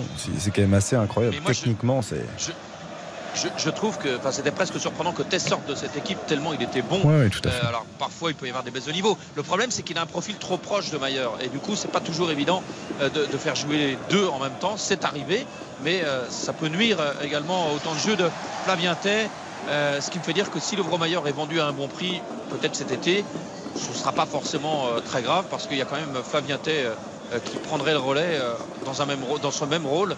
Et je ne pense pas que Rennes souffrirait trop euh, suite euh, d'un départ de Maillard. L'Orientais, pour une fois, qui réussissent à sortir de leur moitié de terrain à 2 minutes, 3 minutes, un peu moins de la fin du temps réglementaire. Mais là, les Rennais vont pas faire le pressing. Eh bien, messieurs les Rennais, à 2 buts à 1, si vous laissez l'Orientais jouer la passe à 10, eh bien, euh, ça va se terminer comme ça. Et là, c'est Guiri qui a, a compris qu'il fallait quand même faire l'effort. Lorient qui est revenu avec euh, euh, son gardien. Et finalement, euh, c'est euh, Manon qui va euh, redonner à la porte. et euh, les Lorientais qui continuent de faire courir les Rennais tout près de leur surface de réparation. Le nouveau pressing de Bourigeau sur le gardien euh, breton et finalement euh, Manon qui choisit d'allonger le jeu. Melling qui pousse ce ballon en touche de la tête. Mm. Tout ça fait l'affaire de Lorient. Plus que deux minutes dans le temps réglementaire. Lorient qui va prendre tout son temps évidemment pour jouer cette touche. On était à 75% de possession hein, pour le Stade Rennais juste avant la, possession de l'Orientaise. 10 tirs, 3 cadrés pour le, Stade Rennais, un zéro pointé du côté de Lorient qui a euh, géré son match. euh, au pied de la lettre entre guillemets qui n'a pas tenté le moindre tir sur cette seconde période uniquement on le précise Les 75% de possession c'est sur la deuxième mi-temps. tout à fait C'est ça. Tout à fait. énorme quand même. Énorme. ah oui c'est conséquent Énorme, ouais. Et ce jeu de Barça, défense c'est totalement stérile, totalement stérile pour les Rennais. Alors c'est le Barça. euh, Bah, c'est ouais, le Barça aussi stérile. Et Ça arrive hein, au Barça d'être stérile. euh. Oui, oui, oui, je suis d'accord. Je suis d'accord. Non, mais je voulais dire, la, la fait- possession était des chiffres euh, très Barça, quoi. Non, mais ils, veulent contourner, mais au bout d'un moment, euh, je veux bien qu'on contourne, mais il faut centrer. Je veux dire, Même si Ou Lorient frapper, est- oui, exactement. ou frapper de loin. Voilà. On adore les frappes lointaines.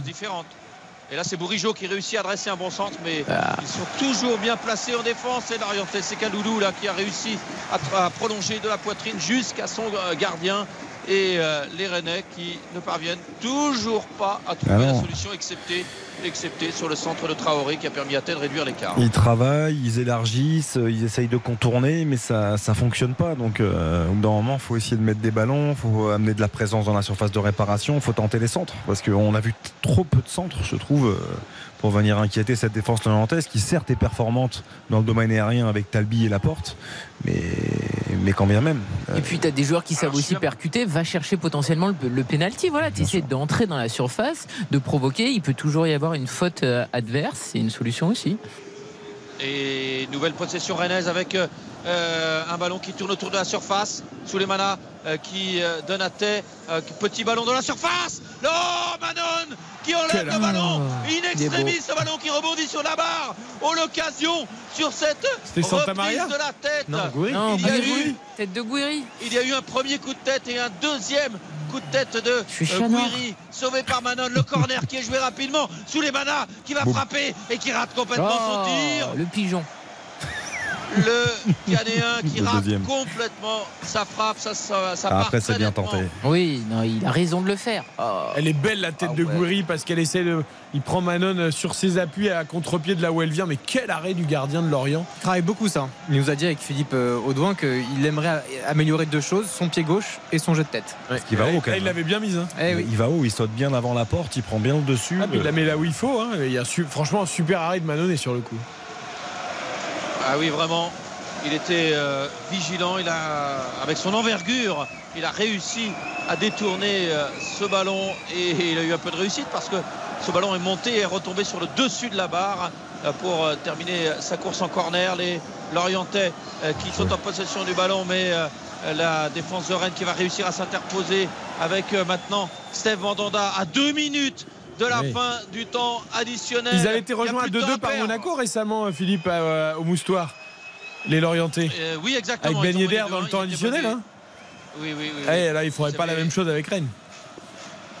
Et les Rennais euh, qui s'approchent de la surface avec Rodon qui a écarté pour Bourigeau qui repique dans l'axe, qui donne latéralement à Théâtre, qui écarte côté gauche pour deux coups. Le centre, la fin de centre plutôt euh, du Belge qui finalement revient en retrait. Oh là là, c'est stérile, mais c'est stérile Les Rennais qui s'obstinent à jouer à la passe à 10 autour de la surface. Et là, ils ont offert une occasion en contre-attaque au Lorientais.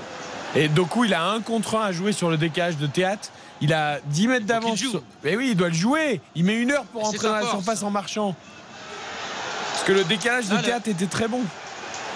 Là, le jeu de possession rennais a ses limites et euh, les passes redoublées euh, ont été totalement improductives depuis le début de la soirée. Le public du Moussoir qui s'enflamme parce que ça sent bon la victoire à 40 secondes de la fin du temps additionnel. Lorient qui mène de buts à 1. Lorient qui est à l'attaque avec un ballon euh, gagné et même un corner gagné grâce à une talonnade de Théo Lebris. Il a été bon, Théo Lebris également ce soir. Il n'a pas seulement été buteur, il a été précieux dans le jeu comme il sait l'être. Enzo Lefebvre qui va frapper le corner. Lorient qui va sans doute s'imposer face à Rennes parce qu'on va atteindre la fin des trois minutes de temps additionnel.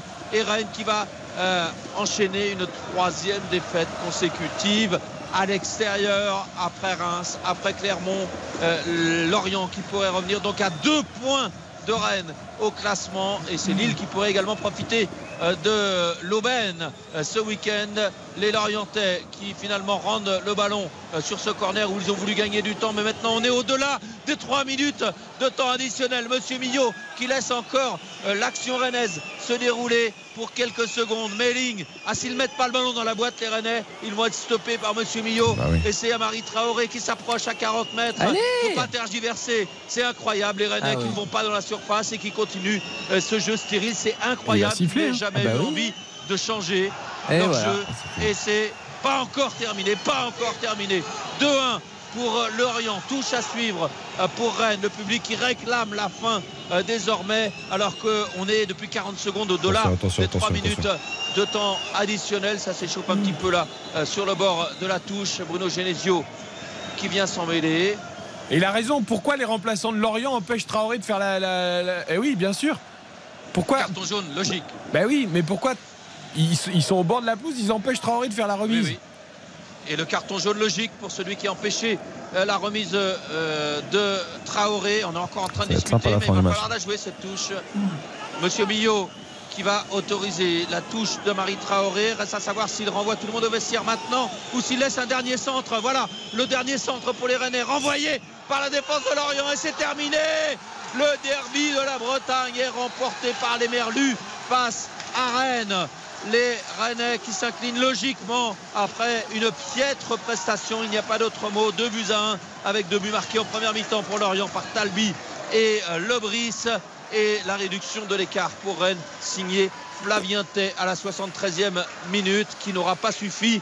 Et mine de rien, Lorient fait carton plein contre son voisin Rennes cette saison. Souvenez-vous, lors Eh de oui. la première journée de championnat au mois d'août, Rennes avait été surpris par Lorient au Roazhon Park. 6 points sur 6 possibles pour Lorient face à Rennes. Et en cas de défaite de Lille à Nice, parce que ce sera un match difficile euh, dimanche à 13h, et bien Lorient pourrait même être sixième du championnat à deux longueurs de Rennes. Franchement, la, la capacité des Merlus est quand même à, à retrouver de la fraîcheur et de l'envie après un passage un peu plus difficile. Euh, franchement, Ouais, bravo. j'apporte- un bémol quand même, parce que la façon dont- je trouve ça surprenant qu'une équipe de Ligue 1 ne parvienne pas à conserver un tout petit peu plus ce ballon et à se cantonner à des dégagements euh, telle une équipe de Coupe de France. euh, oui, jouerait oui, mais bon. Ils ont failli battre Monaco, ça s'est joué à. Oui, et sur la première mi-temps, ils ont vraiment produit du jeu. Sur la première mi-temps, ils ont la joué. première mi-temps, d'accord. Bah la oui. première mi-temps, d'accord. La deuxième, je trouve qu'il y a à redire. Oui, oui, mais à l'arrivée, ça gagne. Ils sont, Non, mais c'est euh, vrai que finalement, s'il y avait eu match nul, on n'aurait pas du tout Oui. hurlé parce que la deuxième mi-temps a été difficile pour eux, mais c'est important de prendre des points et surtout, c'est une très bonne opération pour Lens, Marseille et Monaco. Ils n'ont pas encore joué et tu as déjà le cinquième qui s'est pris les pieds dans le Ah bah c'est sûr que Rennes qui se prend les pieds dans le tapis, c'est c'est bien pour, pour ceux de devant, euh, sachant qu'en plus il y en a deux qui s'affrontent. Donc Marseille, Et Monaco, Ou un qui et Mo- perdra des Mo- Monaco notamment, parce qu'ils ils sont à égalité de points là. Hum.